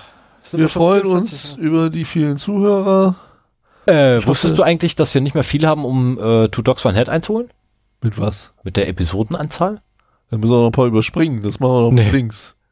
Ach so, ja, die sind ja unregelmäßig. Ja. geworden, Ne? Ja, stimmt. Warte mal, äh, warte mal ganz kurz. Ja, lass mich ganz kurz mal gucken. Moment, lass mich jetzt ganz kurz so gucken. Podcast. Ich klicke auf Podcast, es passiert. Oh Gott, ey. Lad zu. Die sind jetzt bei 66. Oh, das ist ja noch ein bisschen. Wir sind bei 44. Ja, Das sind nur noch- 22 Episoden. Das ist nicht mal mehr zwei Jahre. Dann sind wir eine Episodenliste, wo auch das äh, Archiv Episoden. Na das bitte. ist nicht mal, nee, das ist noch nicht mal mehr ein Jahr. Naja, aber dann dürfen die in dem Jahr ja auch nichts machen. So wird es ja nicht sein. Aber hier Naja, Januar, April. 30.04.2019, 28.01. Also so alle drei Monate.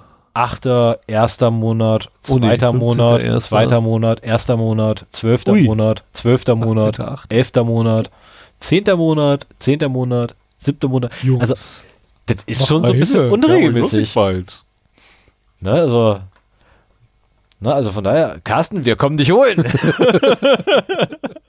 bald. Na gut. und Martin, du hast recht, wir haben später als ihr angefangen. Seht zu. Guti, so, machen wir es dicht hier. Alles klar. Mir ist warm, ich bin fertig mit der Welt. Nee, mir ist gar nicht so warm. Oh, ich bin durch. Ich bin echt durch. Lasst mich Arzt, ich bin durch. Nein, lasst mich durch. Ich bin Heilpraktiker. und alle lachen ihn aus.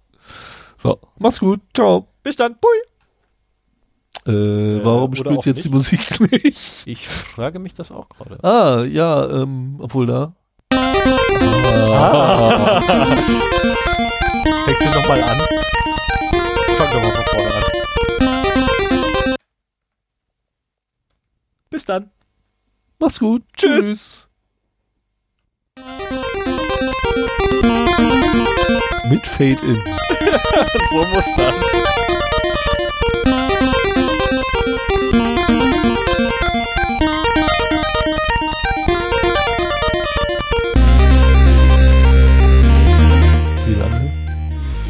3 Stunden 17. Ah, wie in alten Zeiten, Stefan. Ja, Sven. Einmal im Jahr ist das okay. Der Podcast für Informationssicherheit und Arschung. Einmal im Jahr setzt sich Stefan und Sven hin und überziehen maßlos. genau.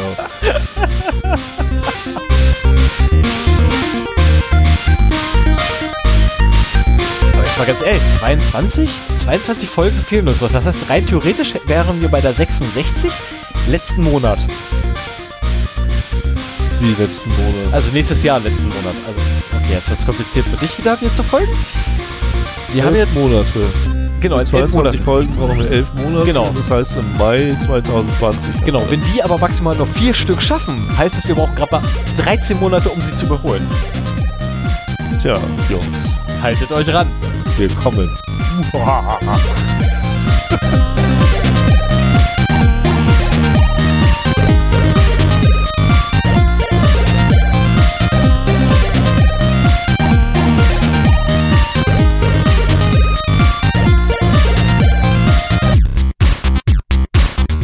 könnten auch im wöchentlichen Abstand podcasten und jeder macht immer nur ein halbes Thema. Ein halbes.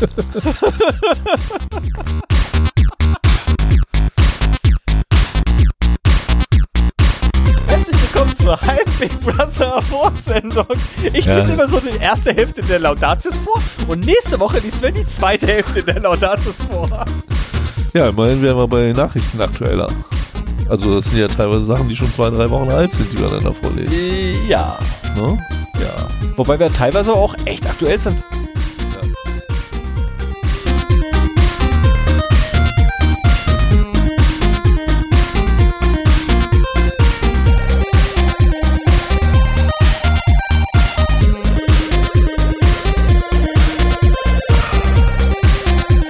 Seit langer Zeit eine Sendung mit Hund, ohne Furz. Glaubst du? Hier kam nichts an. Okay.